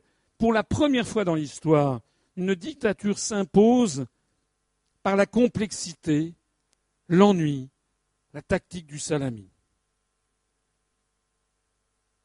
Si vous voulez pourrir une soirée, vous avez des amis d'enfance, vous ne pouvez plus les voir. Vous dites, tiens, on va les inviter. Les inviter, apéro, après on passe à table. Et entre l'entrée et le plat principal, vous commencez à dire, alors, euh, figure-toi que euh, avant-hier, on est allé voir un type, François Asselineau, qui se présente à la présidentielle. Ah bon? Jamais vu sur TF1. Oui, non, mais ça c'est vrai. Bon, ben, euh, bon, il parle beaucoup. Hein. Mais d'un autre côté, on a sous le pied. Alors tu sais ce qu'on a appris? On a appris qu'il y a un truc, l'article 63 du traité sur le fonctionnement de l'Union européenne, qui interdit la libre circulation des mouvements de capitaux. C'est à cause de ça, figure-toi, qu'il y a euh, en fait des délocalisations qui n'existaient pas du temps de Vincent Auriol, de René Coty. Euh, euh, vos convives. Après, vous allez dire, puis il y a l'article 121, sur les grandes orientations de politique économique. Tu te rends compte que le Conseil des chefs d'État et de gouvernement n'a même pas le mot à dire. C'est la Commission qui a la prérogative, qui a le monopole. Vous allez voir, vous, ils vont vous regarder, ils vont dire Mais qu'est-ce qui se passe? T'as décidé de pourrir la soirée, là Tu me saoules avec tes histoires. Je vous fais rire, mais. Vous vous rendez compte, ça fait dix ans, moi, que je rame pour que les Français s'intéressent à ça. Il y a de plus en plus de monde, j'avoue. Mais vous l'avez expérimenté auprès de vous, auprès de votre famille, de vos amis, de vos parents, de vos enfants, etc. Les gens se disent. Oh, Mais c'est ça pourtant l'essentiel. La France est en train d'être détruite par une, par une procédure géniale. Hitler, Staline, Napoléon, tous les grands dictateurs de l'histoire peuvent aller se rhabiller, ce sont des gougnafiers. Ils installaient une dictature par la force des armes, des pistolets, des, des mitrailleuses, des canons, des chars. Mais non, maintenant c'est facile. Il suffit de faire un truc qui est incroyablement compliqué. Ça vous prend la tête. Vous n'avez pas personne d'ailleurs, à part moi, ne parle des traités européens. Tout le monde m'a dit euh, vous êtes complètement malade. Vous faites des conférences de combien? Une heure? Quoi? Quatre heures et demie? Vous êtes dingue Les Français sont dévots, mais vous êtes complètement siphonnés. Il ne faut pas que ça dure plus de 25 minutes. Mais non, n'entrez pas dans les détails, les gens ne comprennent rien, ça ne les intéresse pas. C'est comme ça que les choses se passent. La France est en train d'en mourir. À ce propos, je voudrais attirer votre attention sur encore quelque chose qui me paraît grave et en tout cas significatif et important à avoir à l'esprit. En grec ancien, arché, c'est l'origine, le pouvoir ancestral. Archéologie, c'est la science des origines. Mono, c'est seul, ça a donné le mot monarchie, le pouvoir d'un seul. Mais un pouvoir ancestral, un pouvoir en fait d'origine divine, dont on dit qu'il est d'origine divine. Et puis oligos, ça veut dire quelques-uns, ça a donné les oligo-éléments, mais ça a donné aussi oligarchie, le pouvoir de quelques-uns. Mais de quelques-uns, des gens tellement riches depuis tellement longtemps qu'on n'ose même pas remettre en cause cette richesse et ce pouvoir. Arché, c'est le pouvoir que l'on ne discute pas. C'est le pouvoir qui s'impose par les siècles des siècles.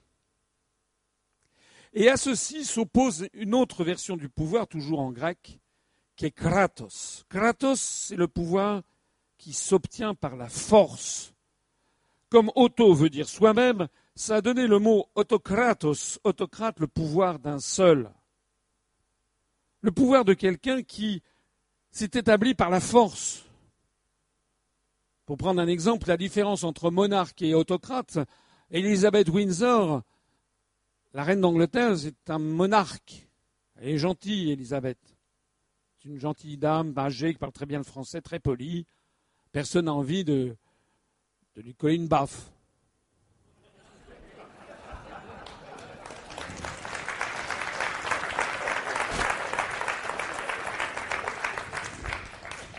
Autocrate, en revanche, ça va être par exemple quelqu'un qui euh, prend des fonctions de Premier ministre, qui impose une politique totalement contraire aux promesses qu'il avait faites à grand renfort de 49-3, et puis qui après dégage du gouvernement, se présente à la présidentielle et se scandalise qu'on puisse utiliser le 49-3.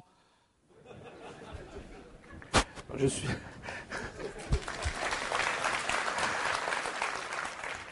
Je suis, quand même contre la violence et les châtiments corporels. Donc ce sont des métaphores dont nous parlons ici. Aristos, en grec ancien, c'est les meilleurs, c'est les plus forts. Aristos, Kratos, c'est le pouvoir des plus forts, le pouvoir des meilleurs. Les Aristos, Kratos, l'aristocratie, c'est toujours opposé à la monarchie. Je vous l'ai dit, retirez-vous de l'idée qu'en France, le roi ait fait alliance constamment avec les aristocrates. Je vous l'ai dit, c'est pas vrai. Le monarque, le roi de France, Dei Gracia Francorum, on avait marqué sur les monnaies, par la grâce de Dieu, roi, de, roi des Français, le monarque devait lutter ferme pour que les aristocrates ne lui prisent pas son pouvoir. On a vu d'ailleurs ce que ça a donné. Euh, je vous l'ai dit, Louis XI contre Charles le Téméraire. Euh, vous connaissez euh, Louis XIV contre le prince de Conti, le prince de Condé, le grand Condé, après la fronde. Les aristocrates à la lanterne, disaient les révolutionnaires, mais le roi était maintenu parce que c'était encore le monarque. Et moi, je vous présente tout ça pour arriver au, à mon point, le point fondamental auquel je voulais arriver, c'est Démos, le peuple. Démos, peuple, ça a donné Demos Kratos, la démocratie, le pouvoir du peuple. Et cette étymologie, cette recherche étymologique, elle est extrêmement significative. Ça veut dire que la démocratie, le pouvoir, le pouvoir du peuple, il s'obtient par la force. On ne dit pas la démoarchie, ça n'existe pas. Parce que le pouvoir du peuple, il n'est jamais légitime il n'est jamais indiscutable, il n'est jamais d'origine divine, il est d'origine de se battre. Ça veut dire qu'il ne peut pas y avoir de démocratie si un peuple est avachi, si un peuple regarde une série B américaine toute la journée, si un peuple décide de dire ah ben non, moi je vais m'abstenir, si un peuple dit ah non, moi je fais pas de politique, hein. Si un peuple dit à quoi Asselineau, combien Quatre Oh non, mais ça va pas.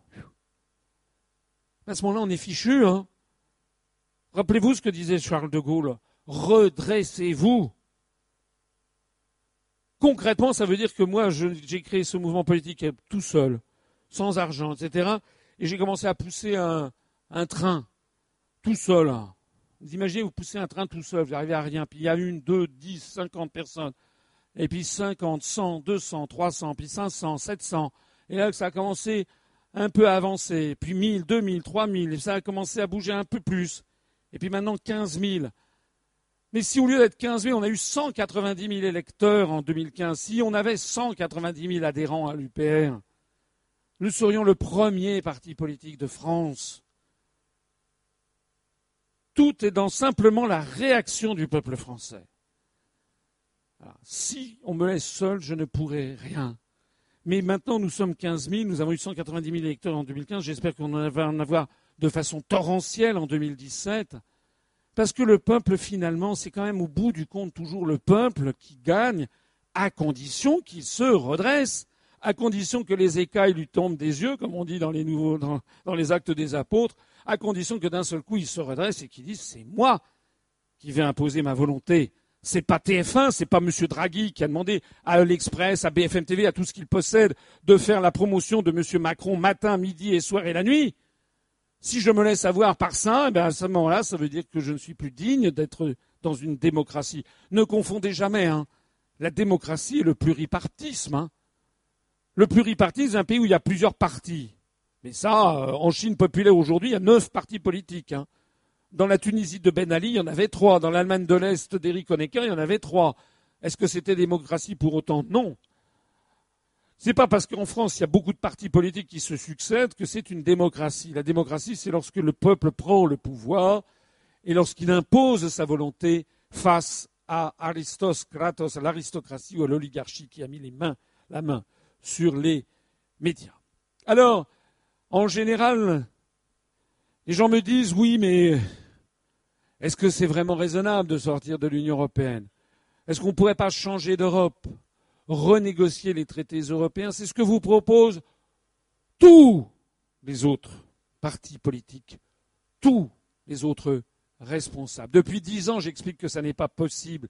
Le Parti socialiste, il y a 38 ans, 38 ans, en 1979, pour les premières élections européennes, le Parti socialiste faisait campagne sur le thème Changer l'Europe, vivre au pays.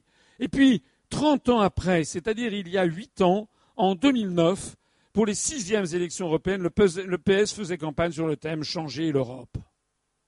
Nous pouvons donc inférer que dans 30 ans, c'est-à-dire en 2039, le Parti socialiste fera campagne aux élections européennes sur le thème Changeons l'Europe.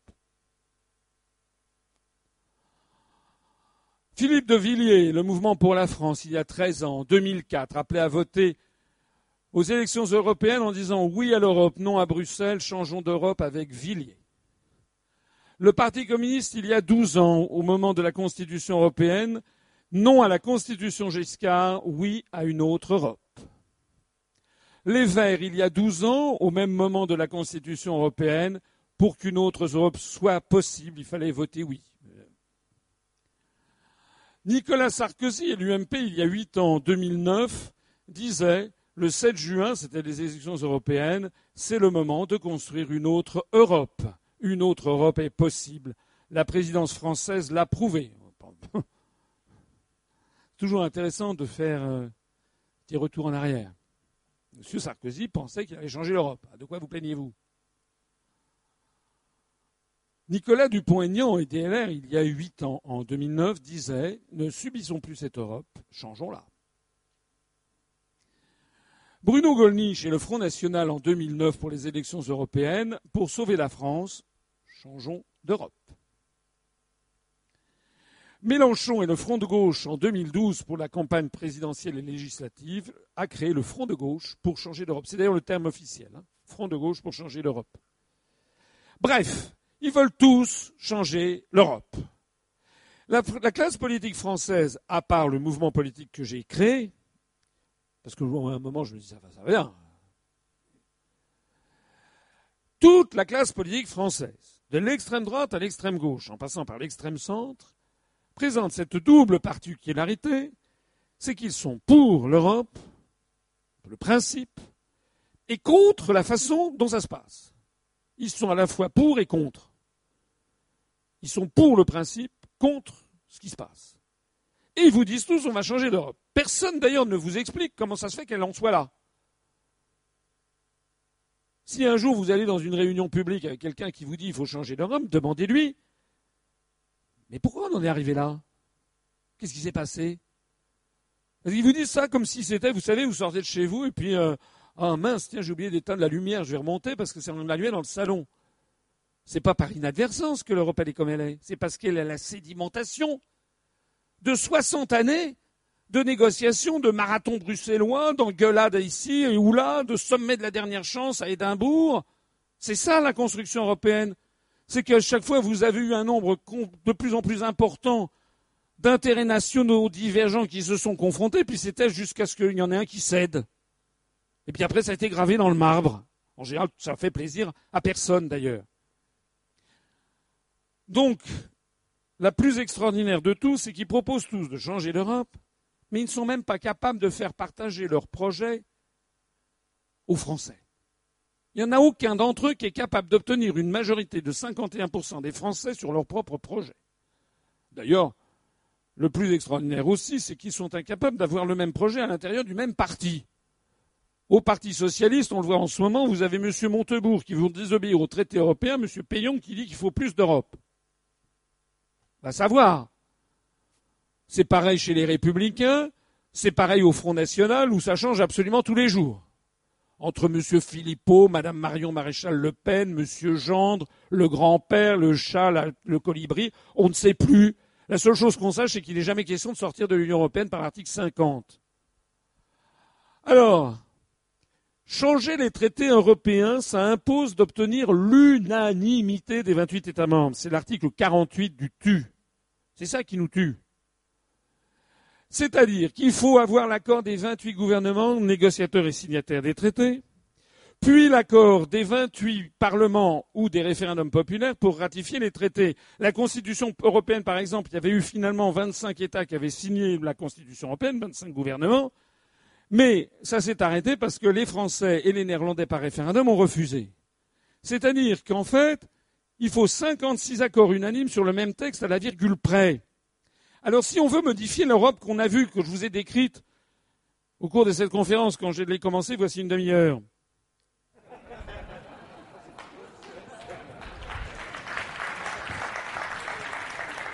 Pour avoir une Europe à la française, il faudrait obtenir, par exemple, la fin de la libre circulation des capitaux pour obtenir la fin des délocalisations. Ça veut dire l'abrogation de l'article 63 du TFUE, du, du TFU. C'est ça qu'il faut, si on veut arrêter vraiment les délocalisations. Il faut supprimer l'article 63. Mais, si vous êtes élu président de la République, vous avez un sommet, et vous rencontrez les autres chefs d'État et de gouvernement, vous dites on va supprimer l'article 63, vous allez avoir aussitôt le Royaume-Uni, tant qu'il est encore là, les Pays-Bas, le Luxembourg, Malte, Chypre, dont les places financières se nourrissent de la libre circulation des capitaux, qui vont aussitôt dire non.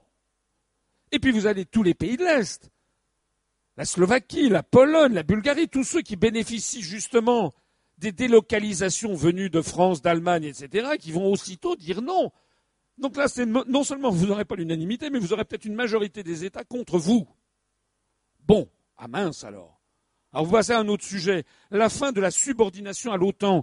Vous ne voulez pas que la France entre en conflit avec le monde arabo-musulman, avec la Russie. Mais aussitôt, vous allez avoir le Portugal, qui vit notamment de la base des Açores de l'OTAN. Vous allez avoir le Royaume-Uni, qui est très très près des États-Unis et de l'OTAN. Vous allez avoir les pays de l'Est qui vont aussitôt lever le truc. Pour la simple raison que si nous étions polonais, baltes, enfin estoniens, lettons, lituaniens, Slovaques, Hongrois, Roumains, et nous aurions peur du retour des Russes. C'est normal. Ils sont juste à côté des Russes. Normal qu'ils aient peur. Si on était polonais, on aurait peur des Russes et des Allemands. Parce qu'à plusieurs reprises dans son histoire, la Pologne a été divisée entre la Russie et l'Allemagne. Mais il se trouve que nous, nous n'avons pas les mêmes intérêts géopolitiques. Comme le disait De Gaulle en 63, à Perfit, il dit un jour, en 65, pardon, ou en 66, juste avant de se rendre en Union soviétique, De Gaulle dit à chaque fois que la France a été en bon terme avec la Russie dans son histoire, ça a été des grands moments de notre histoire nationale. À chaque fois qu'on a été en mauvais terme, ça a été des mauvais moments. Il a raison. Il a raison, la France, euh, Napoléon à l'entretien de Tilsit est rayonnante lorsque Napoléon se lance dans la campagne de Russie, c'est la destruction du régime napoléonien. La France, c'est à travers les régimes, c'est la France républicaine de Félix Faure, paix à son âme. Félix Faure qui reçoit en 1896 à Cherbourg, à Paris, à Chalon-sur-Marne, Nicolas II, Alexandra Féodorovna, qui euh, fait alliance, l'alliance franco-russe. Charles de Gaulle lui-même n'était pas communiste, c'est quand même lui qui va faire l'entreprise Normandie-Niemen, qui va aller voir Staline. C'est encore de Gaulle qui lancera la politique de 1966 avec la commission mixte. Eh bien, nous, nous n'avons pas les mêmes intérêts que les autres peuples de l'Est. Une gestion plus inflationniste de la BCE pour avoir un euro moins fort aussitôt. L'Allemagne, la Finlande, le Luxembourg et les Pays-Bas refuseront parce que ça n'est pas leur intérêt. Alors je me suis amusé avec un, adhérent polytechnicien à estimer ce que pourrait être la probabilité d'avoir une autre Europe et par exemple une Europe Mélenchon. Alors pour simplifier, le calcul est évidemment extrêmement impossible à faire, mais on essaye d'avoir une approche statistique. Je pars du principe qu'il n'y a plus d'intérêts nationaux divergents. Je pars du principe que pour avoir une Europe Mélenchon, il faut avoir l'unanimité des 28 États membres et que les 28 États membres doivent donc être dirigés par un Mélenchon. Il faut 28 Mélenchons. Alors que on ait un Mélenchon qui arrive au pouvoir en France, c'est pas facile. Mais que Mélenchon arrive au pouvoir au Luxembourg, vous imaginez. Néanmoins, pour simplifier le calcul, je, dis que chacun a 15% de chance d'arriver au pouvoir, c'est-à-dire d'arriver au pouvoir une fois toutes les six élections nationales. Ça veut dire quoi? Eh bien, Ça veut dire que mathématiquement, la probabilité d'avoir une Europe Mélenchon sous ces hypothèse extrêmement simplificatrice, c'est 0,15 à la puissance 28, c'est-à-dire 0,853 10 puissance moins 23.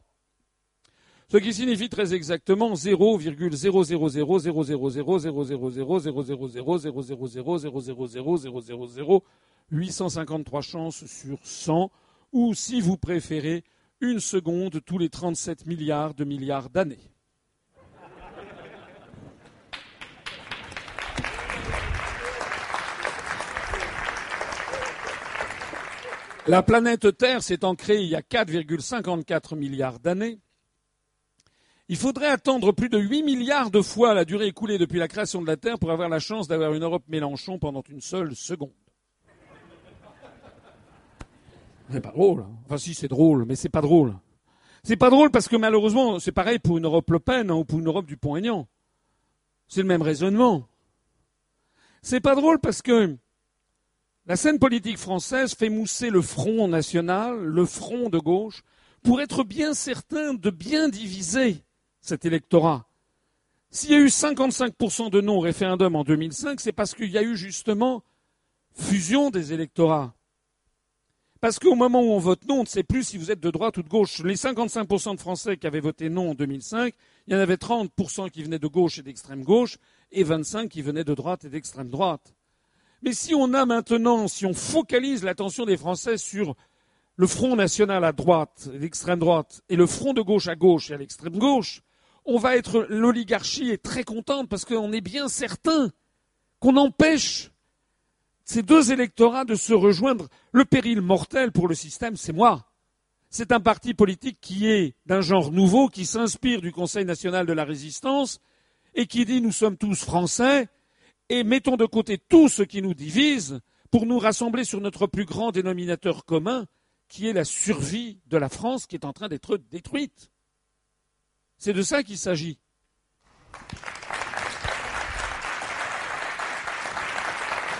Et je me permets d'insister sur le fait que ça, ce calcul, ce raisonnement, ça fait maintenant plusieurs années que je le tiens. Ça circule sur Internet. Monsieur Mélenchon Madame Le Pen, Monsieur Dupont-Aignan et tous les autres, ils nous connaissent. Hein. L'UPR, le site upr.fr est le site le plus consulté de tous les partis politiques français. On a des statistiques qui nous montrent qu'on a des centaines de consultations euh, au cours des six derniers mois provenant euh, du Quai d'Orsay, de l'Élysée, de Matignon, de Bercy. Euh, tout le monde nous suit. Et du Monde et de Libération, tout le monde. Mais ce qui est intéressant, c'est que bien qu'ils le sachent, ils continuent à vous proposer une autre Europe. C'est-à-dire qu'ils le savent bien ce que je dis. Ils le savent parfaitement. Il y a eu, on a eu un, truc que vous avez peut-être vu sur Internet, c'était la semaine dernière, enfin il y a quelques jours. Je suis allé, la semaine dernière, j'étais à Lille. Et puis euh, j'ai dîné avec des équipes. Et puis le lendemain, il y avait Montebourg qui était dans les rues, qui a fait un stand-up, comme il disait, c'est une espèce de rassemblement dans la rue, avec des gens qui l'écoutaient. Et puis on a eu un de nos adhérents qui est intervenu pour lui dire Mais vous nous mentez avec votre autre Europe. Il le sait parfaitement. Ils savent parfaitement qu'ils vous mentent. Pour sortir la France du désastre, il faut tirer la conséquence logique et irréfutable du diagnostic qui précède. La clé de voûte de mon programme présidentiel de libération nationale consiste dans la sortie de la France de l'Union européenne par l'application de l'article 50 du traité sur l'Union européenne. Je suis le seul à le dire, de façon, à le dire tout simplement. Et en plus, le seul à le dire depuis dix ans, mais varietur, comme on dit en latin, c'est-à-dire sans avoir jamais varié d'un iota. Je propose la sortie de la France de l'euro, ce qui impose juridiquement la sortie de l'UE. Cette conférence ne porte pas sur l'euro, l'euro va mal, de nouveau très mal suivez les événements qui vont se passer en Italie. Je propose la sortie de la France de l'OTAN par l'application de l'article 13 du traité de l'Atlantique Nord. Ce que je propose en fait, c'est de rendre à la France sa liberté. Ce que je propose en fait, c'est qu'il n'y a pas d'autre solution que de rendre à la France sa liberté, parce que sinon notre pays va être détruit. Ce que je propose en fait, c'est tout simplement de mettre en œuvre ce que disait Charles de Gaulle le vrai sujet de l'élection présidentielle, c'est l'indépendance de la France.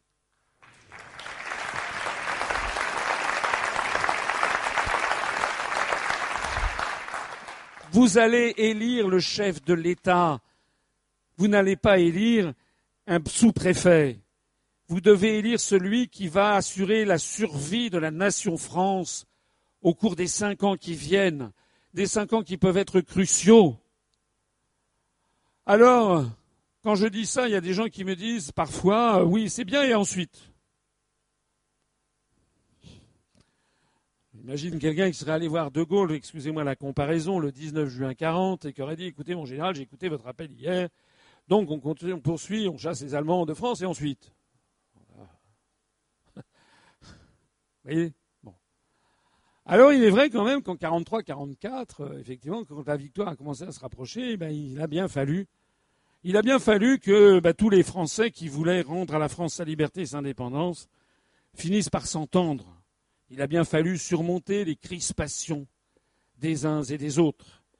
Eh bien, il a bien fallu que tout le monde s'entende, et c'est ce qu'a réussi le Conseil national de la résistance, avec comme président Charles de Gaulle, qui avait demandé à Jean Moulin de rassembler toutes les composantes de la résistance, et de tous ceux qui euh, voulaient s'opposer à la fin de la France, à sa destruction, à sa soumission aux nazis. Le Conseil national de la résistance, comme l'a dit le poète communiste Aragon, dans un beau vers, il disait qu'il rassemblait ceux qui croyaient au ciel, celui qui croyait au ciel et celui qui n'y croyait pas. Il y avait au CNR des communistes, qui avaient une très large part, des socialistes, des chrétiens sociaux, des gaullistes, des chrétiens, des patrons et des ouvriers. Le programme du CNR n'est pas un programme marxiste. Dès la première page, il est question de l'union des patrons et des ouvriers. Il y avait même aussi des gens d'extrême droite. De Gaulle avait demandé à Jean Moulin, il voulait qu'il y ait des gens de la cagoule qui y soient parce que c'était l'extrême droite, mais anti-allemande, et qui était d'accord pour partager un bout de chemin pour chasser les Allemands. Parce que l'affaire, elle est trop grave, parce que c'est notre patrie à tous hein, qui est en train d'être détruite. Et bien nous, c'est la même chose. Moi, j'ai créé en 2011, j'ai présenté le programme qui s'inspire étroitement du programme du Conseil national de la résistance, qui en reprend des pans entiers. Comme cette conférence, il faut que je l'achemine petit à petit vers sa fin. Eh bien, je vais seulement, je ne vais pas vous présenter le programme, je vais vous en présenter quelques principaux éléments. Je l'ai présenté en 2011, je vais reprendre le même. Il n'y a pas beaucoup de responsables politiques qui peuvent reprendre le même programme qu'il y a cinq ans. Il n'y a rien à changer ou presque, mais il y a quand même quelques ajouts à faire et je présenterai le programme dans quelques semaines, un programme, puis petit à petit, parce qu'il faut maintenir le suspense, je présenterai un programme complété. Néanmoins, je voudrais vous donner quelques illustrations de ce programme avec des réformes constitutionnelles de grande ampleur, la démocratisation et la professionnalisation du Conseil constitutionnel. Il y en a assez que les juges suprêmes en France soient nommés par le président de la République, le président du Sénat, le président de l'Assemblée nationale. L'idée, c'est de s'inspirer de la haute cour, du tribunal constitutionnel de Karlsruhe, avec des juges, des magistrats qui jugeront en droit, uniquement en droit, et non pas en opportunité politique. Une réforme du statut des élus D'ores et déjà, à l'UPR, tous les candidats à toutes les élections doivent avoir un casier judiciaire vierge.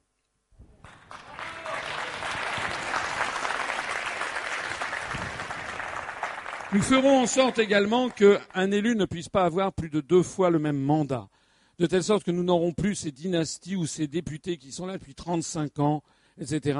Nous ferons aussi en sorte d'assurer une meilleure représentation sociologique de la population française à l'Assemblée nationale en ayant des dispositifs particulièrement dédiés aux gens qui sont salariés des entreprises pour leur assurer qu'ils peuvent être députés et ensuite retrouver leur emploi parce que sinon il n'y aura, a que des fonctionnaires et des avocats à l'Assemblée nationale. Nous ferons la suppression de la procédure du Congrès, c'est-à-dire que toute réforme, c'est-à-dire l'article 89, désormais toute réforme constitutionnelle ne pourra plus être adopté que par le référendum et à la majorité des électeurs français inscrits. Nous rétablirons dans la Constitution française ce qui figurait en 1958, qu'avait écrit Charles de Gaulle et ses conseillers, et qui a été retiré dans notre dos justement par les, par les députés et sénateurs réunis en Congrès, mais que nous interdirons maintenant. Nous rétablirons dans la Constitution les crimes de haute trahison et de complot contre la sûreté de l'État. Je rappelle que ces incriminations, je rappelle que ces incriminations ont été supprimées par des lois constitutionnelles dans notre dos. Et si quelqu'un vous traite de complotiste, dites-lui Charles de Gaulle était complotiste. 82% du peuple français était complotiste lorsqu'ils ont approuvé la Constitution française du 4 octobre 1958, puisqu'il était question, dans l'article 68, du complot contre la sûreté de l'État. Et faut-il pas avoir une idée derrière la tête pour retirer de notre Constitution cette notion de complot contre la sûreté de l'État? D'ailleurs aussi, retirer le complot, de, le crime de haute trahison. Nous instaurerons les référendums d'initiative populaire.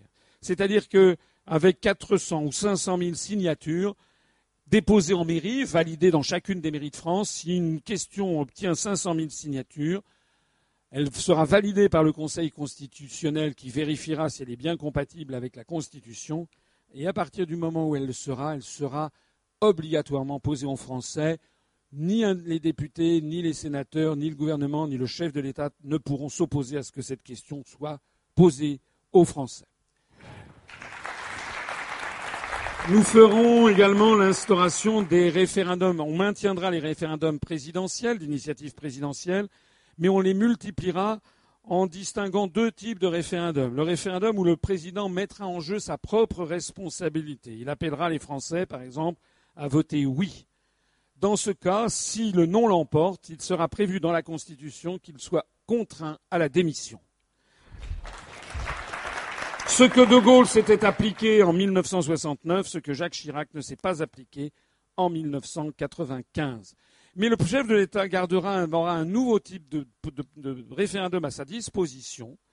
Il pourra poser des référendums à questions multiples pour rendre aux Français la parole, mais ce sont des référendums qui seront dépourvus de tout parfum de plébiscite, puisque le président, à ce moment-là, dira qu'il n'engage pas sa responsabilité. Il devra donc s'abstenir de toute déclaration publique ou privée et se retrancher derrière un silence absolu en disant c'est aux Français de trancher, par exemple l'énergie nucléaire, pour ou contre, par exemple définir une politique d'immigration. Et puis ce seront les Français, éventuellement avec des questions multiples, à l'issue d'un grand débat national, qui trancheront. Et comme le président n'aura pas pris parti, eh bien il sera fondé à mettre en œuvre la politique qui aura ainsi été définie par les Français. Et puis nous ferons la reconnaissance pleine et entière du vote blanc.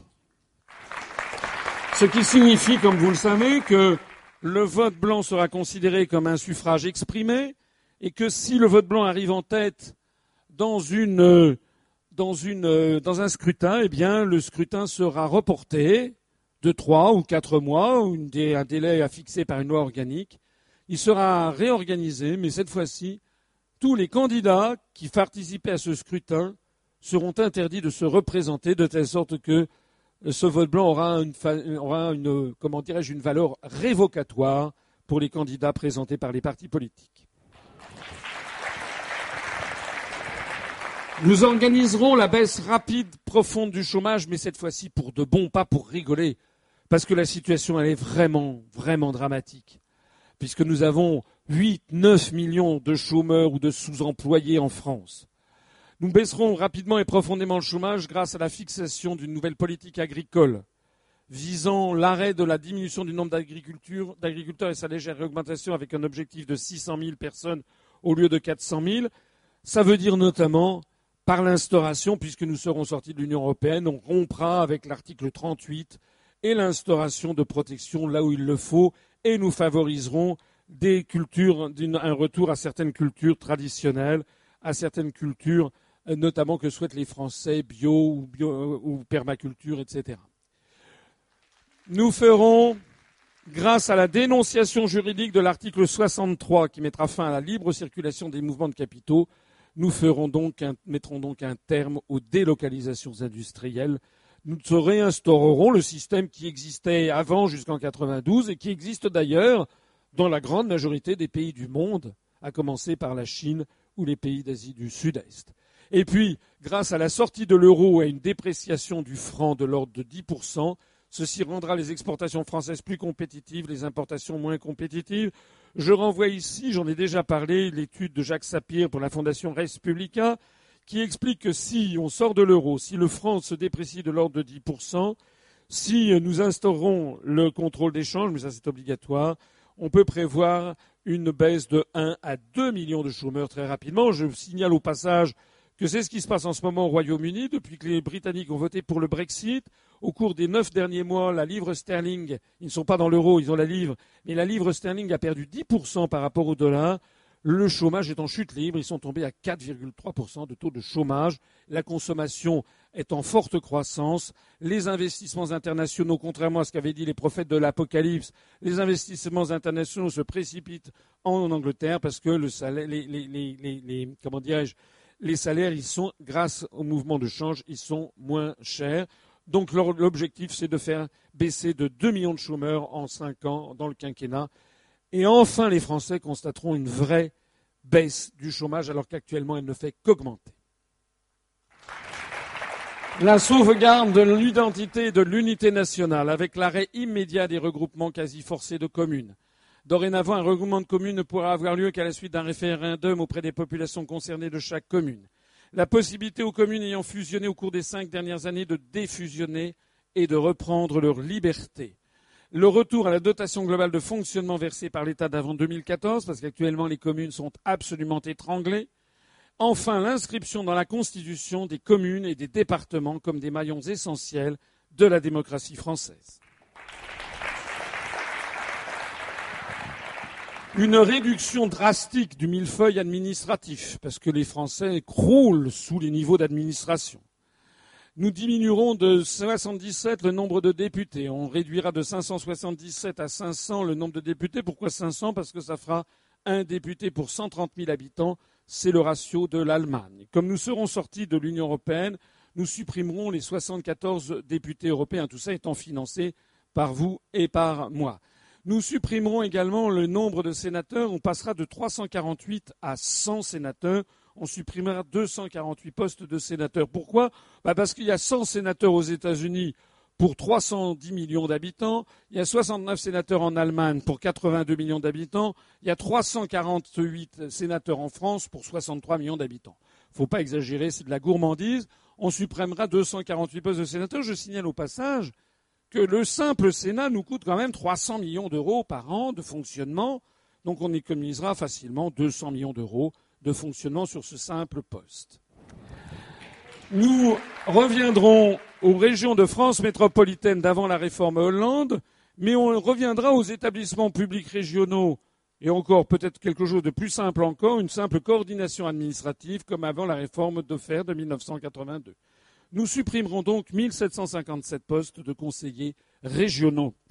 Ce qui veut dire, qui veut dire au passage qu'il y aura beaucoup de voitures avec des tableaux de bord en loupe d'orme et des sièges en cuir chauffant qui seront mis en vente par le service des domaines.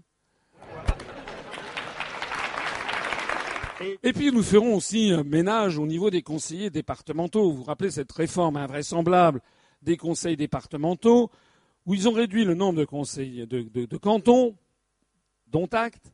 Et M. Hollande a décidé qu'on allait voter pour un couple, un homme et une femme. Donc maintenant, quand vous avez, quand vous élisez dans un canton, vous élisez un homme et une femme. C'est comme si on élisait un homme et une femme à l'Élysée. Hollande et Jules Gaillet. C'est pas raisonnable. Moi, j'ai jamais vu ça. C'est complètement délirant, d'ailleurs, si vous y réfléchissez, parce que ils sont élus avec les mêmes voix sur le même poste. Donc de deux choses une, soit ils disent exactement la même chose, auquel cas ça ne sert à rien, soit ils se bouffent le nez, ils disent, des choses contradictoires, auquel cas le, système est, est dingue. Donc nous supprimerons la moitié des postes de conseillers départementaux, c'est-à-dire 2054 postes de conseillers départementaux. Je signale au passage que seul un mouvement politique comme le nôtre, qui a très peu d'élus. Nous comptons quelques maires de villages ruraux qui nous ont rejoints.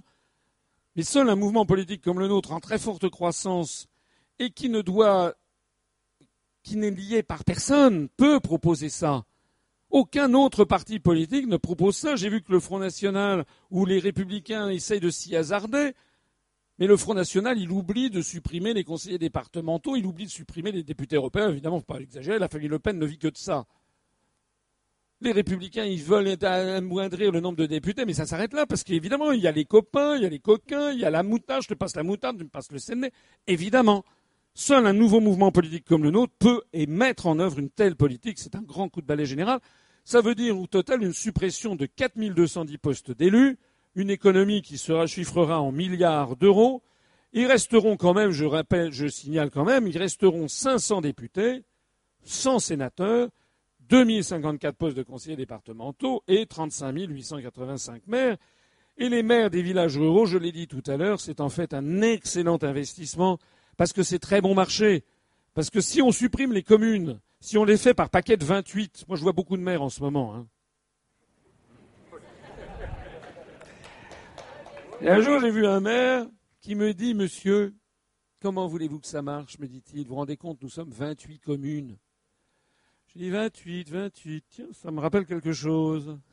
Bon sang, mais c'est bien sûr, c'est le nombre d'États dans l'Union européenne. En réalité, si on supprime 28 communes pour n'en faire qu'une seule dans un comté, qu'est-ce qui va se passer? Il va se passer qu'il faudra, à 25 ou 30 kilomètres de là, embaucher un fonctionnaire qui suivra ce qui se passe dans la commune. Il sera payé au moins 1,5 fois le SMIC, et puis il aura besoin d'une secrétaire, et puis d'une voiture avec des frais de déplacement. Donc ce qui est actuellement quasiment gratuit, très bien fait, incrusté dans la population pour la plus grande satisfaction des électeurs, va être désormais fait par un fonctionnaire sans aucune légitimité qui sera à 25 km et qui coûtera, je sais pas, peut-être 15 000 euros alors que ça coûte 300 euros. Vous multipliez ça par 35 000, vous voyez le problème? Donc il faut absolument aussi, pour des raisons financières, conserver notre maillage fin de collectivités publiques des communes de France.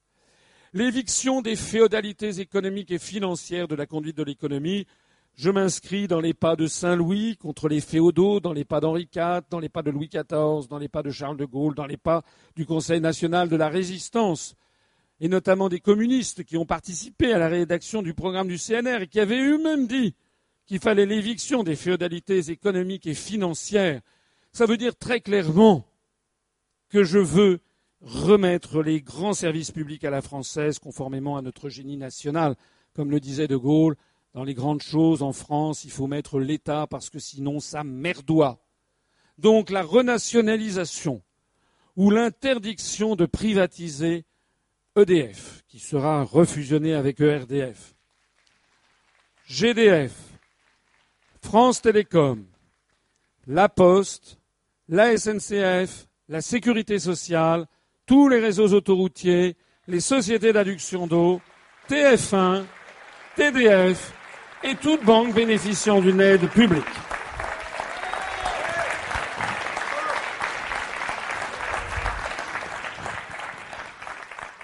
Notez bien que certains peuvent imaginer que c'est un programme très à gauche.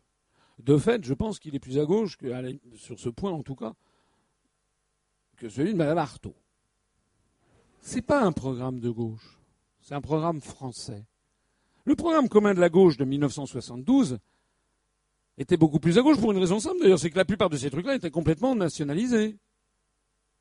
Moi, je, veux, je ne suis pas pour une société euh, collectiviste. Ah, ça n'a pas marché nulle part. Mais je ne suis pas non plus pour la société anglo-saxonne parce que ça n'est pas conforme à la France. Les Français, la France est un pays de juste milieu, est un pays modéré, c'est un pays, je l'ai dit je l'ai redit et re-redit, les Français, ils veulent que l'État assure la justice sociale et l'égalité entre les Français sur les grands événements de la vie. Donc la sécurité sociale privatisée, l'idée de M. Fillon, qui en fait n'est pas l'idée de M. Fillon, ce sont les programmes venus de Bruxelles, c'est attentatoire à plus de sept siècles d'identité française. Voilà. Parce que les Français sont ainsi faits. Moi, j'ai circulé en France depuis dix ans. J'ai vu des gens de droite, du centre, de gauche. J'ai vu des gens de tous les horizons, de toutes les religions, y compris de gens qui ne sont pas religieux, des agnostiques, des athées. On a aussi des libres penseurs, euh, des gens de, comment dirais-je, des athées militants à l'UPR. On a de tout. Mais tout le monde se retrouve en France sur ces grands principes. C'est que pendant les grands, événements d'une vie qui sont la naissance,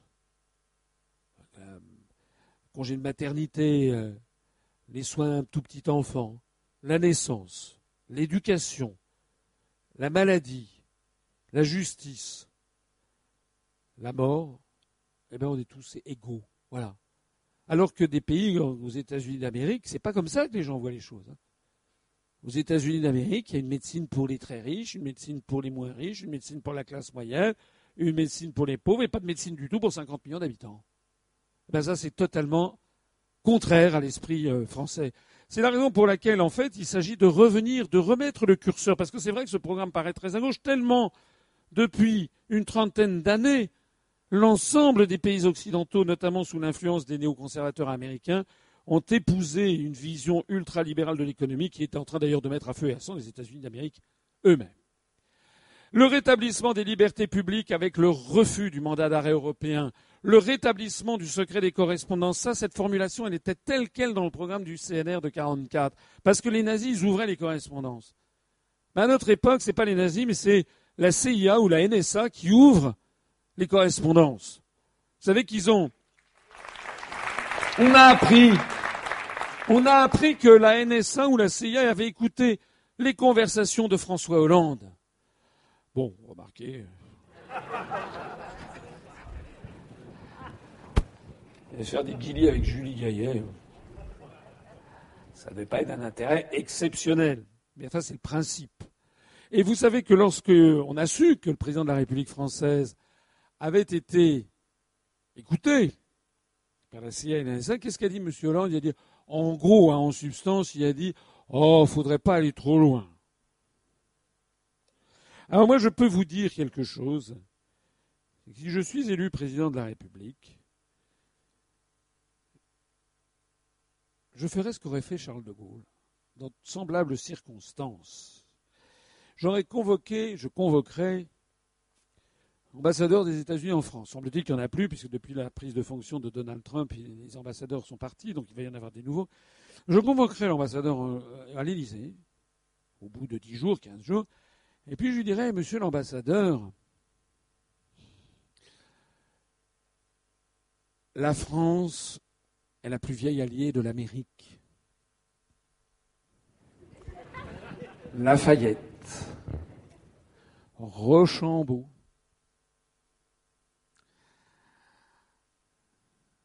Les Français, les Américains, c'est des peuples très liés, on s'aime, on s'adore.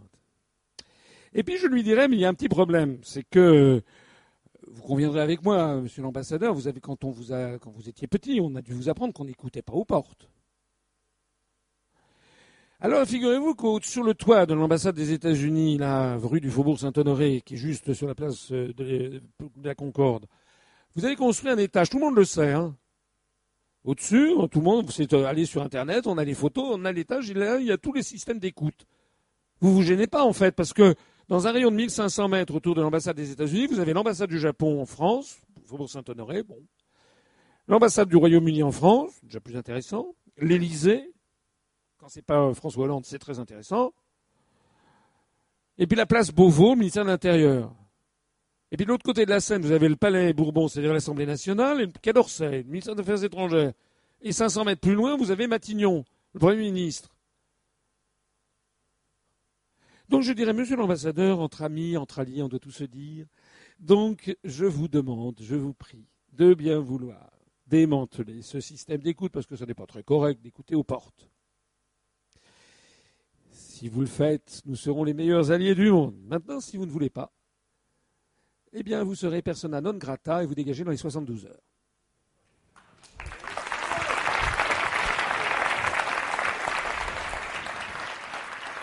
Eh bien, croyez-moi qu'ils démantèleront.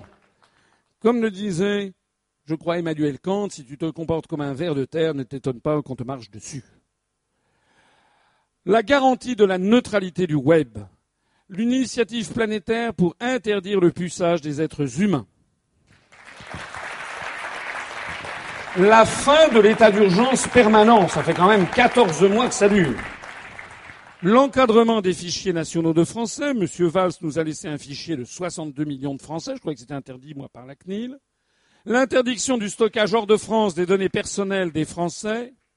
La protection des lanceurs d'alerte Et j'accorderai, à peine aurais-je pris mes fonctions, que j'apprendrai un décret pour accorder l'asile politique à M. Snowden et à M. Assange.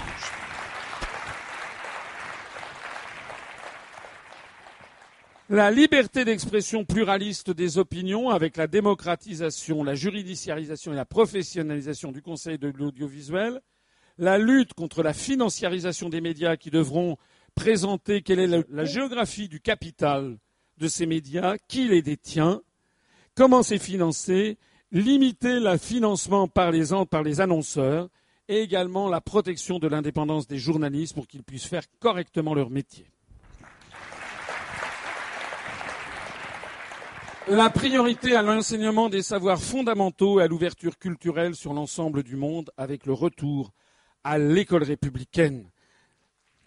Avec les moyens donnés aux enseignants, avec le respect aux enseignants, nous tolérerons plus aucun dérapage de violence à l'intérieur des établissements scolaires, avec comme objectif la maîtrise pour tous de la lecture, en laissant tomber d'ailleurs les expérimentations qui datent depuis des décennies, qui ont mené à des, générations de gens qui ont des difficultés d'orthographe, la maîtrise pour tous de la lecture, de l'écriture, du français, de notre histoire nationale, de la géographie et des mathématiques.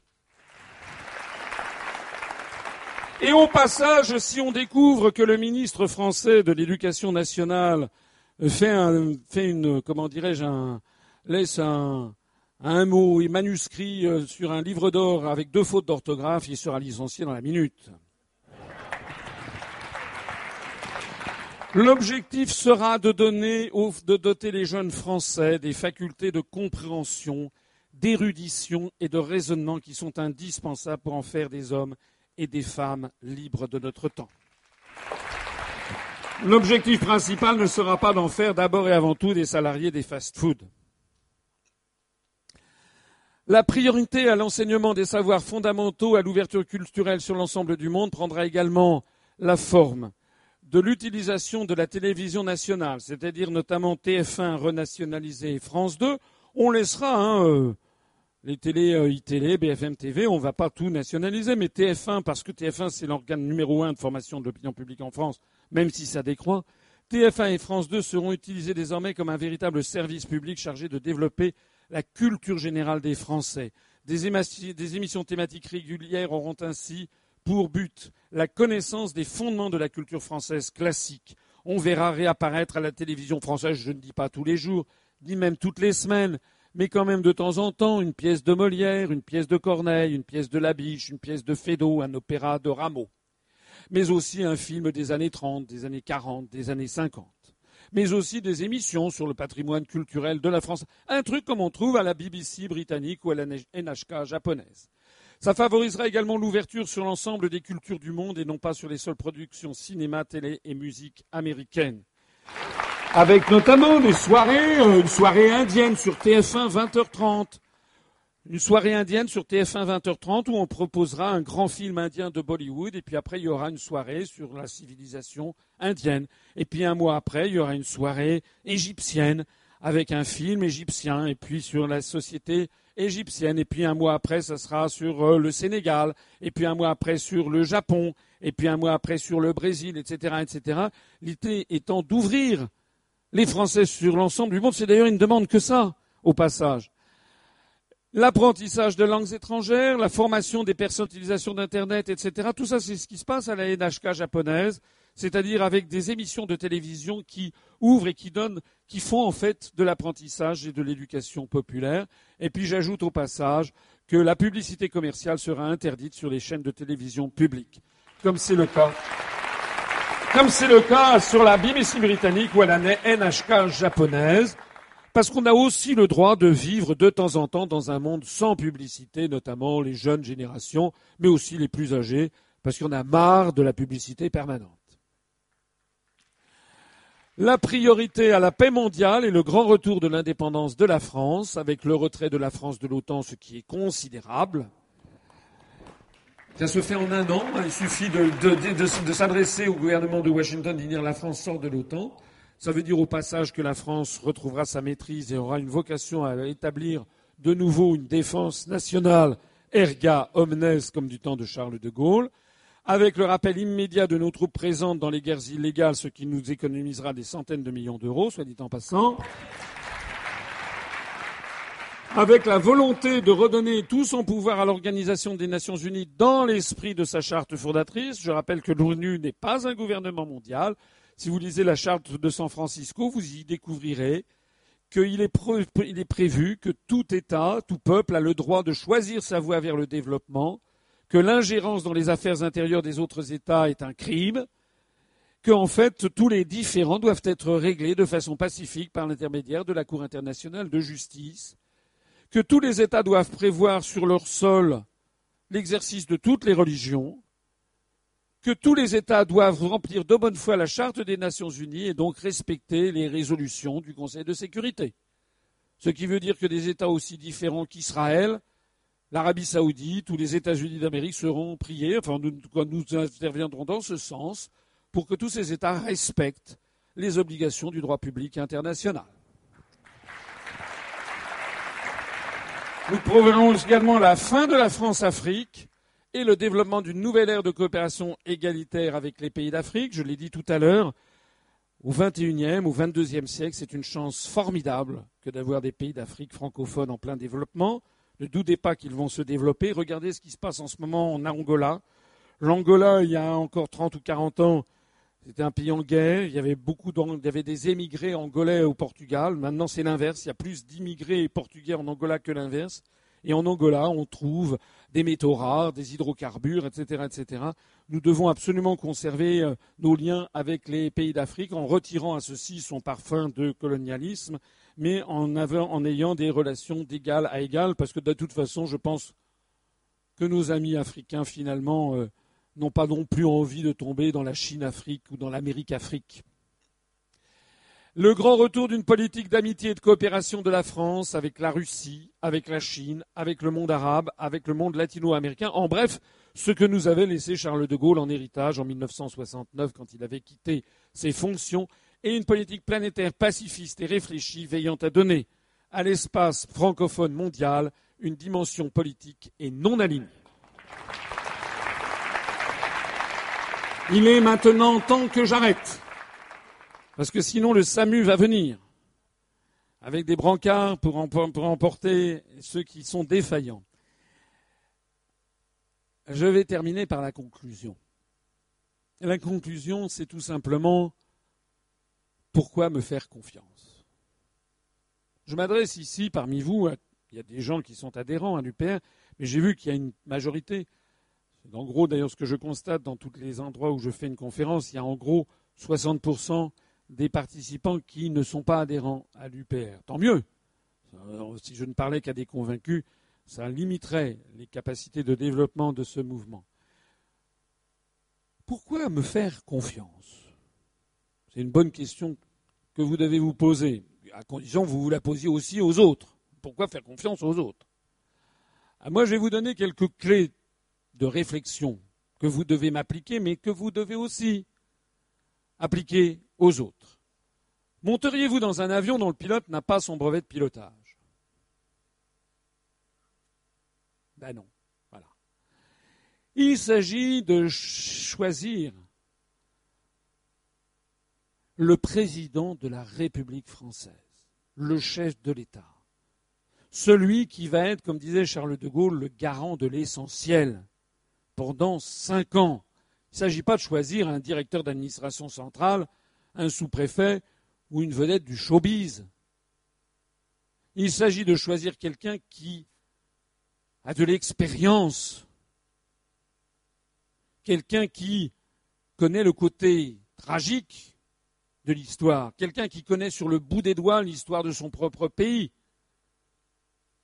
quelqu'un qui euh, a eu l'expérience de circuler dans les allées du pouvoir, qui a participé à des entretiens au plus haut niveau. Moi, j'ai été pendant quatre ans de ma vie dans des cabinets ministériels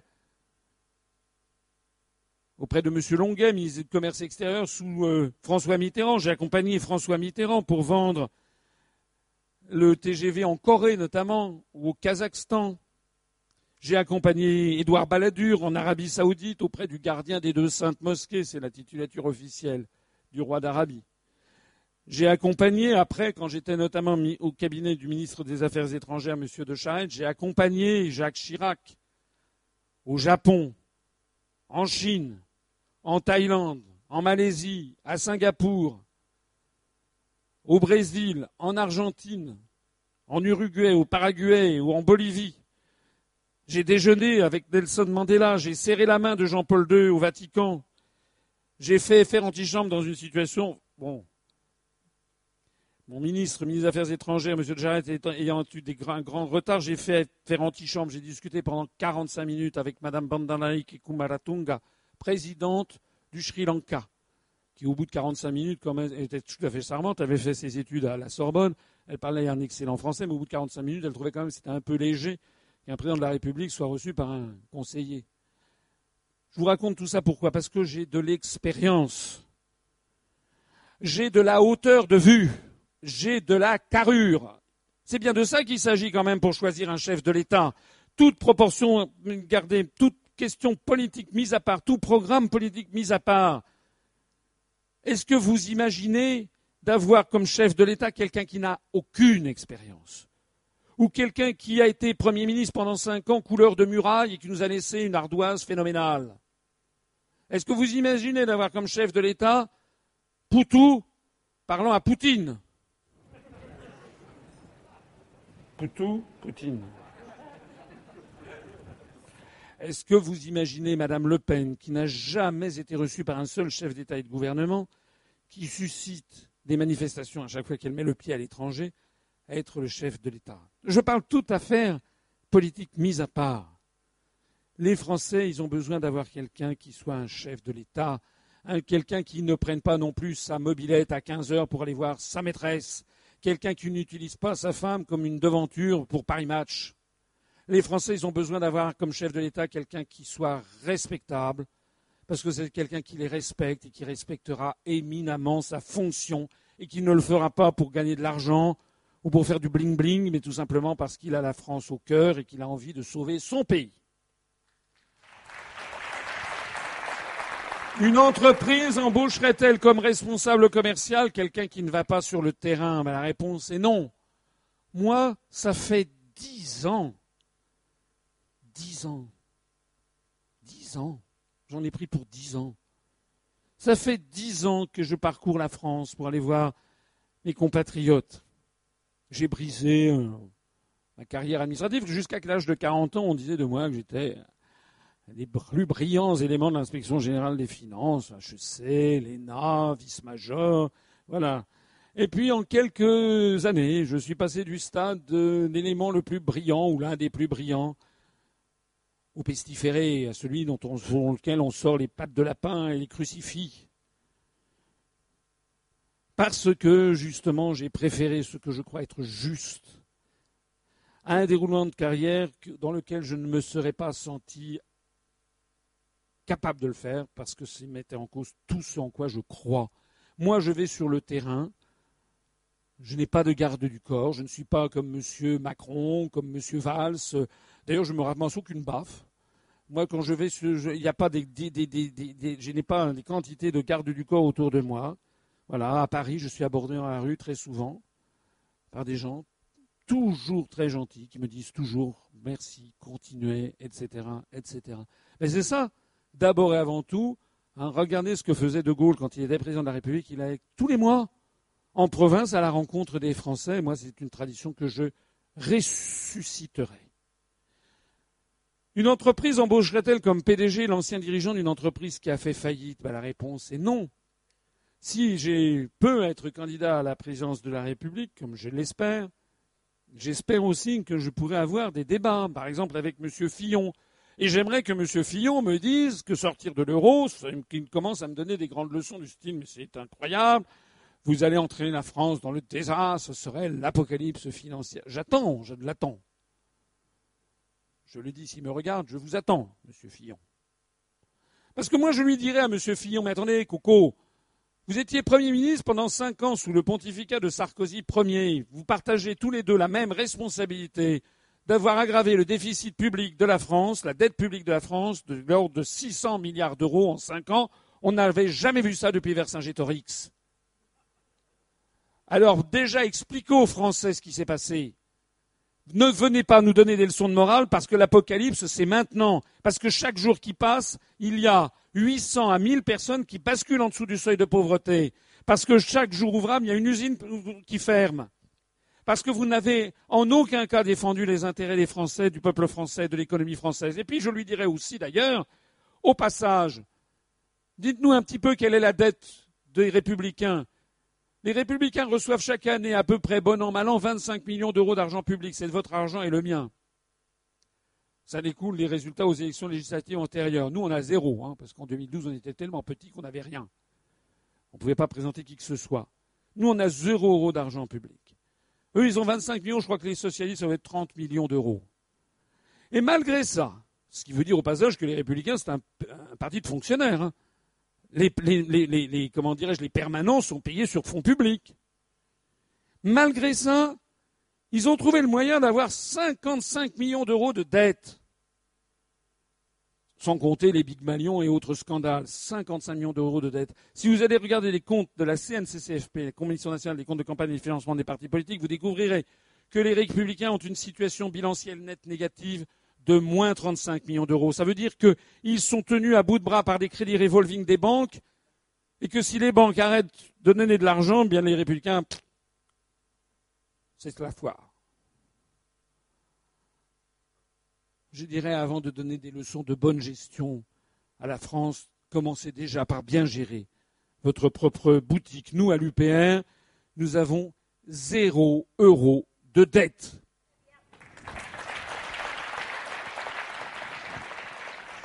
Faites-vous confiance à un politicien qui n'a rien créé de sa vie à, part poignarder dans le dos ses petits collègues ou ses grands collègues moi non.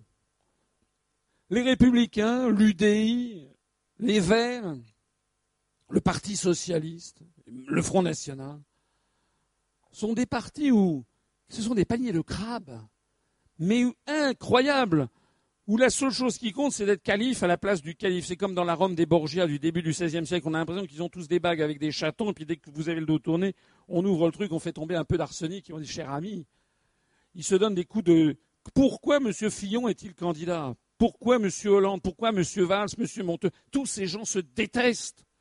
Ils ont créé quoi? Ils ont fait quoi dans la vie? Apparaître là dans des rivalités de burlins à l'intérieur d'une structure des apparatchiks, en fait. En fait, ils n'ont rien créé. Moi, j'ai créé à partir de zéro. Alors que je suis d'une famille où personne ne faisait de politique, alors que je n'ai été aidé par personne, et surtout pas par les ministres que j'avais servis quand j'étais en cabinet ministériel, qui au contraire m'ont tous dissuadé de faire ce que je faisais pour ne pas dire le reste. Eh bien, j'ai créé un nouveau mouvement politique qui est parti de zéro et qui a connu l'évolution que vous voyez euh, ici, avec le nombre d'adhérents à la fin de chaque année. Voilà, 14 531 adhérents. Au 31 décembre 2016, c'est le mouvement plus forte croissance de France. J'ai le plaisir de vous signaler que nous avons franchi les 15 000 adhérents dans la nuit et que nous étions à 15 018 adhérents à 15 heures. À 15 heures, quand nous avons commencé cette conférence Non. Mince. Il est temps que j'arrête. Ça s'arrête de toute façon, il n'y a plus qu'une planche. 15 018 adhérents le 22 janvier à 15 heures. J'ai le plaisir de vous signaler, je viens de me mettre sur mon iPhone, je viens de vous signaler que aujourd'hui, à l'instant même, donc à 20h05, à la fin de cette conférence, et sans compter les adhésions qui sont peut-être parvenues pendant cette conférence euh, ou qui ont été envoyées par, mais simplement par Internet, aux dernières nouvelles, nous en sommes à 15 033 c'est-à-dire 15 adhésions au cours des 5 heures écoulées, 3 adhésions à l'heure, vous vous rendez compte? Et uniquement par Internet. Commencez à comprendre pourquoi les autres partis politiques commencent à paniquer, sans compter quand ils vont voir les, quand ils vont voir les, les, sondages en ligne, où là, ils s'arrachent les cheveux. Pourquoi me faire confiance? Et ça sera ma dernière planche. Parce que les Français ont pu vérifier depuis bientôt dix ans que je dis toujours ce que je fais et que je fais toujours ce que je dis. Aux élections régionales du 6 décembre 2015, nous avons fait 1% des suffrages au niveau national à peu près. J'étais tête de liste en Ile-de-France, on a fait 1%. Rappelez-vous d'ailleurs dans des conditions absolument ahurissantes, puisque je rappelle qu'il y avait eu les attentats du 13 novembre 2015 et qu'à partir de là, la campagne, régionale a été interdite, qu'on a, moi je n'étais invité nulle part et qu'on voyait en boucle le les candidats, du gouvernement, le Parti socialiste et puis euh, les Républicains qui passaient en boucle. Donc on avait eu des sondages qui m'avaient donné jusqu'à deux, et puis c'est retombé, évidemment, on ne passait plus, enfin déjà on ne passait nulle part, mais en plus de ça, on, on, entretenait l'attention des gens sur d'autres sujets. Je profite aussi pour dire au passage, je prends ici acte, j'espère, j'espère que quelques jours, quelques semaines avant l'élection présidentielle, il ne va pas y avoir encore un attentat.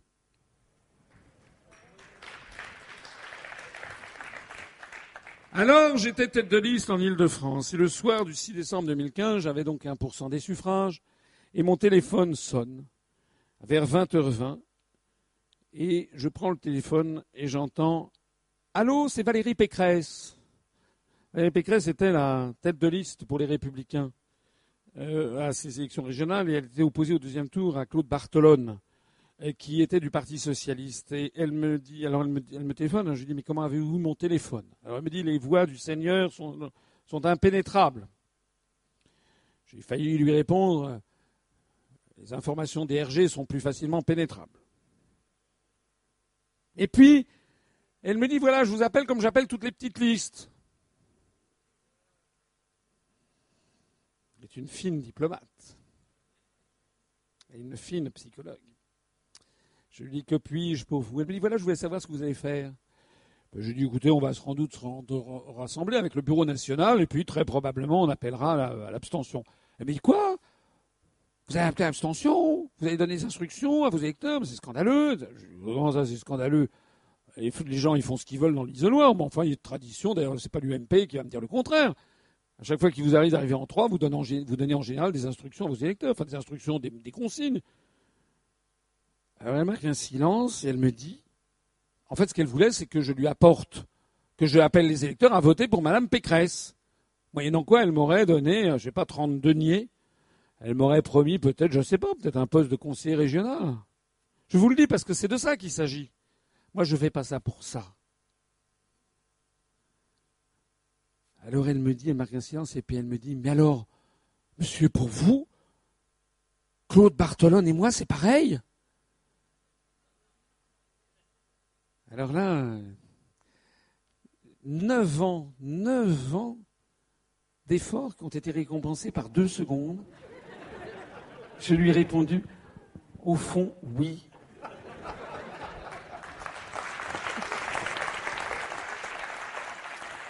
Parce que j'aurais pu gagner des fortunes plutôt que de faire de la politique. Eh oui, quelqu'un ayant mon pédigré euh, HEC, ENA, Inspection générale des finances, normalement étaient voués à aller à la tête d'une grande banque française. Allez vous renseigner sur ce que gagne un président, un directeur général d'une grande banque française. C'est de l'ordre de 250 000 euros par mois. D'ailleurs, tout à fait scandaleux. J'en profite pour signaler que je me suis mis en disponibilité pour convenance personnelle c'est-à-dire ce qu'on appelle dans l'administration, je suis rattaché à l'administration pour euh, ordre, je peux revenir à l'administration à tout moment, mais ça veut dire que je n'ai plus de supérieur hiérarchique, je n'ai plus non plus de rémunération. Donc je suis en congé sans solde, comme on peut dire. Donc euh, goûter et comparer, ça prouve quand même que je ne suis pas quelqu'un d'intéressé par l'argent. Parce que j'ai un casier judiciaire vierge et que je le présente à qui le veut, c'est-à-dire notamment aux maires que je rencontre. D'ailleurs, au passage, c'est quand même pas un tour de France d'avoir un casier judiciaire vierge. Mais enfin, c'est vrai que c'est vrai que dans, le monde dans lequel on vit, euh, si on retirait de l'Assemblée nationale euh, les gens qui n'ont pas un casier judiciaire vierge, je crois qu'il y aurait des trous. Parce que je n'appartiens à aucun réseau je ne suis pas membre de la French American Foundation. Vous savez, cette organisation franco-américaine créée par euh, Gérald Ford et Valéry Giscard d'Estaing, qui a été ensuite placée sous l'autorité de John Negroponte, qui appartenait à la CIA, et qui consiste à susciter cinq ou six personnes euh, chaque année en France et puis aux États-Unis, et qui vont être invitées aux frais de la princesse aux États-Unis pendant un mois ou deux, et qui ensuite deviennent des relais d'opinion sur les intérêts américains.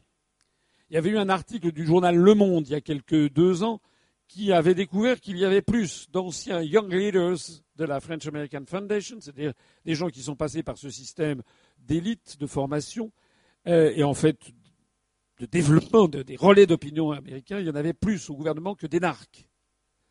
Je signale que François Hollande est un ancien de la French American Foundation. Madame Nathalie Kosciusko-Morizet aussi. Monsieur Dupont-Aignan aussi. Monsieur Pierre Moscovici, tout. Madame euh, Pécresse, je crois aussi d'ailleurs. Monsieur Macron aussi, bien entendu. Moi, je n'ai pas fait ça. Je n'ai jamais été invité à Bilderberg, à Davos ou je ne sais pas où.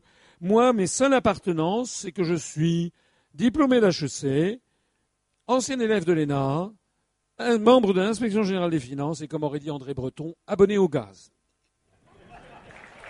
Enfin, enfin, et je le dis de façon un peu solennelle parce que ça sera la dernière chose que je dirai, pourquoi me faire confiance? Bah, Parce que vous m'avez vu, vous avez vu qui je suis, je crois, avec mes qualités qui sont innombrables, mes défauts que je cherche. Bon, j'ai des qualités, des défauts comme tout le monde, mais je suis quelqu'un d'honnête, de franc, de sincère, de travailleur. Et surtout parce que je crois que j'ai du cœur et que si j'ai fait tant et tant d'efforts depuis bientôt dix ans, c'est pour un mot qu'on utilise peu en politique, c'est par amour pour mon pauvre pays qui est en train d'être détruit. Par respect pour toutes les générations qui l'ont bâti, les cinquante générations qui l'ont bâti. Par respect, par amour filial pour des grands-parents, des oncles et tantes que j'ai connus étant petits. Par souci pour mes enfants et ceux-mêmes auront peut-être des enfants et pour nos descendants.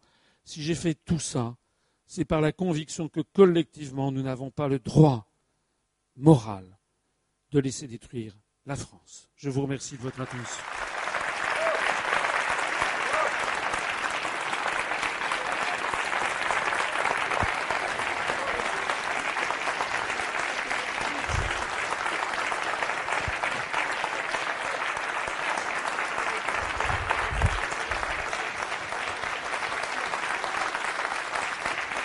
Merci. Merci.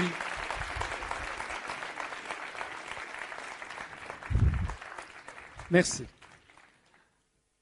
Avant de passer peut-être aux questions-réponses, il y a peut-être des gens qui vont vouloir s'en aller, ce que je comprendrai, puisque cette réunion est très longue. Je vous prie d'abord de m'excuser de la longueur, mais comme certains disent parfois, c'est long, mais c'est bon.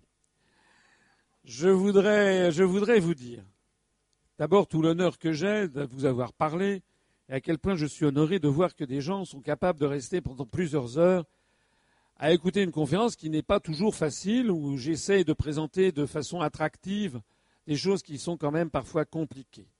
Je voulais vous en remercier. Avant de passer aux questions-réponses, ceux d'entre vous qui voudraient partir, je les remercie d'être venus. Je voudrais leur dire deux choses.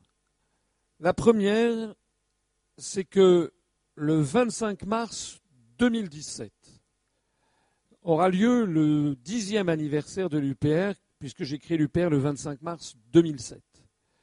Le 25 mars 2017, le 25 mars 2007 était un dimanche, le 25 mars 2017, la Providence a voulu, ou le calendrier plus exactement, que ce soit un samedi. Nous allons faire une grande fête pour les 10 ans de l'UPR, qui coïncideront bien entendu avec le 60e anniversaire du traité de Rome créant le marché commun, puisque c'était justement le 50 jour du 50e anniversaire que j'avais créé l'UPR. Nous fêterons donc les dix ans de l'UPR, nous commémorerons le 60e anniversaire du traité de Rome dont nous voulons sortir.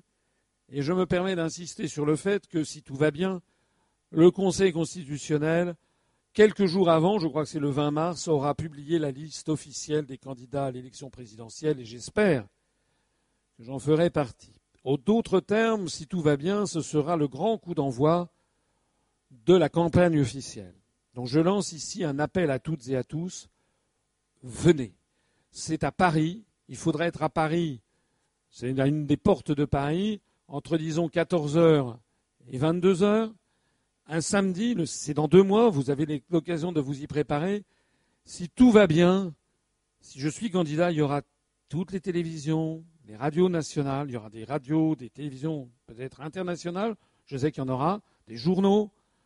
L'objectif, c'est que nous soyons 4 000, 5 000, 6 000, que nous soyons une marée pour montrer que l'UPR maintenant existe et que nous continuons notre marche irrésistible vers le pouvoir. Donc je vous le signale, s'il vous plaît, mobilisez-vous pour venir le 25 mars 2017 à Paris. Et puis la deuxième chose que je voudrais dire avant de m'arrêter et de vous passer la parole pour répondre aux questions, mais je le dis à toutes les personnes qui voudraient s'en aller maintenant, si je n'ai pas réussi à vous convaincre, tant pis pour moi, tant pis pour vous, tant pis pour notre pays. Si je vous ai convaincu, réfléchissez vraiment, je vous, demande de vous mobiliser d'adhérer dans notre mouvement. Ce n'est pas grave, ça ne sera pas marqué sur votre front. Vous savez que nous n'avons de ressources que des peuples français, que nous ne voulons aucune autre ressource, que nous ne ferons aucun emprunt financier, à la différence de M. Mélenchon qui a emprunté 8 millions d'euros aux banques pour la présidentielle, à la différence de Mme Le Pen qui est allée chercher un chèque aux Émirats, si j'ose dire. Vous l'avez vu, elle est allée pour obtenir des prêts bancaires aux Émirats arabes unis, elle a fricote avec les, banques russes, etc. Et du côté de M. Macron, c'est des banquiers new-yorkais ou londoniens. Nous, c'est le peuple français. Donc je vous le demande, si possible, n'hésitez pas sauter le pas. Il y a 15 033 personnes qui l'ont fait avant vous. Parce que si au lieu d'être 15 000, nous sommes demain 30 000, 50 000, 100 000, eh bien l'UPR sera devenu le principal parti politique de France. Et nous allons tous ensemble changer et redresser l'histoire de notre pays bien-aimé. Vive la République, vive la France!